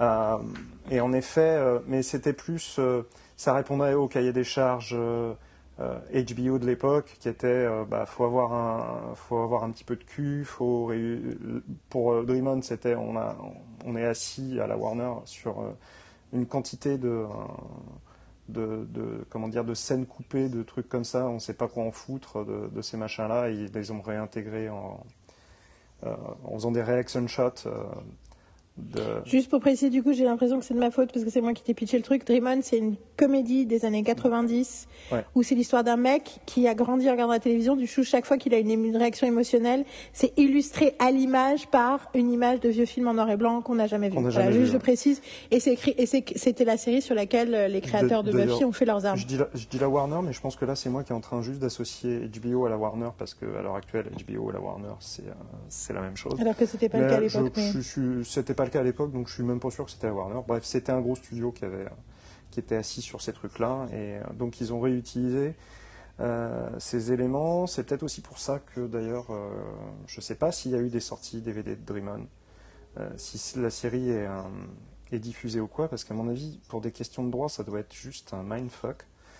Euh, mais euh, là aussi, il faudrait étudier plus le truc. Bref, Oz, c'est vraiment la première tentative de, faire, de dire nous, on va faire de la télé différemment. On va aller prendre ces gens qui écrivent très bien pour la télé euh, mainstream et on va leur proposer euh. Ils vont nous pitcher des trucs et puis on va mettre des, euh, des trucs qu'on n'a pas l'habitude de voir, donc avec des anti-héros, avec des, des, des univers qui sont considérés traditionnellement comme anxiogènes. Enfin bon, on va, on va creuser là-dedans. Le problème, c'est que si on ne garde de Oz que Que ça. les anti-héros et l'anxiogène, ben on va pas bien loin. Parce que On passe à côté de la c'est série, en fait. bien plus que ça. Parce que au cœur d'Oz, il y a des personnages qui veulent, pour la plupart, survivre. Ça, c'est évidemment le dénominateur commun. Mais pour beaucoup, mieux faire. Ils veulent améliorer les choses. Du coup, pitch un peu parce que du coup, je pense que le, tout le monde, les gens connaissent le titre, mais n'ont pas conscience exactement du, Alors, Oz, c'est ce que, ce que raconte la série. Oz, ça raconte l'histoire d'Emerald City, qui est donc la cité d'Emerald en français, euh, qui est un endroit dans une euh, prison euh, bah, de Baltimore, hein, il me semble bien, qui est une sorte de zone de, de test à grande, à grande échelle. C'est-à-dire qu'en gros, les, euh, c'est une sorte de grand, pour le coup, une vraie arène avec des cellules qui sont euh, en verre et pas euh, avec des barreaux. Tout le monde voit tout le monde et la tentative sociologique du mec qui gère ce programme-là, c'est de recréer une société dans la prison pour mieux les réadapter à la vie. Évidemment, parce que c'est une série profondément noire, ça ne fonctionne pas. Tu vois qu'en fait, ils ne font que reproduire les schémas qu'ils connaissent à l'extérieur. Donc, les clans continuent de se, créer, de s'alimenter et de s'affronter. Mais la tentative de faire quelque chose de mieux présente. Après, euh, c'est une vraie étude sociologique sur l'Amérique. Pour moi, c'est un élément complémentaire à une série qui arrivera un tout petit peu plus tard, qui est The Wire, qui montre qu'est-ce qu'on fait des gens une fois qu'ils sont en prison, qu'est-ce qu'on leur, euh, donne à faire. Ça traite évidemment des, euh, comment dire, des peines de prison que subissent les gens qui font des crimes qu'on considérerait aujourd'hui comme étant des crimes mineurs. C'est-à-dire, en gros, j'ai vendu de la bœuf et je finis avec des, criminels euh, bien plus dangereux que moi. Ça montre comment la euh, prison pervertit plus qu'elle ne euh, réhabilite. Ça montre que ben, la plus grosse, la majorité de la population de prison sont des noirs, des, des noirs tout simplement. Mhm. Euh, donc ça montre le racisme, enfin ça parle du coup du racisme en amont, ça parle du racisme pendant, parce qu'évidemment... Du système, oui. Euh, le racisme du système, ça, ça, parle aussi de racisme de manière extrêmement frontale, parce que euh, dans la prison, donc, tu as aussi le clan des nazis. Donc c'est c'est shakespearien parce que tu as des personnages qui ont une, comment dire, une profondeur et un destin qui est juste incroyable. Euh, Mais j'ai l'impression que c'est un, un, des trucs que j'ai dès le départ entendu et du coup euh, qui m'a donné envie de regarder. C'est en fait moi j'ai vu très peu d'épisodes de Oz. Marine a adoré la série, mais c'était une période où euh, elle avait accès à une télévision et pas moi, du coup elle, est, elle a pu tomber dedans, euh, voilà. Et elle a adoré la série, elle m'en parlait tout le temps. Et elle me parlait toujours, le premier truc qu'elle me disait, c'était toujours la trajectoire inattendue des personnages. C'est des personnages, en, gros spécifiquement, euh, je pense que c'est le personnage de J.K. Simmons que tout le monde déteste au début et qui en fait... tu ne peux pas t'empêcher de, d'être profondément touché, affecté par ce qu'il est, qu'il devient et ce qui se passe et ce qui lui arrive, même si tu continues à avoir, il me semble, une relation euh, compliquée avec. Tu as, deux personnages euh, qui, sont, euh, qui sont bouleversants pour moi dans la série, malgré toutes les saloperies qu'ils peuvent faire. Et je voudrais pas me tromper sur leur nom parce que ça fait longtemps que j'ai pas regardé Oz. Il faudrait que je me je retombe dedans. C'est le personnage de Ryan O'Reilly, qui est donc un, criminel d'origine irlandaise qui, qui arrive à Emerald City avec son frère, qui a un retard mental. Et ce qui est formidable, c'est que quand tu te focalises sur le personnage de Ryan O'Reilly, tu te dis, en fait, tout ce qu'il fait, les, les, plus horribles de ses erreurs, il le fait toujours par amour. Après, évidemment que tu peux juger et tu peux te dire, oui, en fait, sa place est en prison euh, la plupart du temps, attention, hein. je ne suis pas en train de sauver, euh, mais il le fait toujours par amour. Et pour moi, c'est une, comment dire, une construction de personnage capitale. C'est-à-dire que pour moi, montrer une ordure, si l'ordure n'a pas quelque chose pour laquelle elle se bat, c'est n'est pas une ordure crédible, c'est pas une, une, ordure que tu peux suivre. Ou c'est ou c'est une ordure. Euh, enfin, tu vois, si c'est un personnage purement narcissique, mais du coup, tu as besoin de comprendre, si tu as besoin de t'intéresser au personnage, tu as besoin de comprendre pourquoi Tout à fait. il est devenu narcissique, pourquoi, quel est, quel est son manque euh, affectif, quel est son trauma qui l'a mené à là. Sinon, tu te fais. Ben, en fait, c'est juste que sinon, tu te fais chier, en fait. En fait, le problème, c'est juste, moi je dis toujours, le problème, c'est que c'est que c'est pas que ces histoires-là n'ont jamais été intéressantes, c'est juste qu'à ce stade-là, ces histoires-là ont déjà existé tellement de fois d'un salaud qui est un salaud, juste pour être un salaud, que moi j'ai besoin d'un peu plus de sophistication dans ma fiction, surtout quand c'est une fiction euh, sur le long terme, quoi. Et je pense que Oz a vraiment euh, a vraiment euh, cassé la tirelire. ça a été vraiment genre, on va vraiment explorer l'humanité de, de monstres en fait. C'est, euh, comment dire, euh, il y, a, donc aussi le personnage de Tobias Beecher qui est donc un avocat qui, euh, qui, euh, qui, je crois, tue une jeune femme au volant d'une bagnole alors qu'il est bourré, et donc Ouais. il finit en prison. Et Tobias Beecher, en fait, c'est l'archétype du personnage qui est complètement perverti, pourri Mhm. par son expérience carcérale. Mhm. Et, mais, enfin, son destin va au-delà parce que, euh, voilà, il va pas être tout le temps en prison, il va y avoir un arc de rédemption, il va tomber amoureux, euh, il va être trahi. Ça, je sais. ça, Ouais, je- ouais, ça, ouais. Même sans avoir vu la série, ça, je sais. il va être trahi malgré tout. Enfin, et, et ce qui est dingue, c'est quand je regarde la, la page IMDB pour me rappeler euh, des noms des personnages, euh, je regarde le casting et je me dis punaise quand même. Et en fait, ils ont, ils ont un peu dit, voilà, alors ça, c'est les 10, 15 premières, prochaines années de la télévision. Ouais, c'est ça. Nous vous présentons, nous vous présentons les, les gens que vous allez continuer à, être, à regarder et à suivre pendant Non, mais, 15 à enfin, 20 et ans. Puis, et puis même, il y a des gens. euh, Enfin, donc en, en effet, tu as, Dean Winter- Winters, dont on qu'on va peut-être pas mentionner, mais qui est dans euh, Brooklyn Nine-Nine aussi, et dans plein d'autres choses. Mais tu as J.K. Simmons qui est, euh, qui est génial partout où il est.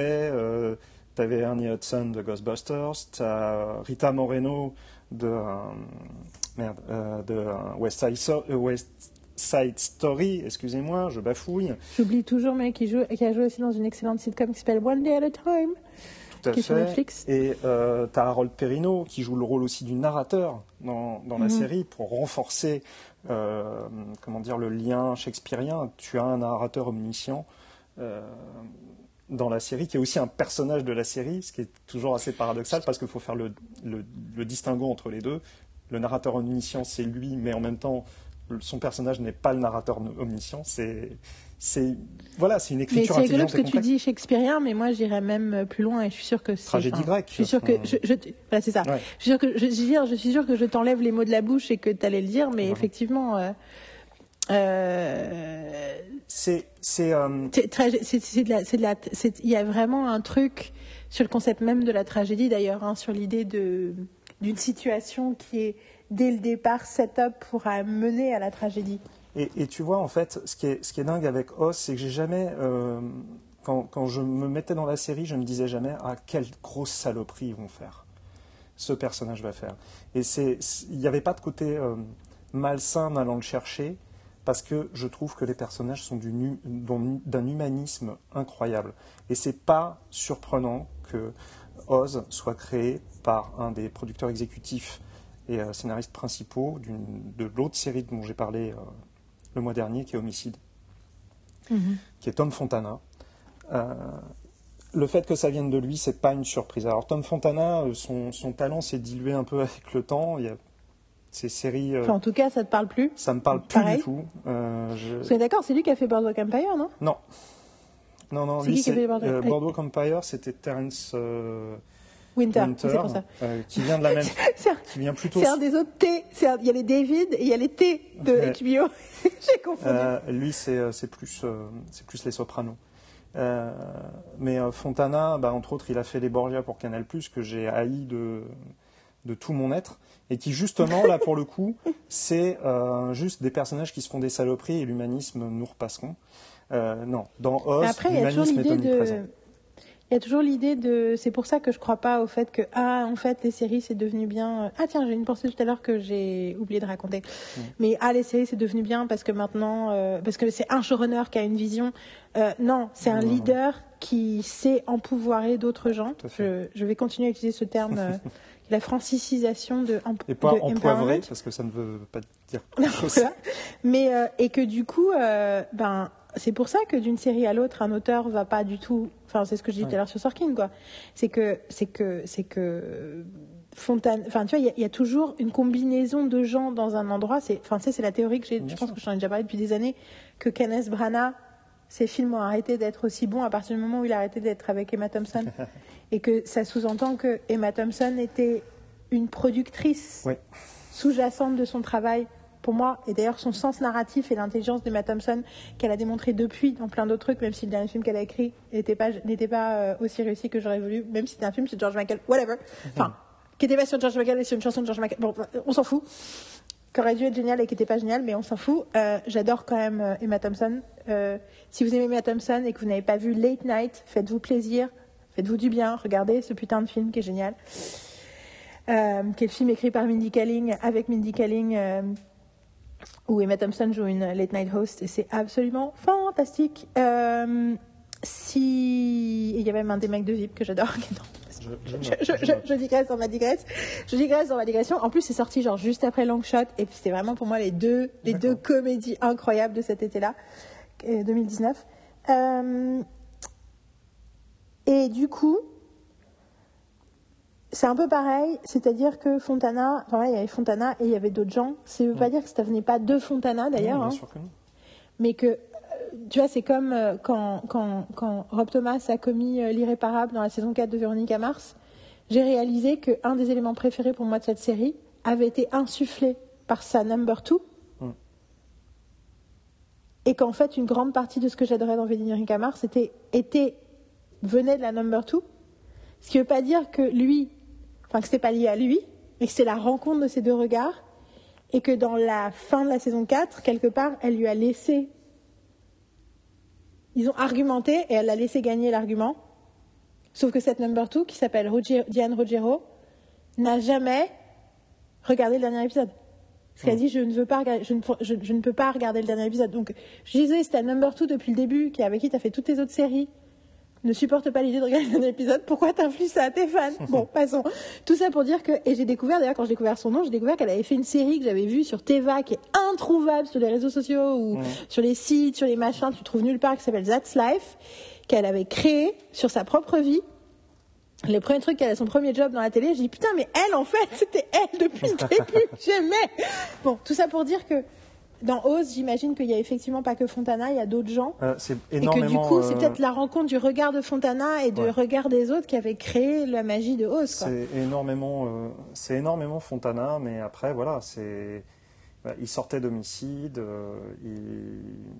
Non, et puis il suffit qu'il y ait quelqu'un dans la, dans la Non, pièce oui, pour te suffit, dire. mais- Bien sûr. Mais du coup, et moi, tu vois, qui te force à te poser des questions que tu aurais peut-être pas naturellement. Enfin, tu vois, Il y, a- c'est. il y avait, il y a- comment dire, euh, Fontana, il est, il n'y est pas allé euh, à l'économie hein, sur, euh, sur Oz, de par les thèmes abordés, euh, les, euh, les situations et tout. Enfin, il, il est allé quand même très très loin. Il a poussé le curseur vraiment très loin. De là à dire qu'il a fini Oz éreinté euh, et un peu vidé, moi je peux, je, comprendre. hein. Je, pense beaucoup à, cette phrase de Jerry Seinfeld ces, derniers temps qui, euh, qui donnait un conseil, à je ne sais plus qui d'ailleurs, et qui lui disait euh, pars quand le, puits n'est pas, euh, n'est pas vide, parce que tu ne sais pas quand est-ce qu'il va se remplir. Et je trouve que c'est très très vrai et ça rejoint un petit peu les, euh, les réflexions que tu peux avoir sur le burn-out et, et ce genre de choses-là. C'est que quand tu arrives, quand, quand arrives au bout d'un truc en disant Putain, j'ai tout mis, j'ai tout fait, j'ai tout donné, euh, bah, c'est très compliqué après. Et comme il dit, tu sais pas quand est-ce qu'il va se remplir. Donc de là à ce que euh, ça soit arrivé à Tom Fontana, je ne le connais pas assez pour en être persuadé. Maintenant, ce que je peux dire, c'est que euh, il, peut, il, peut faire, il peut écrire toutes les merdes qu'il veut derrière. Ça n'a aucune importance. Il a fait Oz, il a fait Homicide. Euh, pour moi, il peut. euh, il- Yeah, fait, yeah, il partie, euh, il fait partie du panthéon malgré tout ce qu'il peut faire derrière. Mais, mais c'est vrai parce que quand tu dis ça, je pense aussi. Faut aussi euh, se saigner les veines pour écrire un truc comme Ah, mais complètement. Bah, il est allé. Et que du coup, au-delà du, du puits, qui- du puits qui est vidé, qui est vidé et qui, est- qui a du mal à se remplir, il y a aussi l'idée bon, euh, c'est bon, j'ai fait ça une fois dans ma Ouais, vie. c'est ça. Maintenant, je vais faire des trucs et on va peut-être pas aller aussi profond parce que c'était c'était douloureux quoi. C'est l'œuvre, c'est l'œuvre de. Quand tu dis qu'il l'a fait, tu veux dire qu'il a fait une tentative de suicide pendant l'écriture non, non, non, de non, non, non, non, mais par contre, le, gé- de- le générique te montre un bras se faire tatouer le titre de la série. Bah, c'est le bras de Tom Fontana. Ouais. Il Ouais, s'est fait tatouer, tatouer Oz. Je veux dire, enfin, il a pas. Après, il avait quel âge? Euh, C'est ça aussi la question. C'est aussi le moment où c'est l'œuvre de ta vie, quoi. Bah, il avait la quarantaine, il me semble. Euh, Donc, entre tu 40 vois, et si 50. à un moment, tu Mais fais. OK, OK, je, je suis au moment. Euh, J'ai une question pour Oui. Oz. Oui, Donc déjà, je, si vous n'avez jamais vu Oz, vous avez besoin d'avoir vu. oui, oui. euh, Regardez au moins le pilote, un et après, rien que pour rien que pour, pour l'expérience visuelle de Oz. Déjà, euh, il y a quelque chose dans la dans la mise en dans la mise en place, dans la façon dont les personnages sont filmés. Dans, enfin, il y a des, juste regardez ce premier épisode là, absolument. Après, la raison pour laquelle je n'ai toujours pas vu Oz. Oui. Pourquoi je n'ai pas envie de voir Oz Oui. Qui n'est bien entendu pas du tout euh, un manque de désir de voir la, la, la, la, beauté, la Mhm. complexité de l'écriture, de l'interprétation, tout ça. C'est que il y a quelque chose de hyper dérangeant pour moi dans l'idée que c'est une. euh, Alors il y a deux choses. Il y a l'expérience que j'ai eue de regarder les épisodes, Mm. qui fait que la formule narrative des épisodes à l'époque m'avait Ah déstabilisée, oui, très déstabilisant. qui est que donc le souvenir que j'en ai, Oui. c'est que pour le coup c'est très épisodique Ouais. et que en gros tout va bien et il se passe un truc et en l'espace de la moitié de l'épisode tout le monde a envie de s'assassiner et à la fin le truc est fini et moi j'étais là c'est rigolo parce que non mais c'est rigolo parce que par rapport à tout ce qui ce que je reproche aux séries et des tuyaux et tout à l'époque je trouvais ça trop extrême. Que les choses montent dans, que dans chaque épisode les, les choses montent si vite en mayonnaise et que ça crée toujours un conflit et surtout qu'il y a quelque chose où tu sais pas enfin j'avais vu plusieurs épisodes de suite et que tu tu vois pas il y a des arcs bien sûr narratifs mais qu'il y avait plein de choses où ça n'avait pas Je de conséquences sur la suite. Et du coup du coup à l'époque ça me posait problème. Après c'est une- c'est de 96 il me semble donc euh, voilà euh, les, les modèles narratifs n'étaient pas les mêmes enfin voilà. Mais je me rappelle qu'à l'époque moi déjà à l'époque ça m'avait dérangé parce que j'étais là et la montée émotionnelle et des conflits et des enjeux est trop rapide Ouais. du coup, c'est j'ai l'impression que ça monte, ça descend, ça monte, ça descend. en fait- Donc ça, c'est la première chose. Vas-y, je, vais, je vais euh, je vais commencer par revenir là-dessus parce qu'en fait, euh, C'est très intéressant, ouais. c'est un, un cas d'école intéressant, Oz, parce que euh, c'est une série qui brise les codes narratifs habituels de la télévision. Et ces codes sont brisés par quelqu'un qui les maîtrise à la perfection. Donc ça, c'est deux éléments hyper importants pour moi. Parce que arriver dans quelque chose en se disant je vais briser les codes, là au moins il a la légitimité de, le faire parce qu'il les connaît, il les maîtrise. Donc Tom Fontana brise les codes. Pourquoi? Parce qu'il sort d'un cadre où écriture en quatre actes euh, pour la télévision traditionnelle avec des actes équilibrés qui préparent les coupures publicitaires. Donc chaque acte à peu près 11 minutes. Là, il arrive sur le câble, il n'y a pas de coupure pub. Malgré tout, j'ai l'habitude de mon écriture en quatre actes, je conserve mon écriture en quatre actes. Par contre, j'ai envie de jouer avec. Je ne veux pas créer un récit qui euh, montre euh, tous mes personnages de manière, euh, comment dire, ah, je vais pas trouver le mot. Monolithique En, en synchronisation, un coup j'ai une scène avec l'un, après j'ai une scène avec l'autre, après j'ai une... Ah, en, Tu vois. en, en, en, en- en- en- enchevêtré, enfin, si on veut, enfin, euh, comment on dit Putain, en, en alternance. en alternance. Donc, mon acte 1, ça va être mon premier personnage. Mon acte 2, mon deuxième personnage, ou groupe de personnages. Mon acte 3, mon acte 4. Et donc, Attends, mais du coup, du coup, parce que du coup, du coup, du Oui. coup, mais mon- ma, nerd, ma nerderie est en Ouais. train de s'allumer. ouais, bah ouais, bah ça, c'est Question l'effet Oz. Du coup, ça veut dire en termes de temporalité.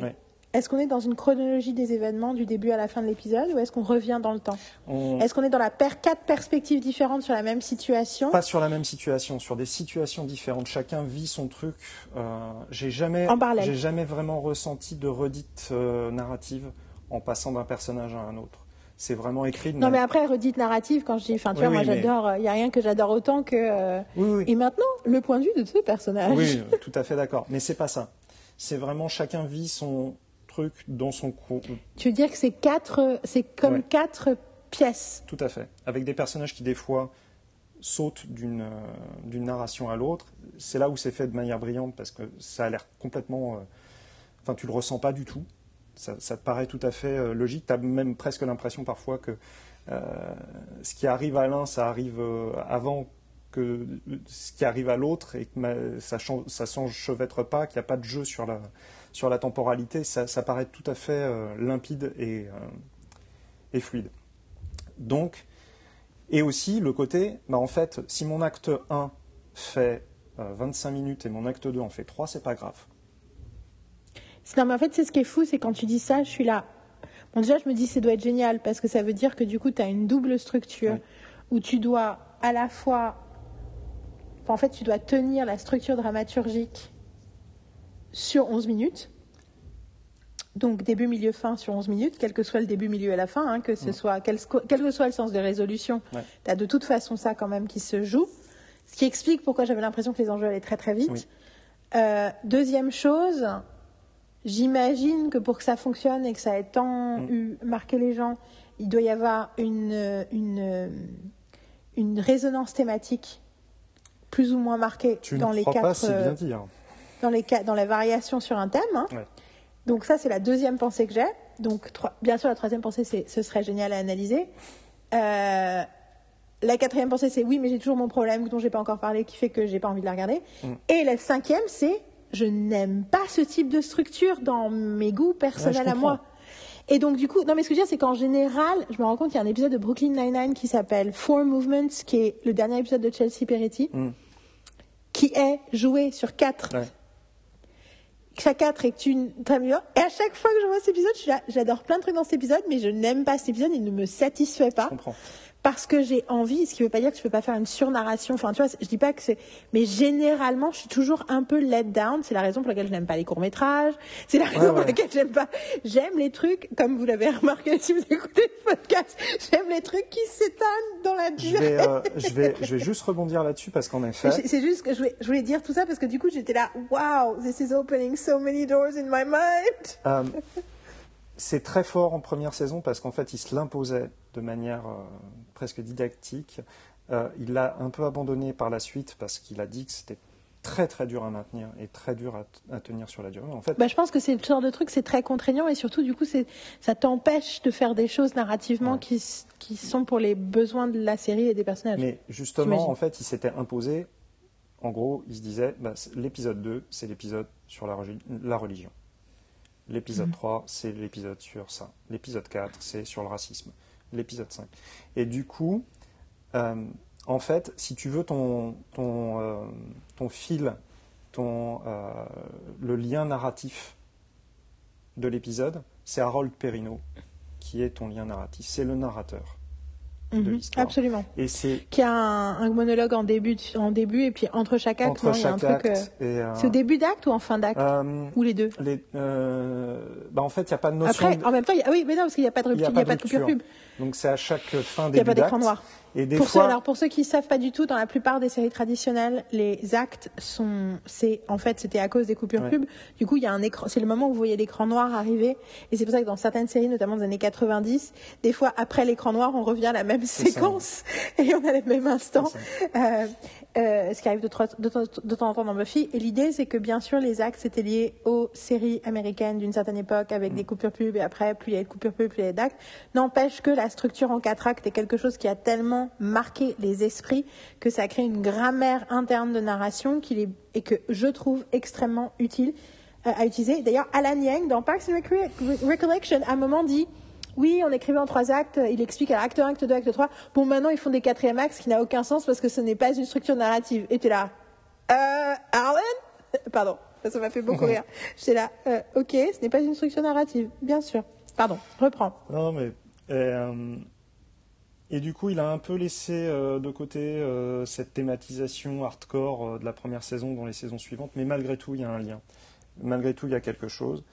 Et, c'est voilà, c'est tenu par, par Harold Perrineau, qui est, un peu, qui est un peu ton confident, en fait, la personne qui est là pour, comment dire, te, ouais, te tenir la main pendant ça, parce que je pense que si tu étais sans Harold Perrineau pendant Oz, ça serait beaucoup de désespoir et euh, beaucoup plus dur. Euh, mais il y a de l'humanisme, il y a quand même un peu d'humour dans Oz. C'est pas non plus, euh, voilà, il y a des personnages qui déclenchent le sourire. Le personnage de Bob Ribado, qui est un ancien, un ancien criminel maintenant en fin de vie, qui est extrêmement touchant et qui a, des réactions et qui a, comment dire, une amitié avec un autre vieux, vieux criminel dans, la prison qui est, à la fois touchante et, et marrante. Euh, donc c'est pas non plus, euh, tu vois, c'est la noirceur, ok, mais c'est des humains, donc euh, ils ont besoin de rire. Mhm. Euh, maintenant, voilà. Non, mais c'est ça, c'est ça que je dis, c'est que c'est totalement impossible d'imaginer un truc qui soit drôle. Mais c'est rigolo parce que, du coup, le truc qui m'arrête, Ouais, c'est l'idée que c'est une, que c'est une expérimentation ratée, dans le sens où, Dans le sens, alors une fois de plus, c'est une vue extrêmement externe de la série, Ouais, vu que je l'ai pas regardée, même si je sais pour le coup plein de trucs qui se passent. Mm. Mais l'idée que on va traiter ces gens comme des humains Mm. pour qu'ils s'améliorent et en fait ça marche pas. Ouais.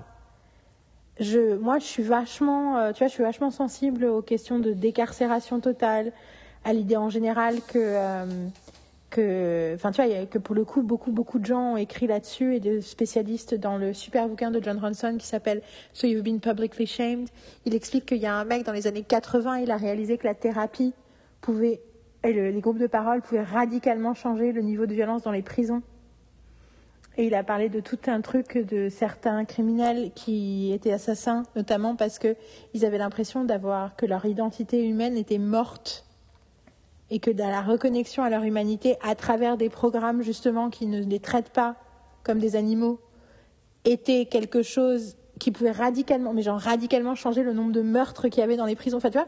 Et je veux dire, on est, on, on est- sur un truc de. Je reviens à la- au problème que j'ai avec X-Files. On est sur des trucs de conviction politique sociale du monde réel qui sont tellement en moi que je ne sais pas. Alors après, vu que je l'ai pas vu, je me rends pas compte et c'est presque la question que je te pose. Je ne sais pas en quel point je peux regarder cette série et ne pas passer mon temps à me dire, mais là, ce que vous êtes en train de dire, avec toute l'humanité de la Terre d'ailleurs, hein, c'est pas la question, mais ce que vous êtes en train de dire sur comment on peut améliorer. Enfin, tu vois, il y a un truc. Dans tous les pays du monde, l'idée que quelqu'un a été en prison, on, a, on associe ça encore, malgré la modernité de nos sociétés, comme quelqu'un qui a fait le mal, quelqu'un qui est mauvais. Et d'ailleurs, du coup, je pense à euh, Orange is the New Black, tu vois, Mais- qui nous montre que bah non, en fait, c'est pas parce que la personne est en prison que c'est l'horrible criminel machin, et que du coup, l'idée que bah de toute façon, maintenant ils ont été en prison, donc maintenant ils sont, maintenant ils, maintenant c'est des déchets de la société, et de toute façon, on doit pas les réinsérer, on doit pas leur donner de chance, on doit pas les soigner. Enfin, tu vois, I- I'm super afraid of that. Je comprends. I'm et en même temps, terrified of et en that. même temps, la série, la, la série te permet de te, te- te faire te poser la question, mais en fait, pourquoi l'incarcération pour certaines personnes, pour certains crimes, Oui. tu vois? Mais sauf que justement, l'idée, c'est ouais, oui, mais, mais est-ce que, est-ce que la série montre pas que d'essayer de les traiter différemment et d'avoir un pilote programme, ça sert à rien? Mais parce qu'ils les traitent pas réellement de manière différente. Ok, donc ils changent coup, ça montre ils que. changent la peinture. Ils, ils sont pas en train de. Tu vois, j'avais vu Mais des. du coup, le directeur du programme, il est con ou il est, il est. il est Non, tu égocentrique. en fait, Il est très égocentrique. ah, donc tu vois, là, du coup, ça, ça enfin non, donc c'est un narcissique en Ah, fait. Il essaie de prouver narcissique. quelque chose à travers. euh, Tout à fait. Son expérience, mais il n'a pas les mêmes. Donc du coup, ça voudrait dire qu'il pas- pas- n'apporte pas les outils nécessaires d'empathie et d'intelligence émotionnelle qui permettraient de sauver le truc. Du coup, c'est pour ça que le truc marche pas. Est-ce que du coup, au bout d'un moment, ça, ça a des conséquences Bien sûr. C'est qu'est-ce qu'il y a des gens qui s'en rendent compte, Bien sûr. des gens qui disent mais non, Emerald City, c'est pas le programme que vous pensez que c'est. Exactement. Ça, C'est exactement ce ça qui y se est, passe. tu viens de me donner les clés pour accepter de regarder cette C'est série. exactement Parce ce qui se passe dans la série. Terrifiée par cette question. Non, non, non. Il est, il- euh, McGuinness, il il il remis en question. Il est, à un moment, il est mis au placard. Enfin, c'est, non, non, c'est, c'est adressé. C'est, euh, on n'est pas dans un cas de, j'avais vu euh, dans, dans un pays nordique où en fait ils avaient, ils ont, ils ont recréé Oui. une société, je crois, sur, euh, sur une petite île où en fait euh, ça, les, euh, comment dire les, euh, Mais je les crois que c'est pas un pays nordique, vivent comme, toutes les, je, je sais C'est toutes les prisons scandinaves. Je Ouais. sais plus euh, si c'est la Suède ou si c'est crois que c'est la euh, autre pays. où en fait, bah voilà, ils ont recréé une société à l'intérieur et les mecs, quand ils ressortent, bah pour la plupart, ils arrivent à avoir une vie normale. Euh, là, tu te dis, en effet, ça marche parce qu'en fait, tu, euh, tu les coupes du reste parce qu'ils ont besoin de réfléchir à ce qu'ils ont fait, en gros, mais tu les coupes pas de la vie euh, à tel point qu'ils sont Et puis surtout, tu utilises cette période d'incarcération pour les, Pour les aider à apprendre les quelque chose. Aussi. pour les outils, et puis surtout les outils de se réparer émotionnellement qui, et d'aller à la, à la source de leur déconnexion avec la Et société, des, en fait. des moments dans Oz, et j'ai l'impression qu'on fait très très long sur cette série en même temps. Bon, Euh, Who cares? Ouais. J'ai fait, j'ai fait trois quarts d'heure, euh, une heure sur euh, The West Wing. Euh, à ce stade, ouais. franchement, pff, who cares? J'ai- Voilà, je, je vous l'annonce, auditeur, who on cares? fera peut-être deux autres épisodes au final. Euh, Mais c'est pour ça aussi Ouais. qu'on fait des épisodes de qu'on fait des épisodes une fois par mois, c'est pour qu'on puisse se permettre que, que vous ayez un mois pour l'écouter. Et euh, euh, comment dire? Ah merde, j'ai perdu le fil de ce que je voulais dire du coup. Euh, Prison scandinave, ouais. euh, réparation, oui, alors le, le côté, l'aspect complètement humain, t'as as un, t'as un pasteur, enfin, ouais, qui, qui est joué par Billy Wong. Représentant de la religion. Ouais, oui. euh, qui, qui parle avec les détenus. Tu as une euh, psychologue euh, qui est jouée donc par Rita Moreno qui parle avec les détenus. Tu as une infirmière, Lorraine Vasquez, je crois, l'actrice, qui, qui, qui est pareil, qui a un lien avec les détenus, qui parle. Et là, d'un seul coup, avec ces personnages-là, pas avec McGuinness, mais avec eux, il y a un vrai discours, il y a une vraie introspection. Ça parle de ce qu'ils ont fait, euh, de ce qu'ils ont fait, de ce qu'ils sont en train de faire, de ce qu'ils sont en train de vivre. Euh, donc il y a vraiment une discussion là-dessus. Et moi, c'est une série aussi qui me touche évidemment parce que le, le truc sous-jacent là-dedans, c'est la, tu, tu, tu vois de la masculinité toxique à tous les coins de rue. Il y a très peu de personnages féminins. Et en même temps, c'est là pour le coup, d'un point de vue structurel, c'est totalement logique. Mais ça adresse ça, adresse cette, euh, cette, cette- Les conséquences de la masculinité de la toxique. masculinité toxique. Euh, donc, Ok, you're selling it well. ouais. You're selling it very well. Maintenant, je suis là. Ouh. Bon, après, il y a effectivement la question du degré de violence, hein, mais Ah, euh, ça, c'est après ce que j'ai dit sur Unbelievable, après Unbelievable, il y a que un épisode qui est dur à regarder. Non, mais je vois, ma, euh, Caroline, ma compagne, euh, on avait regardé le premier épisode ensemble. À la fin du premier épisode, elle a dit Je peux pas, j'y arrive pas. C'est trop. C'est trop dur, c'est trop noir. Et franchement, je comprends. Ouais, Je, me dis que ça peut peut-être être un truc. euh, Écoute, je sais pas, je vais explorer. Je tiens à dire que j'ai vu les deux premiers épisodes d'Homicide. Donc moi, moi, je fais mes devoirs. Hein. Et euh, après, moi, j'ai tellement plus envie, j'ai tellement plus envie que tu vois Unbelievable avant de regarder quoi que ce soit d'autre que du coup, même si tu, regardes Gilmore Girls, tu là, Unbelievable, 10 épisodes. Non, mais en plus parce que je trouve ça intéressant parce que c'est une mini-série. Enfin, il y a plein de trucs. euh, qui font que ça devrait pas et en fait ça marche tellement bien et du coup un peu comme Elsewhere que dont j'ai toujours pas vu la fin et que je vais regarder la fin je pense que c'est des c'est des c'est des c'est des choses intéressantes d'en parler parce que techniquement elles devraient rentrer dans la catégorie des trucs qui vont à l'encontre de mes préceptes Ouais, de série ouais. or je trouve que au contraire ils vont complètement renforcer mes convictions et du coup je pense que c'est des objets intéressants de d'observation euh, Écoute, je pense que tu m'as convaincu et du coup, je pense que tu as convaincu tout le monde de voir Oz. Je pense que du coup, ce que j'ai envie de faire, c'est de le mettre dans ma liste de. Je vais, moi, ce que j'aimerais bien faire, c'est regarder la première saison des séries que j'avais pas vues. Ouais. Euh, Du coup, j'ai vu deux épisodes de Homicide, il n'y a que 9 épisodes dans la saison 1. Et quand y a 4 épisodes dans la saison 2 Genre, Ouais. what? Ouais. Et euh, mais euh, le truc donc est bien sûr dans Homicide, un des flics, c'est le détective de la saison 1 de Lois et Clark que j'adore, que j'aurais voulu qu'il soit un personnage récurrent, mais sauf qu'en fait il était dans Homicide. C'est pour ça qu'il est pas, qu'il revient pas. Mais il y a quelques épisodes où tu le vois, c'est juste quelques scènes, mais il est tellement cool, je l'adore. C'est le mec, bah, le mec que tu m'as dit, Ouais. bah, qui après qui est dans plein de John séries, Munch. et bah qui est aussi, mais bon, bien, pour le coup, c'est pas, c'est pas son personnage qu'il a dans les Clark, mais, et notamment, euh, la façon dont il réagit à l'énergie de Lois. C'est très drôle. Ah, Richard, notamment, il y a- Richard Belzer, elle l'appelle, puisque vu qu'ils sont, vu qu'ils sont journalistes, euh, elle l'appelle, elle a le numéro du détective et elle l'appelle quand euh, Clark s'est fait cambrioler et elle dit, bah alors, vous venez pas euh, relever les empreintes empreintes et tout? Et l'autre, il regarde et fait, et il regarde, il fait, euh, c'est un cambriolage. Et après, je peux te faire un, un, un, un truc pour l'assurance. Et il y a Loïs qui fait, qui fait Somewhere there is a grandmother who's getting robbed. Elle fait tout un truc et il fait Et oui, et cette autre main, il y a une grandmother qui se fait assassiner parce que tout, et qui appelle la police et personne ne vient parce que tous les flics sont en train de relever les empreintes des cambriolages. Such a good scene. Anyway, I love Lois and Clark. God, it's good. Mais euh, oui, euh, oui, du coup, j'ai trouvé ça génial qu'il y ait un lien entre Lois et Clark et Homicide. Et ensuite, effectivement, je suis allée découvrir toutes les séries dans lesquelles il avait joué ce rôle, y compris des épisodes de Law and Order, des Ouais. faux épisodes de Law and Order dans plusieurs séries, dont Sorty Rock. Ça m'a fait beaucoup rire. Bon, passons. Euh, tout ça pour dire que euh, j'aimerais bien regarder la première saison de Oz. Alors pour information, moi c'est euh, autant il y a certaines séries, j'arrivais à, à enchaîner les épisodes. Ose, j'ai jamais réussi. J'en regardais un. Non, mais je me Euh, rappelle, à une époque, quand j'étais chez Générique, euh, Guillaume Regour, Mm. un, de mes, un de mes collègues et journalistes préférés qui euh, ne, fait, n'écrit pas ne fait pas beaucoup de journalisme parce qu'il fait d'autres choses, mais j'aimerais bien qu'il en fasse plus parce que j'adore quand il écrit. Regardait Ose, je sais, parce que c'était le moment où ça sortait en DVD, du coup il faisait des critiques dans les. Tu sais, Mm. c'était le moment où Générique existait, où il y avait aussi. C'était un moment où il y avait plein de séries qui sortaient Ouais, en DVD.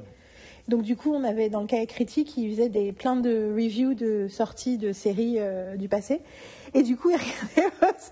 Et c'était vraiment genre un moment genre bon, on a regardé l'épisode Oz, il dit c'est génial, hein, c'est génial. hein. Mais bon, euh, là j'ai besoin de regarder une sitcom ou j'ai besoin de faire un truc, sinon ça passe. Moi, je le regardais, en fait, ça passait- J'ai besoin d'un break. C'était, euh, ça montrait mon rapport à Oz en fait, et ça, ça l'expliquait bien. En fait, c'est la seule série que je regardais en direct à la télévision.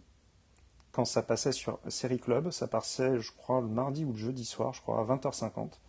Mardi ou jeudi soir, 20h50. J'étais devant. J'enregistrais le truc quand même, mais je le regardais en direct. Pourquoi? Parce que bah, j'avais besoin de la semaine entre chaque épisode, et d'un autre côté, je ne pouvais pas le rater. Je ne pouvais pas attendre plus. Donc il y a le côté. euh, Je vois très vois, bien ce que tu veux dire. C'est pas attraction-répulsion, c'est attraction et digestion. C'est que, Mais tu sais que moi, je suis vachement malheureuse en ce moment d'avoir euh, perdu euh, deux Ouais. ans et demi de ma tâche de série. Parce qu'en gros, ma mère est morte et j'ai fait stop. Et du coup, j'ai plein de séries, y compris des séries euh, genre les NCIS, les machins, mais aussi euh, New Amsterdam, où je suis, où j'ai deux ans de retard. Ouais. Et ça me rend un peu malheureuse parce que à la fois, je suis en train de rater ce qui se passe en ce moment, mais surtout, du coup, je, je vais, je vais avoir envie de les binger. Ouais. Et en fait, ça me fait chier. Ouais. Ça me fait chier de les binger. Et euh, New Amsterdam, tu vois, je suis à l'épisode 3 de la saison 3. Là, on est en- dans la saison 6, je crois. Et, euh, et ça me saoule, quoi. Ça me saoule et ça me saoule de passer à côté de l'événement, de ce qui est en train de se passer en- au jour le jour, parce qu'en plus, c'est des séries, t'as envie. Enfin, je sais pas si t'as déjà regardé New Amsterdam, mais Non. moi. Faut que tu regardes New Amsterdam. Non, je- franchement, hein, de, de, le- l'épitome de c'est quoi la série populaire, intelligente, euh, network, c'est New Amsterdam. Voilà, bah, j'ai, vu que les deux premières saisons, mais les filles continuent à regarder, continuent à trouver ça. C'est extrêmement intelligent. C'est extrêmement. euh, ça reflète le post-Trump traumatic disorder, le post-Trump stress disorder de. On en a marre des gens incompétents, donc on va faire que des gens compétents et on va montrer que la complexité de la vie, de travail et de personnel ne vient pas de gens qui sont de mauvaise volonté ou qui sont cons ou incompétents. Ouais. Le principe de New Amsterdam, c'est un mec qui arrive en disant on va trouver des solutions. En, en fait, c'est, en fait, Ted Lasso en version network. d'accord. C'est-à-dire qu'il arrive, sauf que bon, c'est un peu différent parce que Ted, il a un peu, un l'impression au début qu'il est ahuri et tout, même s'il ne l'est pas vraiment. Euh, il arrive, en gros, c'est voilà, il a réussi à faire sortir du marasme une clinique euh, d'un quartier de Chinatown euh, qui était en train de couler. Il a réussi à la, à la faire fonctionner euh, pour le, la communauté. Donc, on va lui donner les clés. On va le faire directeur médical du plus gros hôpital public des États-Unis Mm. qui est à la fois, vu que c'est à New York, c'est à la fois l'hôpital utilisé par l'ONU et l'hôpital utilisé par Rikers et l'hôpital et c'est un hôpital public dont n'importe qui peut rentrer dedans. Et en gros, les directeurs médicaux tiennent un, un an. et lui, on va lui donner le job et il arrive en disant on va être de bons médecins et c'est comme ça qu'on va réussir à sortir du marasme économique. Et on va et du coup, moi, ce que je suis là pour vous aider. Je suis pas là pour vous dire ce qu'il faut pas faire. Je suis là pour, vous aider. Vraiment comme Ted Lasso. Et c'est génial parce que moi j'ai une nana qui une de mes stagiaires qui me fait euh, moi j'ai adoré mais bon je l'ai montré à ma copine qui est infirmière et elle a dit que c'était euh, insupportable à regarder parce que c'était pas réaliste j'ai fait basé sur une histoire vraie genre le mec existe et le mec il a fait ça il y a 15 ans dans un hôpital public aux États-Unis et du coup tu vois la résistance qu'on a de penser qu'un personnage peut arriver et dire je vais faire le bien Ouais. et bien sûr, il a plein de problèmes, tout le monde a des problèmes, c'est la merde. Tu vois ce que je veux dire? C'est pas comme si c'était facile. Mais il arrive avec cette intention. C'est rigolo que je parle de New Amsterdam à la fin de parce que tu, vois, tu prends l'opposé. Non, mais tu prends exactement tout ce que tu as décrit, mais tu prends à Tu, l'opposé. euh, tu, tu résumes euh, un petit peu mes soirées euh, visionnage euh, de l'époque. Après Oz, généralement, je regardais Friends. Mais du coup, et du coup, et bien sûr, un New Amsterdam, c'est NBC. Euh, et New Amsterdam, j'avais vu le trailer et j'avais dit, je vais détester cette série. C'est bien, on va regarder. Et en 30 secondes, comme ça, je vais pouvoir la, la sortir de mon, de mon, de mon, de mon watch. J'ai regardé les 30 premières secondes, j'étais là. I kind of love this. Franchement, et puis en termes de, en termes de pilote, en termes de machin, c'est à la fois pilote hyper genre, voilà, je suis un pilote de série, et en même temps, franchement, mais regarde juste le pilote. Je- c'est- la série à suivre qui arrive à, à être dans le, tu vois, dans le mainstream, mais à pousser l'enveloppe sur ce qu'on peut faire de, avec la télé network. Euh, On reste sur HBO, je crois, non? on- on- Il me semble. non, absolument pas. Ah, non? Bah non, justement, c'est le, c'est le Rogue Cousin. C'est Ah, c'est Showtime. Showtime. Mais oui. C'est la première série Showtime euh, qui a un peu fait parler d'elle. Euh, nous allons parler, je vais parler de Queer as Folk version américaine. Alors je vais faire court pour une fois pour de vrai parce que ça fait longtemps que je parle, mais aussi parce que euh, j'ai envie que vous la regardiez. Une des raisons pour laquelle cette série est dans mon top 5 personnel. Euh, parce qu'il y a le top 10 et il y a le top 5. Et donc le top 5, vous l'avez, vous l'avez, vous, les trois premiers, vous avez bien compris. Et en, ça, c'est ma position 5. C'était avant ma position 4, mais j'ai rendu compte, je me suis rendu compte que la série qui était en 5, je la regardais tous les ans aussi. Alors que celle-là, je la regarde moins souvent. Du coup, je me suis dit, bon, je elle doit monter en 4. Donc, Queer as version US. Série Showtime de 2000. Du coup, à l'époque, c'est rigolo parce que tu vois la première saison, tu sens que c'est les débuts de Showtime où c'est punk. Et notamment en termes de, de, de réalisation et de visuel, c'est presque clinquant. Dans le sens pas euh, bling, mais dans le sens euh, très. Il y a un côté très brut dans les couleurs et dans la, et dans la réalisation. C'est l'histoire euh, d'un groupe d'amis au cœur de la scène gay de Pittsburgh, ce qui est assez génial parce que c'est ville de province. Euh, ce qui est un peu. Tu es en train de prendre des notes? Non. J'entends un truc qui gratte le papier. C'est toi? Non, c'est ton micro? Je. Cherche pas. C'est ta maison. C'est ta maison qui fait du bruit. C'est le fantôme. C'est le fantôme qui prend des, notes. Parce que le fantôme, il est là. Oh, interesting. Ouh, ça a l'air bien. C'est bien sûr le remake d'une série qui est tr- très importante dans l'histoire de la télévision, qui est euh, Queer as Folk UK, euh, créée par Russell T Davis, euh, qui est un grand créateur de séries, euh, qui a rebooté Doctor Who et qui a écrit plein de trucs, notamment ces dernières années, qui ont beaucoup marqué. Euh, It's a Scene, Years and Years, Banana, euh, Cucumber, euh, euh, j'ai dire potato, non, surtout. Qui, est, gén- qui, est, qui est- qui est une mini-série multiple, qui, mérite vraiment son pesant de cacahuètes, même si revient, jamais vraiment regardé et qui revient sur Doctor Who. Et il revient sur Doctor Who. Ouais. Ouh, excellente nouvelle. Pour les gens qui adorent Doctor Who. Voilà, donc Russell T Davis qui a créé du coup une série euh, qui, pour le coup, c'est sur euh, un groupe d'amis dans la scène gay de Manchester. Et il y a une grosse différence entre Queer as Folk anglais et américain. Euh, c'est que Queer as Folk anglais, c'est deux fois quatre épisodes. Ouais. Donc, si on est sur euh, de la mini-mini-série, alors que Queer as Folk a cinq saisons. Et la première saison a 20 épisodes quand même. Euh, quand on commence à regarder, c'est très. Alors pour le coup, not safe for work. Lots of sex. D'expérience, je connais peu d'hommes hétérosexuels qui ont regardé cette série. Les femmes adorent. Autant les femmes hétérosexuelles n'ont aucun problème à regarder The L Word, autant euh, les hommes hétérosexuels ont plus de mal à regarder Queer as. À l'époque, j'avais développé une théorie là-dessus et j'en avais parlé, j'avais montré un extrait un jeune mec américain qui était à Yale, qui est considéré comme la Ivy League, donc l'université de prestige américaine la plus euh, gay-friendly qui existe et qui disait genre en gros trois quarts de mes amis sont gays. Et il avait 21 ans, tu vois, il était très euh, queer-friendly. Mais j'ai montré une des séquences les plus belles de d'embrassade, de, de kissing dans Queer as Folk et ça lui a rien. Il était là, ouais, ok. Et, j'ai- et, et du coup, je me suis dit, en fait, on est tellement. Le male gaze fait tellement partie de la culture cinématographique et audiovisuelle que les hommes comme les femmes sont habitués à regarder des corps féminins et à avoir euh, et à associer ça à de la sensualité et que c'est beaucoup plus compliqué pour quelqu'un qui ne ressent pas naturellement Ouais. d'excitation sur un corps masculin de regarder ça. Donc du coup, je pense que c'est important de construire ça. Donc je pense que c'est important pour tous les hommes hétérosexuels qui nous écoutent de regarder Queer as Folk. Euh,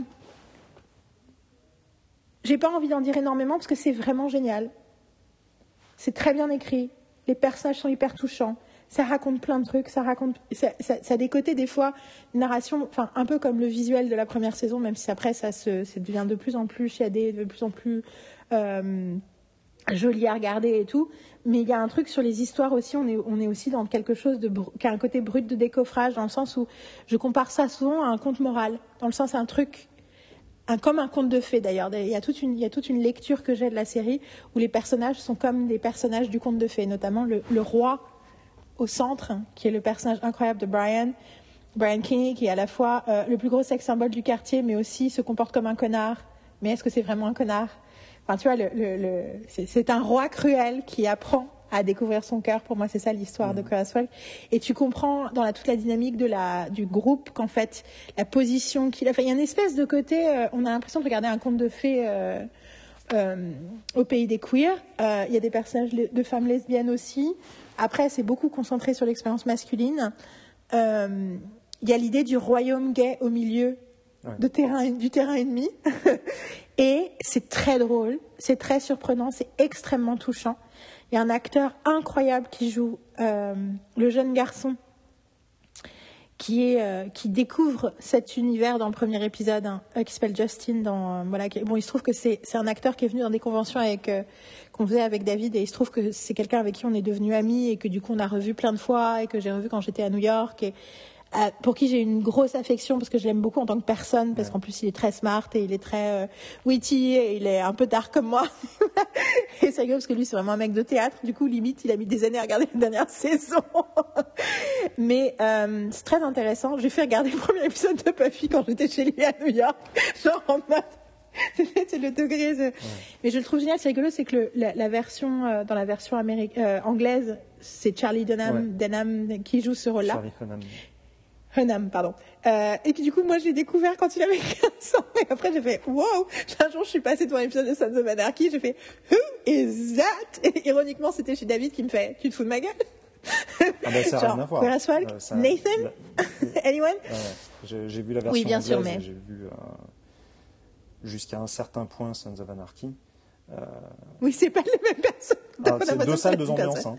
hein. Euh, Oui, c'est ça. Et, euh, et je, enfin, je, j'apprécie plus, j'appréciais plus euh, Folk. Et j'en parlais avec euh, avec euh, Sullivan Le Postek, euh, justement, qui est, qui est un grand fan de Folk, la version britannique, et, et de Russell T Davis de manière au sens large.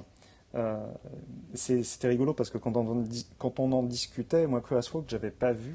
Et euh, c'était un. On se donnait des assignements au village, on s'est on s'est fait ça un jour. On a dit, bah tiens. Toi- Village Site pour lequel pendant Voilà. longtemps tu as écrit, euh, écrit, sur la euh, a- fiction euh, Qui a européenne. été créé par, euh, par Sullivan. Et à un moment, on s'est dit, bon, bah tiens, je vais te forcer, entre guillemets, à toi, regarder ça, toi, tu vas. euh, et euh, moi, je disais, bah toi, tu vas regarder ça, et ainsi de suite. Donc, c'était un exercice assez sympa, et il m'avait euh, assigné quoi. Je veux dire le truc que j'essaie de faire depuis, avec toi depuis le début de ce podcast? J'avais plus de temps à l'époque. Euh, Les enfants. euh, ouais, bah, à, l'époque, euh, j'a- j'avais un enfant, il faisait beaucoup de siestes, donc euh, ça laissait du temps. Donc, comment dire Il m'avait mis Folk, et en fait, je lui disais, bah, c'est rigolo parce que j'avais déjà commencé à regarder Sons of Anarchy, et je lui dis, il ouais, moi, pour moi, Charlie Hunnam, c'est Queer Folk, et moi, je lui dis, ouais, pour moi, c'est Sons of Anarchy, on a l'impression de pas parler de la même personne. Clair. Et euh, ouais, ça c'est, assez fou, quoi. Et je le trouve très bien dans Queer as Folk. Je le trouve plus questionnable dans Sons of Anarchy, mais c'est toute la série que je questionne. Après, euh, moi, j'ai pas, j'ai pas vu Sons of Anarchy. J'en ai vu que des bouts. Ça avait l'air incroyablement bien euh, joué. Ah, et- ça, ça- genre complètement hypnotisant, mais euh, j'ai entendu beaucoup de bien jusqu'à un certain point, et du coup, la façon dont les gens en parlaient après, j'ai fait en fait, peut-être que je vais pas m'investir. Bon, toujours est-il que, parlant de Queer as Folk, et du coup, effectivement, l'heure tourne, et je suis là, mais en fait, on va s'arrêter à Queer as Folk, et on va faire la dernière partie sur les six séries, parce que je sens le truc venir. Bon, passons. Faisons Non, Queer as Folk d'abord. Je pense que t'as pas tort. Parce que du coup, ça me permet de vraiment parler de Queer as Folk, qui est une série que j'ai l'impression que personne n'a vue. Enfin, peu de gens ont vu, surtout en dehors de la communauté LGBTQ+. Du coup, j'ai envie d'en parler un peu plus. Hein, tu m'autorises Ah. Et on s'arrête là, et après, on fera un troisième épisode. Sur la problème. right? Et on fera l'épisode d'analyse en janvier. Alors attention parce que le prochain, euh, on va peut-être en faire de deux derrière. Non, mais c'est le truc, en fait, c'est la saison. Ouais, c'est ça. Saison 1. Ah. Ils essaient de finir l'épisode 2. Mais en fait, alors ça, alors, Mais en juste fait, un truc. welcome to the writer's room. C'est exactement Welcome ce que j'allais dire. room. Ah Tu vois, c'est deux salles, deux ambiances. Nous, c'est, nous, on est à combien Je sais pas, 1200 km l'un de l'autre et on, ça. a, on est dans, on est connectés par l'esprit. C'est trop bien. Mais c'est exactement ça. C'est le principe de la writer's room. C'est ça. Euh, du coup, et puis je suis contente parce qu'on avait bien dit, hein, ce podcast sera conversationnel, ce podcast sera, sera euh, en live. On n'a pas pris les gens en Euh, traître. hein. Donc parlons de Queer as Folk. Vas-y. Quand Queer as Folk anglais arrive, j'ai j'habite pas encore avec Marine, ou j'habite déjà avec Marine, en tout cas, je passe ma vie chez Marine, qui a Canal+.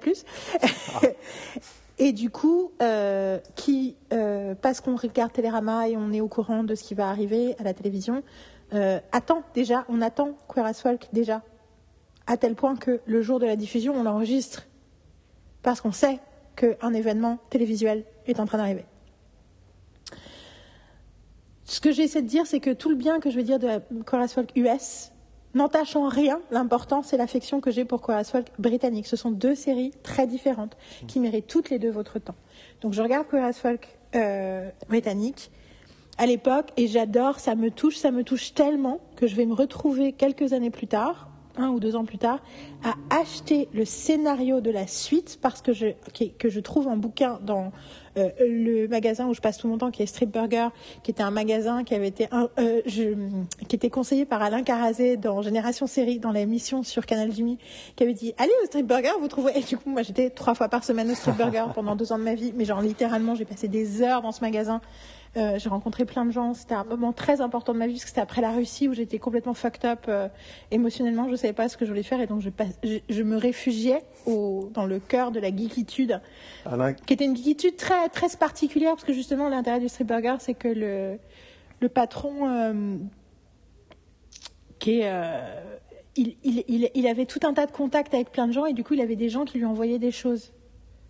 Donc, c'était pas genre euh, une franchise où il avait, c'était sa la collection qu'il construisait. Il y avait des comics, il y avait énormément de magazines. C'est là que j'ai découvert Entertainment Weekly. Il avait des photos, euh, tu sais, des photos. euh, Enfin, bon, il avait- c'est- c'est- c'est- cet endroit était incroyable. Alain Carazé, extrêmement... ce, ce provocateur de- d'obsession euh, machiavélique. euh, Et un jour d'ailleurs, du coup, j'étais au... c'est la première fois que j'ai rencontré Caradé, Ouais. c'est parce que j'étais au, au Street Burger et qu'il est arrivé et qui et que du coup je me suis présentée parce que quand je l'ai vu faire son émission, c'était un Ouais. moment hyper important dans ma Bien vie. sûr. Et entre temps, j'ai eu l'opportunité de travailler avec Carazé et j'ai eu l'opportunité d'avoir une excellente relation avec Carazé à tel point que la dernière fois que je l'ai vu, je faisais un truc sur Daredevil et euh, et après j'ai découvert qu'il était dans le public Ouais. et après, enfin il m'a dit bonjour après.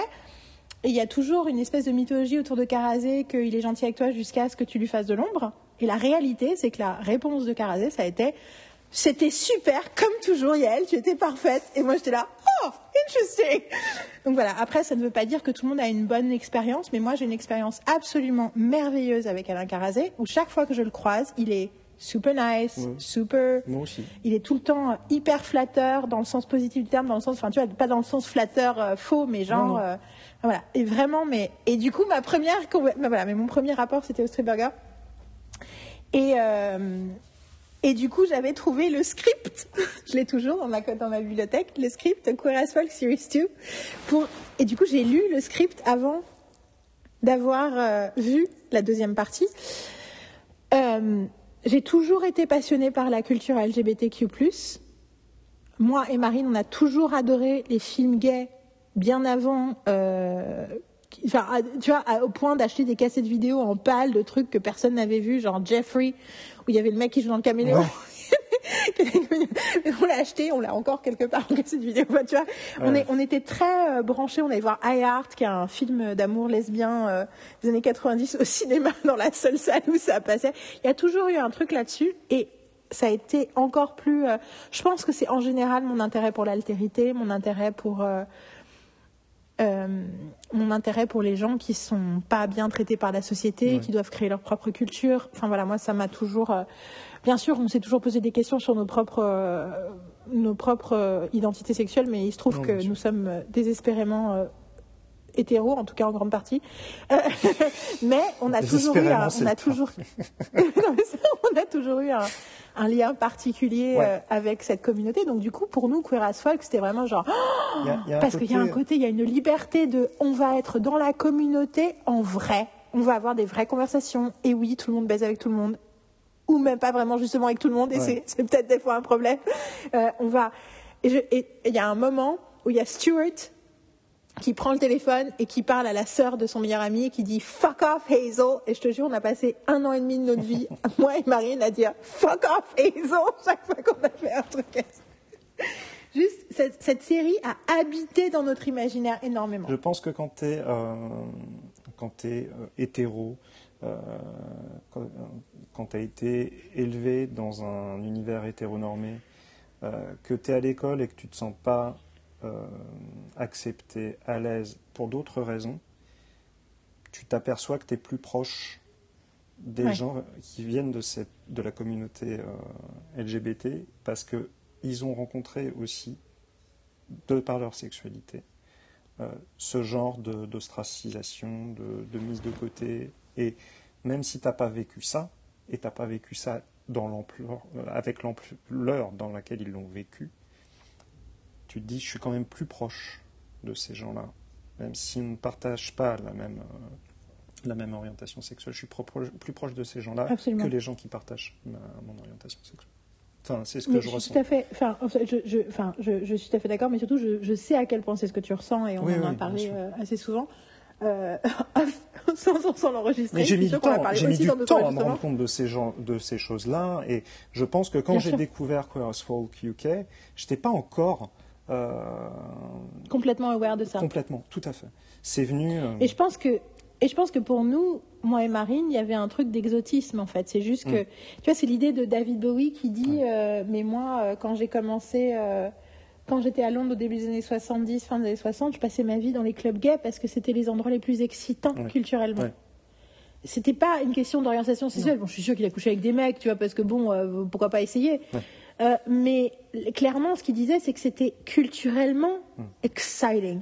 Et qu'il y avait quelque chose de cet ordre-là pour moi et Marine dès le départ. Ce que je veux dire par là, c'est que I come to my love of the US version. Je, je suis arrivée à mon adoration de la version US euh, de façon légitime. C'est-à-dire que je ne suis pas arrivée conquise. Parce que je suis arrivée avec la question, c'est quoi ce remake? Pourquoi faire un remake? Ouais. C'est quoi ce bordel? Ouais. Ça, c'est la première réflexion. Deuxième réflexion, ça passait... euh, donc c'est cette période entre 2000 et 2005 où j'habite en Allemagne et quand je viens en vacances chez ma mère, je regarde le câble et j'essaie de rattraper les séries. Du coup, c'est rigolo parce que du coup, je viens à Paris, je passe du temps, j'apprends à connaître une série et hop, je la ramène en Allemagne. Et donc j'ai fait ça avec Six Feet Under, Six Feet Under, j'ai fait ça avec The West Wing, j'ai fait ça avec euh, et j'ai fait ça avec Queer as Folk, où du coup je tombe sur un épisode où c'est euh, oh putain Mon- le personnage dans la représentation du conte de fées, donc il y a le roi, il y a le prince, il y a euh, le frère de lait, il y a la il y a la nourrice, il y a le conciliéri et il y a le fou du roi. Emmett. J'étais la Page, mais ça, je crois que c'est le nom du père de l'acteur. Donc Emmett, qui est le grand fou, qui est comme le fou du roi, qui est. Pff, I mean.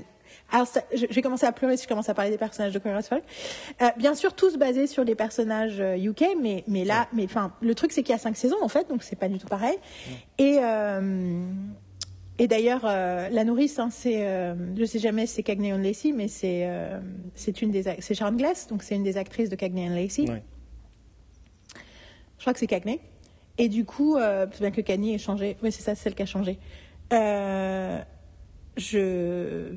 enfin, il y a un truc dans l'histoire des séries aussi à l'intérieur de ça, de ce choix-là. Et, euh, et donc, Emmett cherche un coloc et on lui demande alors, euh, comment ça se passe, la recherche d'appartement? Et c'est une série de flashbacks où tu le vois baiser différents mecs dans différentes positions dans l'appart. Et du coup, vu que c'est la première scène que j'ai vue, j'ai trouvé ça très cru. Et en fait, j'étais là, c'est quoi ce truc? Bon, voilà, ok. Donc, et du coup, pendant un, deux ans, j'ai résisté à Colas US. Jusqu'au moment où, pour une raison mystérieuse, je crois que c'est un pote de ma mère qui a acheté les DVD. Enfin, on s'est passé un truc et j'ai vraiment regardé.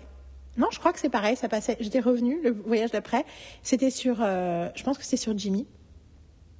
Et j'ai regardé, du coup, c'était en VO sous-titré. Et j'ai regardé un épisode, et j'ai regardé deux épisodes. Et en fait, je me suis, je me suis retrouvée hyper sensible à la série. euh, un peu, tu vois, le genre de truc où tu, tu, tu contrôles pas trop le truc et tu te rends compte que plus ça va, plus t'es attaché un peu comme un crush, tu vois. Tu Ouais.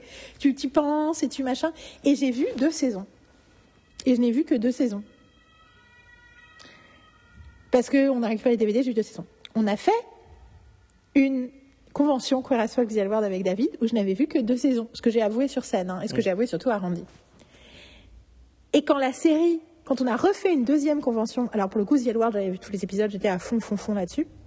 Et quand on a fait une deuxième convention Folk The World dans un théâtre plus grand, qui était la dernière convention qu'on a fait, qui était un vrai bonheur, où Randy est revenu, et c'est génial parce qu'il y a tellement de trucs à dire, enfin c'était parfait.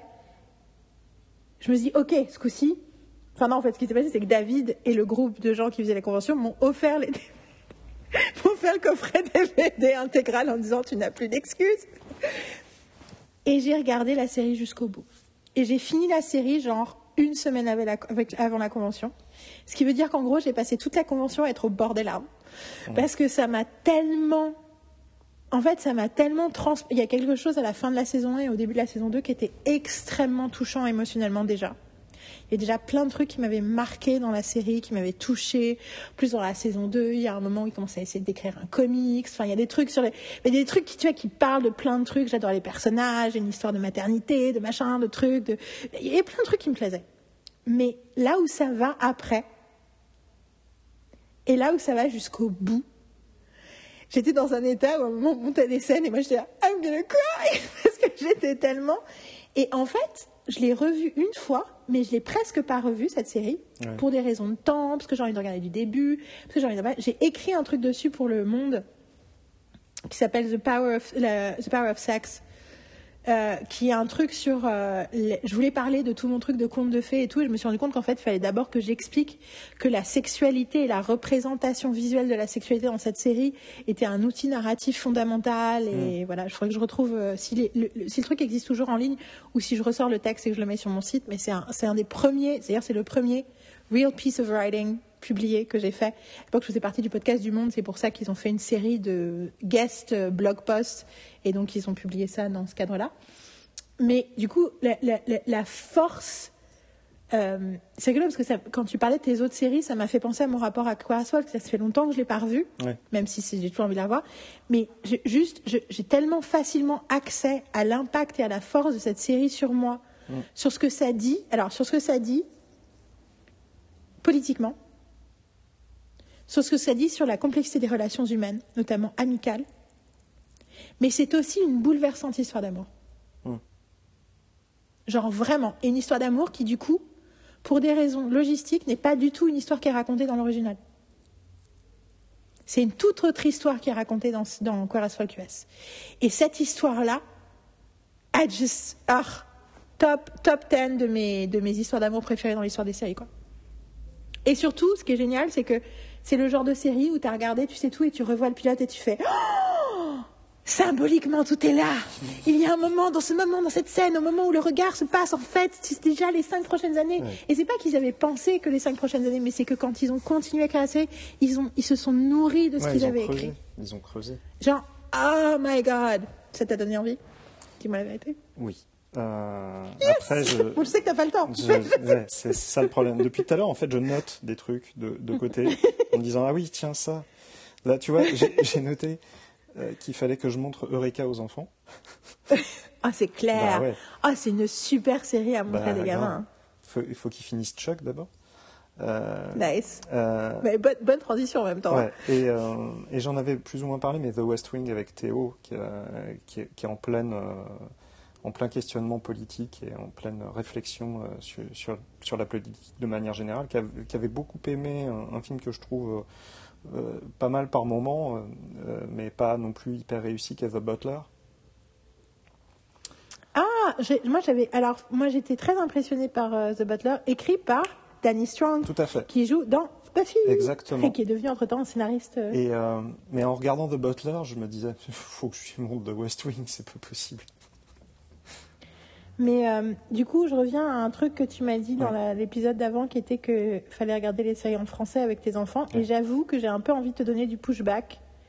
Dans le sens où je t'ai pas donné de pushback sur le moment, mais j'ai écouté ensuite l'épisode avec Carole parce que j'avais envie d'avoir son opinion sur l'épisode, qui m'a dit pourquoi. Et là, j'ai dit ben, je sais que pour beaucoup de gens, le langage ça peut être traumatique et qu'il y a des gens pour qui c'est compliqué de passer à autre chose. Mais je reviens à ce que je disais tout à l'heure, que l'anglais est quelque chose d'absolument nécessaire pour Alors, je suis d'accord. Le reste de leur vie. Après, je comprends. Une fois de plus, moi, j'ai pas réussi à montrer euh, Je ne peux pas. euh, je, plus de trois épisodes de Buffy à Pe- Petit Bear et ça fait 15 ans que j'essaye. Donc, je, je, comment dire, j'y vais, j'y vais par touche. Euh, ils Ouais. ont commencé à regarder. Il n'y a pas le même, euh, les, les mêmes freins avec Manon qui est très intéressée par des langues étrangères. Donc, mm, même si elle, elle a 11 ans, donc c'est encore embryonnaire, elle est quand même intéressée, elle est curieuse de ça. Euh, le problème de Théo, euh, c'est C'est qu'il le est, trauma de l'école? non, c'est qu'il est 10. Donc, euh, la lecture, c'est compliqué. Mais c'est pour les ça. langages, non, mais c'est c'est- compliqué. après, il y, a des- il y a des palliatifs, comment dire, en termes d'éducation pour arriver à devenir bilingue malgré le fait d'être 10. mais c'est même pas, problème. seulement malgré. C'est que je pense que c'est juste que c'est pas les mêmes. Enfin, d'expérience, les dyslexiques, c'est plus qui passent par d'autres canaux. Tout à fait. et faut- justement, faut- pas le canot écrit, faut- le canot oral. D'où l'importance d'écouter des trucs dans la langue plutôt que de. Mais c'est pour ça que j'y vais par ta- à tâtons et que je ne peux pas Ouais. commencer par The West Wing. Ah oui, non, non, non, mais c'était pas par rapport à The West Wing, c'était par rapport à Buffy. Hein, que je dis ça, c'était pas par rapport à The West Wing. Genre vois, The West Wing, mais, mais laisse. Après, À l'heure actuelle, il y a warning, le, le West Wing est assez mal traduit, ce qui veut dire que on est un peu dans la même problématique que Buffy, c'est-à-dire que ça ne veut rien, ce qu'il raconte ne veut rien Ouais, dire. bah oui. Tu regardes en français, tu fais hein, Mm. et tu ne comprends pas de quoi ils sont en train de parler. Donc faut que tu, je pense qu'il faut que tu les testes. Mais je, je le fais, euh, on, on regarde certaines séries, bah, il y, a, il y a une série, mais c'est une série anglaise, et euh, c'est beaucoup de, de, comment dire, d'humour euh, visuel, donc c'est c'est plus facile à digérer, c'est euh, The Goes Wrong Show. Ah, c'est rigolo. C'est- ça m'a été conseillé par euh, Eric Laroche, le producteur. J'adore Parce tellement. que ça m'a été conseillé. Je l'ai invité dans un, dans un stage et il, et il parlait de trucs. Et à la fin, je dis qu'est-ce que tu, qu'est-ce que tu aimes, Ouais. qu'est-ce que tu regardes en ce Ah, moment et tout. Et il a parlé de ça.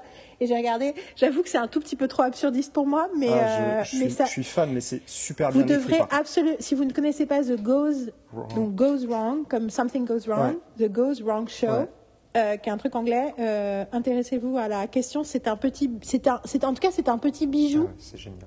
que vous accrochez ou pas, ça vaut le coup de savoir que ça existe et comment ça fonctionne. Et vous n'allez pas forcément accrocher au premier, ça sera peut-être au deuxième. Il y a un épisode qui est absolument merveilleux, qui est euh, The Trial. Je crois que c'est ça le Mhm. titre.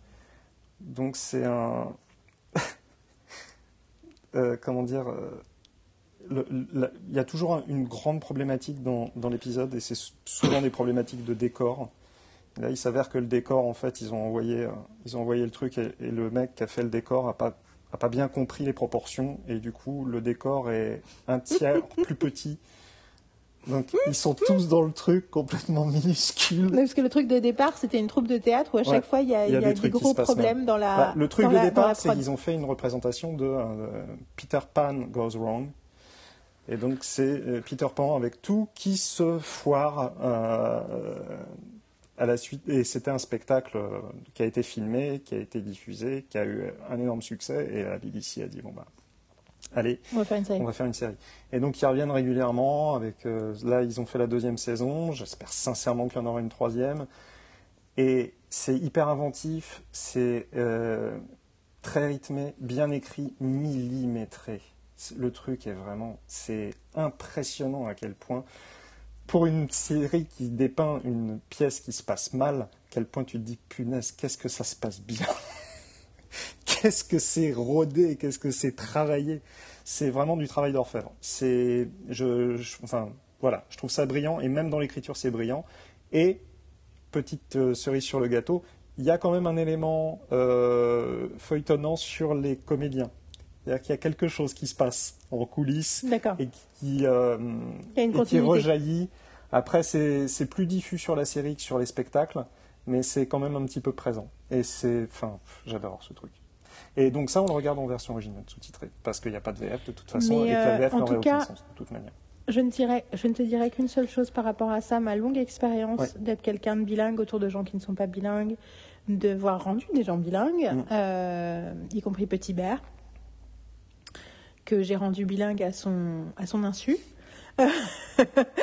Euh, et que ça a commencé par quand on s'est rencontrés et que Petit Bert avait 7 ans et que je squattais chez ma mère parce que je revenais d'Allemagne et j'avais pas de maison et je squattais dans sa chambre dans la mezzanine et je regardais des séries toute la journée. Et à chaque fois c'était tu regardes quoi une série? C'est en anglais?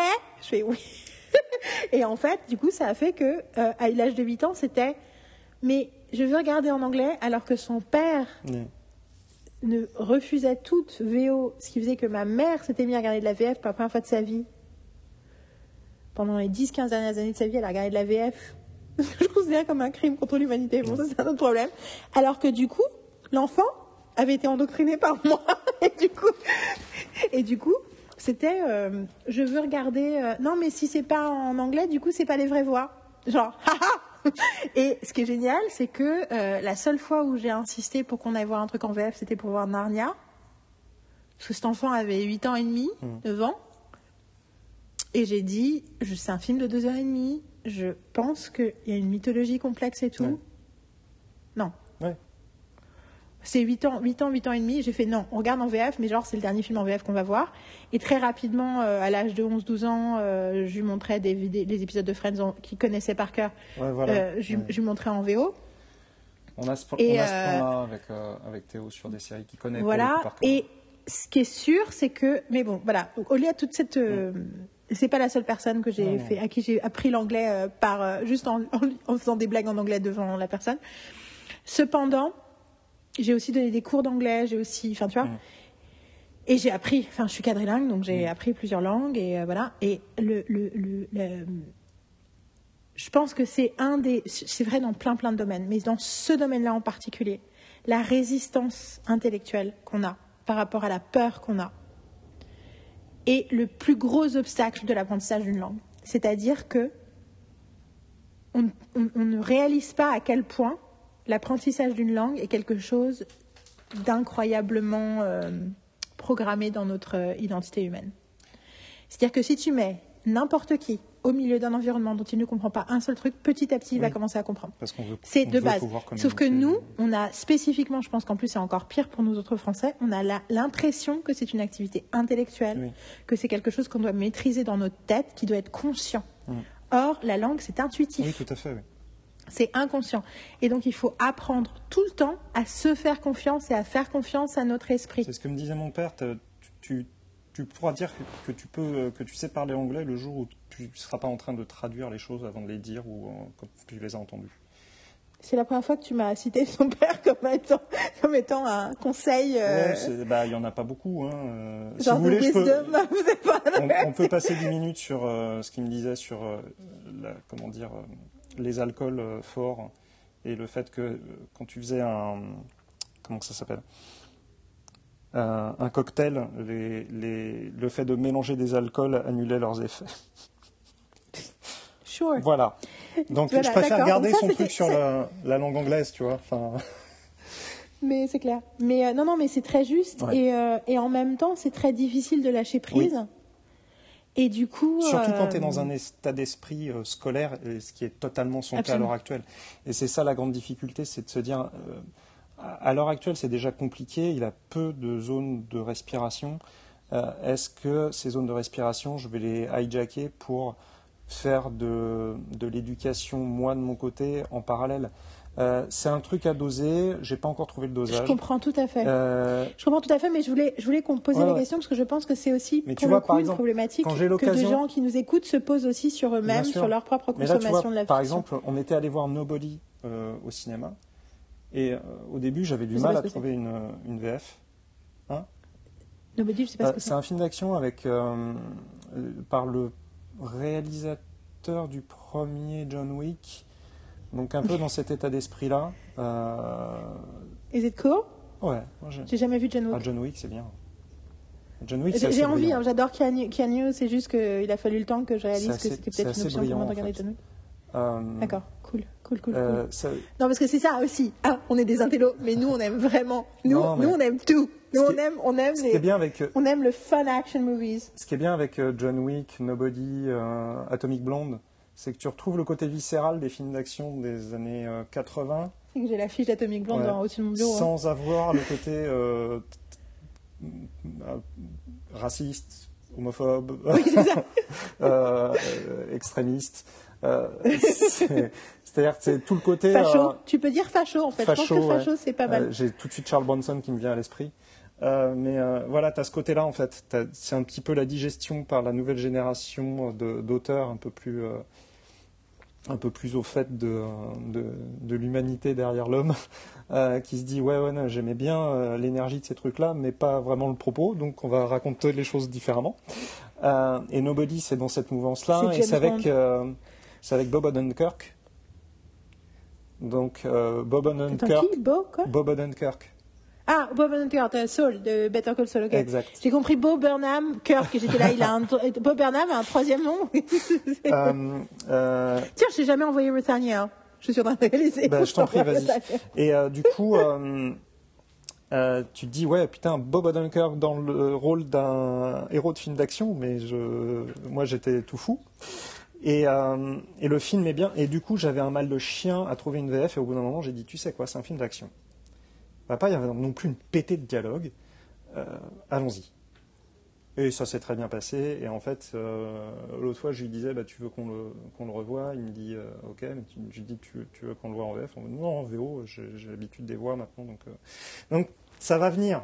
Mais c'est. Mon, mon conseil, qui peut ou pas être approprié pour toi, Ouais. mais qui peut peut-être approprié pour d'autres gens qui se posent des questions similaires, Ouais. mon conseil, c'est d'ouvrir. Mais après, je sais pas, voilà, en termes de logistique, c'est compliqué, mais d'essayer de créer des espaces de temps où tu es en train de regarder un truc en VO, Ouais. qui soit, pour une raison X, Y ou Z, euh, accessible pour lui. Ouais. Donc ça sous-entend, et je sais que pour te, c'est pas trop comme ça dans ton fonctionnement, mais je dis ça plus pour les gens qui nous écoutent, qui, pour qui ça fait expliquer, ça sous-entend regarder la série en VO non sous-titré dans le salon. Un épisode, mais du coup, Oui, oui. créer quelque chose, normaliser Ouais. l'anglais non sous-titré, parce que je pense que plus tu normalises l'anglais non sous-titré, plus tu peux ouvrir à l'anglais sous-titré. Euh, un- Euh, normaliser l'anglais non sous-titré dans l'espace de vie, qui fait que du coup, ça devient plus un truc exceptionnel, un truc bizarre, un truc, un truc challenging, mais quelque chose de normal, où tu comprends des trucs, tu comprends pas d'autres trucs, et puis naturellement, du coup, ça, ça, ou- ça, ça traîne- entraîne l'oreille, même si t'écoutes tes pièces à côté et que t'entends les trucs de loin. Euh, bah écoute, je le fais déjà de manière euh, indirecte parce que quand j'écoute mes podcasts, je les écoute euh, à l'air libre. Euh, Ça, c'est cool. euh, donc, Ça, c'est une très bonne idée. donc, euh, euh, mais par contre, je regarde tout avec sous-titres, des sous-titres anglais, mais je regarde tout avec sous-titres. Je, je, j'ai vraiment, euh, Après, les sous-titres anglais, les sous-titres anglais. Tu sais que j'ai découvert que West Wing, les sous-titres anglais, Ouais. sont pas exactement comme ouais, ce qu'ils racontent bah, sur le DVD. j'arrive à le, à, m'en rendre compte. Et- mais, euh, Et du coup, non mais du coup, j'ai réalisé que j'ai montré au début The West Wing à Carole avec les sous-titres anglais et en fait, ça l'aidait pas. Et ce que j'ai fait avec Carole, parce que Carole est très intelligente, donc elle aime tout comprendre, donc elle comprend pas tout, elle a du mal, elle, ça la crispe et du coup, elle comprend moins. Tu vois ce que je veux dire? C'est ce genre de pensée. Ce que j'ai- normalisé dans la saison 1 et puis après, finalement, c'était plus nécessaire dans la saison 2. Ce que j'ai normalisé, c'était j'appuie sur pause et je lui explique le contexte politique de ce dont on est en train de parler. En fait, je lui donne les outils pour qu'elle puisse suivre au départ et qu'elle se sente pas. Parce que, bien sûr, en tant que Française, tu as la problématique du jargon spécifique politique américain, du système américain, de l'histoire américaine, de la. Enfin, c'est pas juste. Tu vois, quelque part, urgence, on a tous été dans un hôpital, tu vois ce que je veux dire? Ouais. La médecine, c'est la même. Mais là, tout d'un coup, on a tout une- un bagage civique, politique, Ouais. historique qui est différent et un contexte. Et il se trouve que moi, je suis tellement obsédée par The West Wing que je peux effectivement Ouais, te dire. Alors, en 1999, à l'époque, on parlait beaucoup de ce mot-là. C'était un. Donc voilà. Mais euh, tout ça pour dire que euh, parfois, les sous-titres anglais, ça peut être Ouais, Ça ouais, peut mais pas- ça, après, c'est un. ça peut être une- difficile. une- Mais ça, une fois plus, c'est pas pour toi que je le dis, c'est plus pour les gens qui nous béquille, écoutent. Pas parce que euh, euh, je peux pas comprendre ce qui se dit, c'est juste une histoire de son. Parce que des fois, en fait, Je suis d'accord. euh, soit c'est des questions de réencodage de ce que je viens de télécharger, ou euh, parce que euh, voilà, le, le- le parti pris, c'était que les gens murmurent et tout ça. Et des fois, j'ai un peu de mal.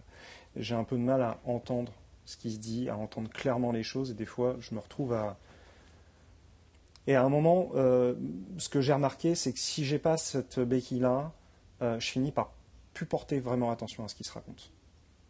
Ben, je suis tout à fait d'accord et surtout euh, parce que ça m'arrive parfois et je regrette, il y avait un, un site que j'utilisais beaucoup de transcription où il y avait tous les épisodes de toutes les séries qui étaient transcrits et du coup dès que je regardais tu as un truc, un épisode, euh, je te dis de NCIS de machin et il- quelqu'un murmurait un truc et je comprenais pas le mot, je pouvais aller checker. Ouais. Maintenant euh, ce site-là n'existe plus, c'était Springfield. Finalement ce site-là n'existe plus, il y a quelques autres équivalents mais il n'y a pas tout dedans et du coup c'est très frustrant parfois. Ouais.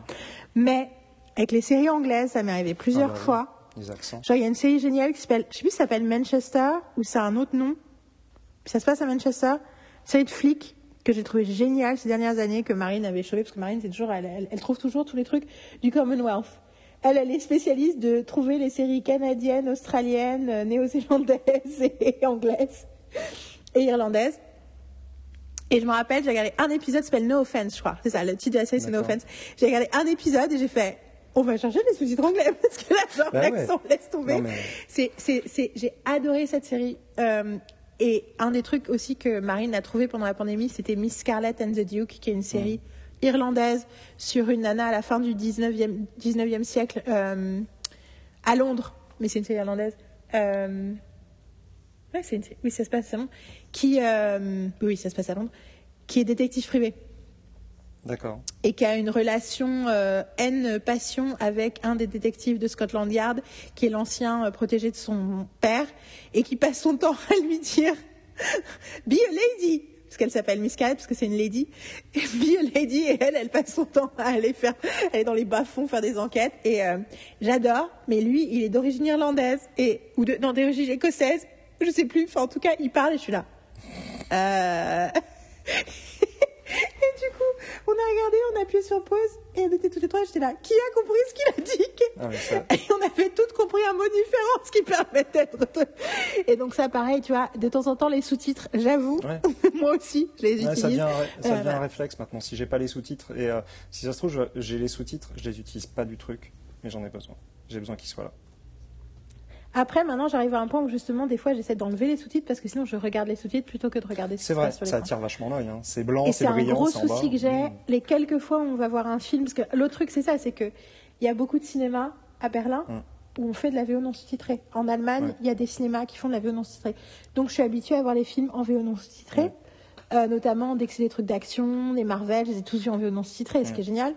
Et euh, d'ailleurs, j'ai le truc en français, en sous-titré français, surtout les, c'était le Star Wars euh, 8 qui avait plein de fautes de traduction dans les sous-titres et ça me prenait la tête. Bon, mais de temps en temps, il y a des, ils mettent des sous-titres allemands et c'est et je peux pas m'empêcher de les lire quoi. Bah ouais. et Bah, je suis là bien, ouais. putain mais Mais ah. j'arrive à. Enfin, du coup, j'ai j'ai- vu que je consomme qu'avec sous-titres, donc euh, on est bien d'accord que là, on est en train de parler des sopranos comme c'était prévu. Euh, Non non là c'est la fin du podcast parce que de toute façon en plus j'ai un j'ai un j'ai un meeting euh, Ouais. à 16h donc non, et puis moi, il va falloir que j'y aille, il va falloir que j'y aille là dans un quart d'heure. Je pense que j'ai réussi quand même à entraîner mon cerveau à pas les regarder systématiquement. ah moi je sais pas. Je comprends. Moi, je peux hein. pas. Mais euh, Je peux pas, après des années d'entraînement, Ah, ouais, je peux pas. Et du coup, mais j'avoue que je pense que ça m'a pas aidé le fait que tout d'un coup j'ai eu l'opportunité que beaucoup de choses que je regarde n'ont pas de sous-titres. Ouais, ouais. Mais euh, écoute, on y vient. euh, comment dire, il est très fan de. Il adore Clone Wars, euh, donc la série d'animation Que je Star Wars. Que, que David lobby depuis des années pour que je la regarde. voilà, faut s'accrocher au début, mais après ça, ça paye. Je, on, on s'était dit justement, euh, je- enfin on en avait parlé, je lui ai dit, mais du coup ça, ça serait quand même pas mal. Cette série-là, tu la connais par cœur. Je pense que c'est le moment ou jamais, quoi, de la revoir en version originale, euh, sous-titrée anglaise, parce qu'il connaît tellement par cœur que, si- enfin, il n'y a pas de meilleur exemple de. euh, Après, c'est difficile parfois de se réhabituer aux voix. ah, mais, bien euh, sûr. Mais après, ça va, il va peut-être. Mais ça, franchement, au bout d'un moment, ça passe. Et puis surtout, c'est. Franchement, malgré ce que les gens disent, j'ai pas vu, j'ai jamais vu Amicalement Vôtre en, en anglais. Mais. Ouais. Et je l'ai pas revu en français depuis que j'étais ado. Ouais. Mais. Spécifiquement avec l'anglais, je ne peux pas imaginer une série qui n'est pas meilleure en anglais. En général, la traduction, c'est difficile. Mais pour le coup, d'avoir regardé Gilmore Girls en allemand me montre qu'il y a certaines traductions qui sont meilleures que d'autres. Parce que je n'ai pas eu l'impression que l'allemand trahissait Gilmore Girls, alors que chaque fois que je regardais Gilmore Girls en français, il y a une, une l'impression d'une trahison systématique de l'esprit de la ouais, série. ça- là, c'est problématique. Et du coup, tu fais, mais en fait, je sais que traduire, c'est compliqué. Mais en plus, surtout, j'ai fait, j'ai fait partie d'un jury. Je finirai là-dessus. Mm. Euh, j'ai fait partie d'un jury euh, qui décernait les prix pour l'association des traducteurs adaptateurs. euh, voilà. J'ai fait partie du jury euh, sous-titre série. Et du coup, j'ai vu des choses, et notamment dans la cérémonie, parce que j'ai fait ça pendant deux ans, c'est deux ans. euh, pendant la cérémonie, tu vois ceux qui ont gagné. Ceux qui ont gagné aussi à la synchro, Ouais. synchro série, synchro cinéma. Et la nana qui a gagné euh, synchro cinéma, c'est celle qui avait synchronisé Transpotting 2. Ouais. J'ai vu la scène de Transpotting 2, qui est le miroir de la scène de Choose Life, Ouais. où il fait tout son speech. C'était génial. Je suis du coup sur la mailing list de la, la TAA. Ouais, moi aussi. Je sais pas pourquoi. Je vois, ah bah, je vois tous les mails Mm. qui racontent la façon dont la traduction est financée, la Ah façon dont la traduction. Et en fait, je veux dire, euh, ce n'est pas que c'est trop dur et que c'est que très peu de gens ont les moyens de faire leur travail correctement. Et du coup, et notamment en sous-titrage de séries, je me rappelle qu'on était dans un niveau où, en gros, il n'y avait que deux séries où c'était acceptable. Il n'y avait que deux séries où il n'y avait pas des trucs où tu étais là, mais c'est quoi comment, comment vous avez pu faire laisser passer ça? Et comment vous avez pu laisser passer ça, une fois de plus? Parce qu'il n'y a pas le temps, Ouais. parce qu'il y a une grande partie qui est faite par les machines, les machins, ils empêchent le truc, ils veulent pas qu'il y ait quelqu'un qui fasse le contrôle, ils revérifient pas derrière. Dire, et c'est payé au lance-pierre, donc du coup, à un moment, c'est pas possible de faire un travail différent de ce que c'est donné. Et ça va être de Mais le résultat plus- être- était sur des séries Prestige Canal+. Ouais. Hein. Et ça va être de plus en plus difficile parce que euh, là, visiblement, il y a des nouveaux outils qui ont été créés. Et, Et euh, qui sont bullshit total. et il y a euh, donc ça va être des trucs aussi performants que Google Translate, où en fait ça reprend la texture de la voix de la personne et ça la traduit quasiment en temps réel. Donc en gros, ça te crée une version, en l'occurrence une version française avec la voix du comédien ou de la comédienne. Et là, je me dis, on touche quand même du doigt un truc qui me fait un petit peu peur, c'est l'automatisation. Et c'est ce que tu disais tout à l'heure. Si déjà l'être humain, avec sa capacité de réflexion, échoue parfois à retransmettre l'intention de quelque chose, comment l'espérer d'une machine? Et après, on en revient au même problème que pour le reste. Et on revient à l'écriture des séries françaises. Mais on en revient pour le même, c'est jusqu'à quel point est-ce que cette qualité est prise au sérieux? Ouais. Et que la réalité, c'est que moi, je sais qu'en tant que traductrice, quand j'étais traductrice, je suis la dernière personne embauchée dans un truc Ouais. parce qu'ils ne pensent pas Non. que qui va faire la traduction est important. Que pendant des années, Sérimania fait appel, et continue à faire appel à des traducteurs d'une agence, Mm. où il n'y a pas une fois où ils disent pas des conneries. Mm. Voire des conneries graves, des fois. Mm. Et ils le savent. Et tu sais, c'est quoi la réponse? C'est Oh non Et puis tu les vois des fois un peu frustrés par la traduction, mais ils ont l'impression qu'on peut pas faire mieux. Et puis du Mm. coup, ils sont là Oh, mais non, mais on fait faire ça à des professionnels, on utilise une agence. Et t'es là I'm sorry. Et il y a des années, euh, un ami à moi qui était euh, directeur euh, jeunesse à France Télévisions et qui a, qui a, qui a créé le, le concept des, des nuits 4.0 pour France 4, qui était un truc de, de court métrage indé, d'abord d'animation et puis après d'autres trucs et tout avec des thématiques. Et en gros, il a lancé le projet et il m'a appelé, il fait Je veux que ce soit toi qui fasses les sous-titres. On pourrait faire appel à plein d'autres gens, mais je sais que toi, tu vas faire honneur à la spécificité de ces œuvres et j'ai envie que les sous-titres ils soient à la mesure du travail de ces œuvres. Et du coup, il l'a décidé, il m'a fait faire ça et je l'ai fait pour toutes les nuits 4.0, je l'ai fait, euh, j'ai été la sous-titreuse pendant les quatre euh, différentes sessions. Et du coup, qu'est-ce que j'ai fait? J'ai fait ma traduction, j'ai envoyé le fichier et ensuite je suis allée, j'ai passé deux jours avec un monteur Ouais. Pour checker tout le travail. Et Oui, parce qu'il te laissait Après- aussi le, le- le- le temps et euh, les moyens de le faire. après aussi, c'était moi qui choisissais dans le sens où j'avais un forfait et c'est moi qui choisissais mon temps de travail. Sûr. Mais il se trouve que c'était hyper agréable. Euh, En plus, une des monteuses, euh, c'est une de mes meilleures amies et j'avais toujours rêvé qu'on travaille un jour ensemble. Et c'était qu'un début parce que j'espère que ça ne se reproduira. Et du coup, on a passé deux jours à travailler. Puis c'était rigolo parce que c'est quelqu'un que je connais depuis que j'ai 14 ans, qui adore l'anglais comme moi. On s'est retrouvé à avoir une super collaboration très concrète sur euh, le sens des mots, et j'avais eu la même chose avec les autres monteurs, sur le sens des mots et pourquoi sur une image et comment on cale les choses, et du coup, euh, c'était génial. Tout ça pour dire que euh, c'est toujours une question de est-ce qu'on prend ça au sérieux? Ouais. Et clairement, il y a trop peu de gens qui prennent au sérieux le sens des mots, et on est dans un- une problématique qu'on retrouve dans plein d'aspects de la société, spécifiquement française, parce que du coup, je- par exemple, je trouve que par rapport à ces questions de traduction, la relation allemande est très différente. Mhm. Alors que c'est un pays où, pour le coup, on synchronise encore plus. Ouais. Et c'est rigolo parce qu'à la fois, on fait des trucs non sous-titrés ou synchronisés. J'ai dû me battre pour forcer euh, mon, mon ex, euh, l'intello, euh, musique contemporaine, cinéphile, machin, j'ai dû, le, dû le forcer à commencer à regarder des trucs en VO non sous-titrés. Ou en VO tout court. Ouais. C'est lui, il était habitué à regarder des trucs en allemand. Une fois, je me rappelle, je suis rentrée et j'entends un truc et je me rends compte qu'il regarde Alien en allemand. C'est Alien, ça on le regarde tout le temps. Et je l'ai regardé et je me rappelle, c'est comme si je l'avais prise, tu vois, avec la main dans la cookie jar, quoi. Oups, je regarde ça en allemand. Et, euh, et du coup, donc il y a une tradition de la synchronisation en Allemagne qui est très forte, mais ils n'ont pas le. Mais mais mais il y a aussi par exemple des traducteurs qui sont célèbres. Genre le traducteur de euh, Hemingway, le traducteur de Faulkner, c'est des gens connus. Et aussi, euh, je me rappelle, le traducteur de Philippe Marlowe, comment dire, de Chandler, c'est un mec hyper connu. Enfin, y a des, il y a- tu vois, il y a un truc, il y a un rapport. Mais après, euh, je vais terminer là-dessus. euh, ils passent leur temps à citer la traduction de Luther de la Bible dans la culture allemande Ouais. traditionnelle. Donc l'idée même de la traduction, et moi, quand tu étudies la littérature anglaise, tu passes ton temps à parler de King James Bible, la première traduction en anglais de la Bible. La Bible anglicane, machin, qui est la base de la poésie, de la grammaire, enfin tu vois, de, de la littérature anglaise, machin. Du coup, moi, avec ces deux trucs-là, j'étais là, c'est quoi la version française équivalente? Et j'ai réalisé qu'il n'y a pas Ouais.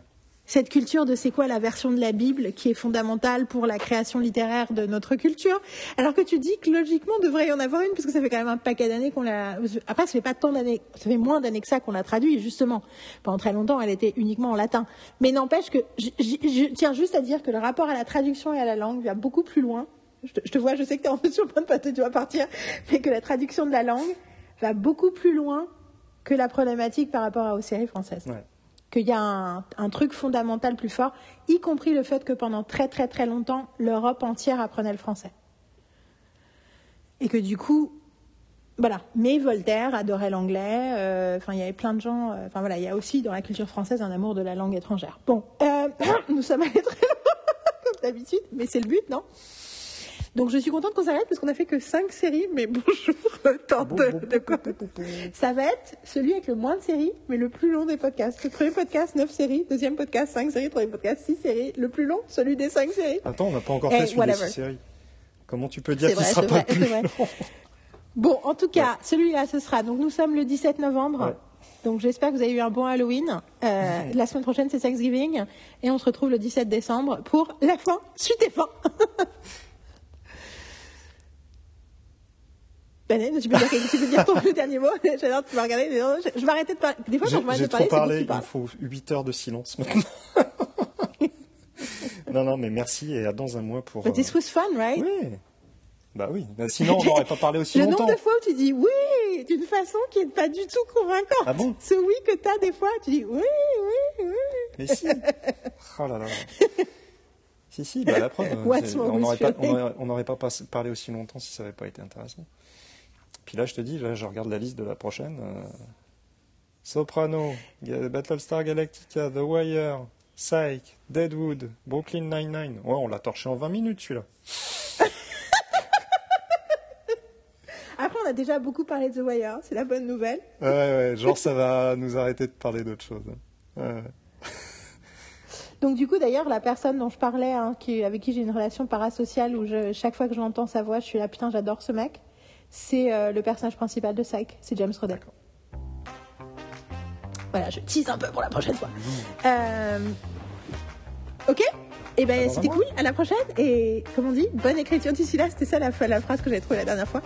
Donc c'était notre ADN sériel 2 avant notre ADN sériel Trois. 3. Le numéro surpris, je dis, le Peter Jackson rentre chez toi, quoi. L'autre, il adapte un bouquin de chaud. 200 pages, il fait trois films de 3 heures. Euh, Hold my beer.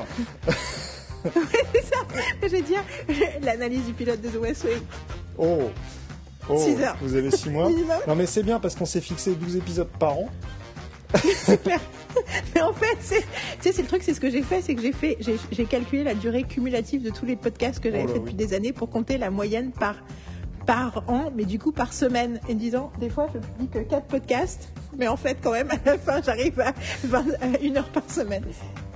C'est fini, c'est. On est en train de terminer l'enregistrement. Donc, ok. Allez. Euh, allez, au mois prochain, pour la suite, bonne écriture d'ici là.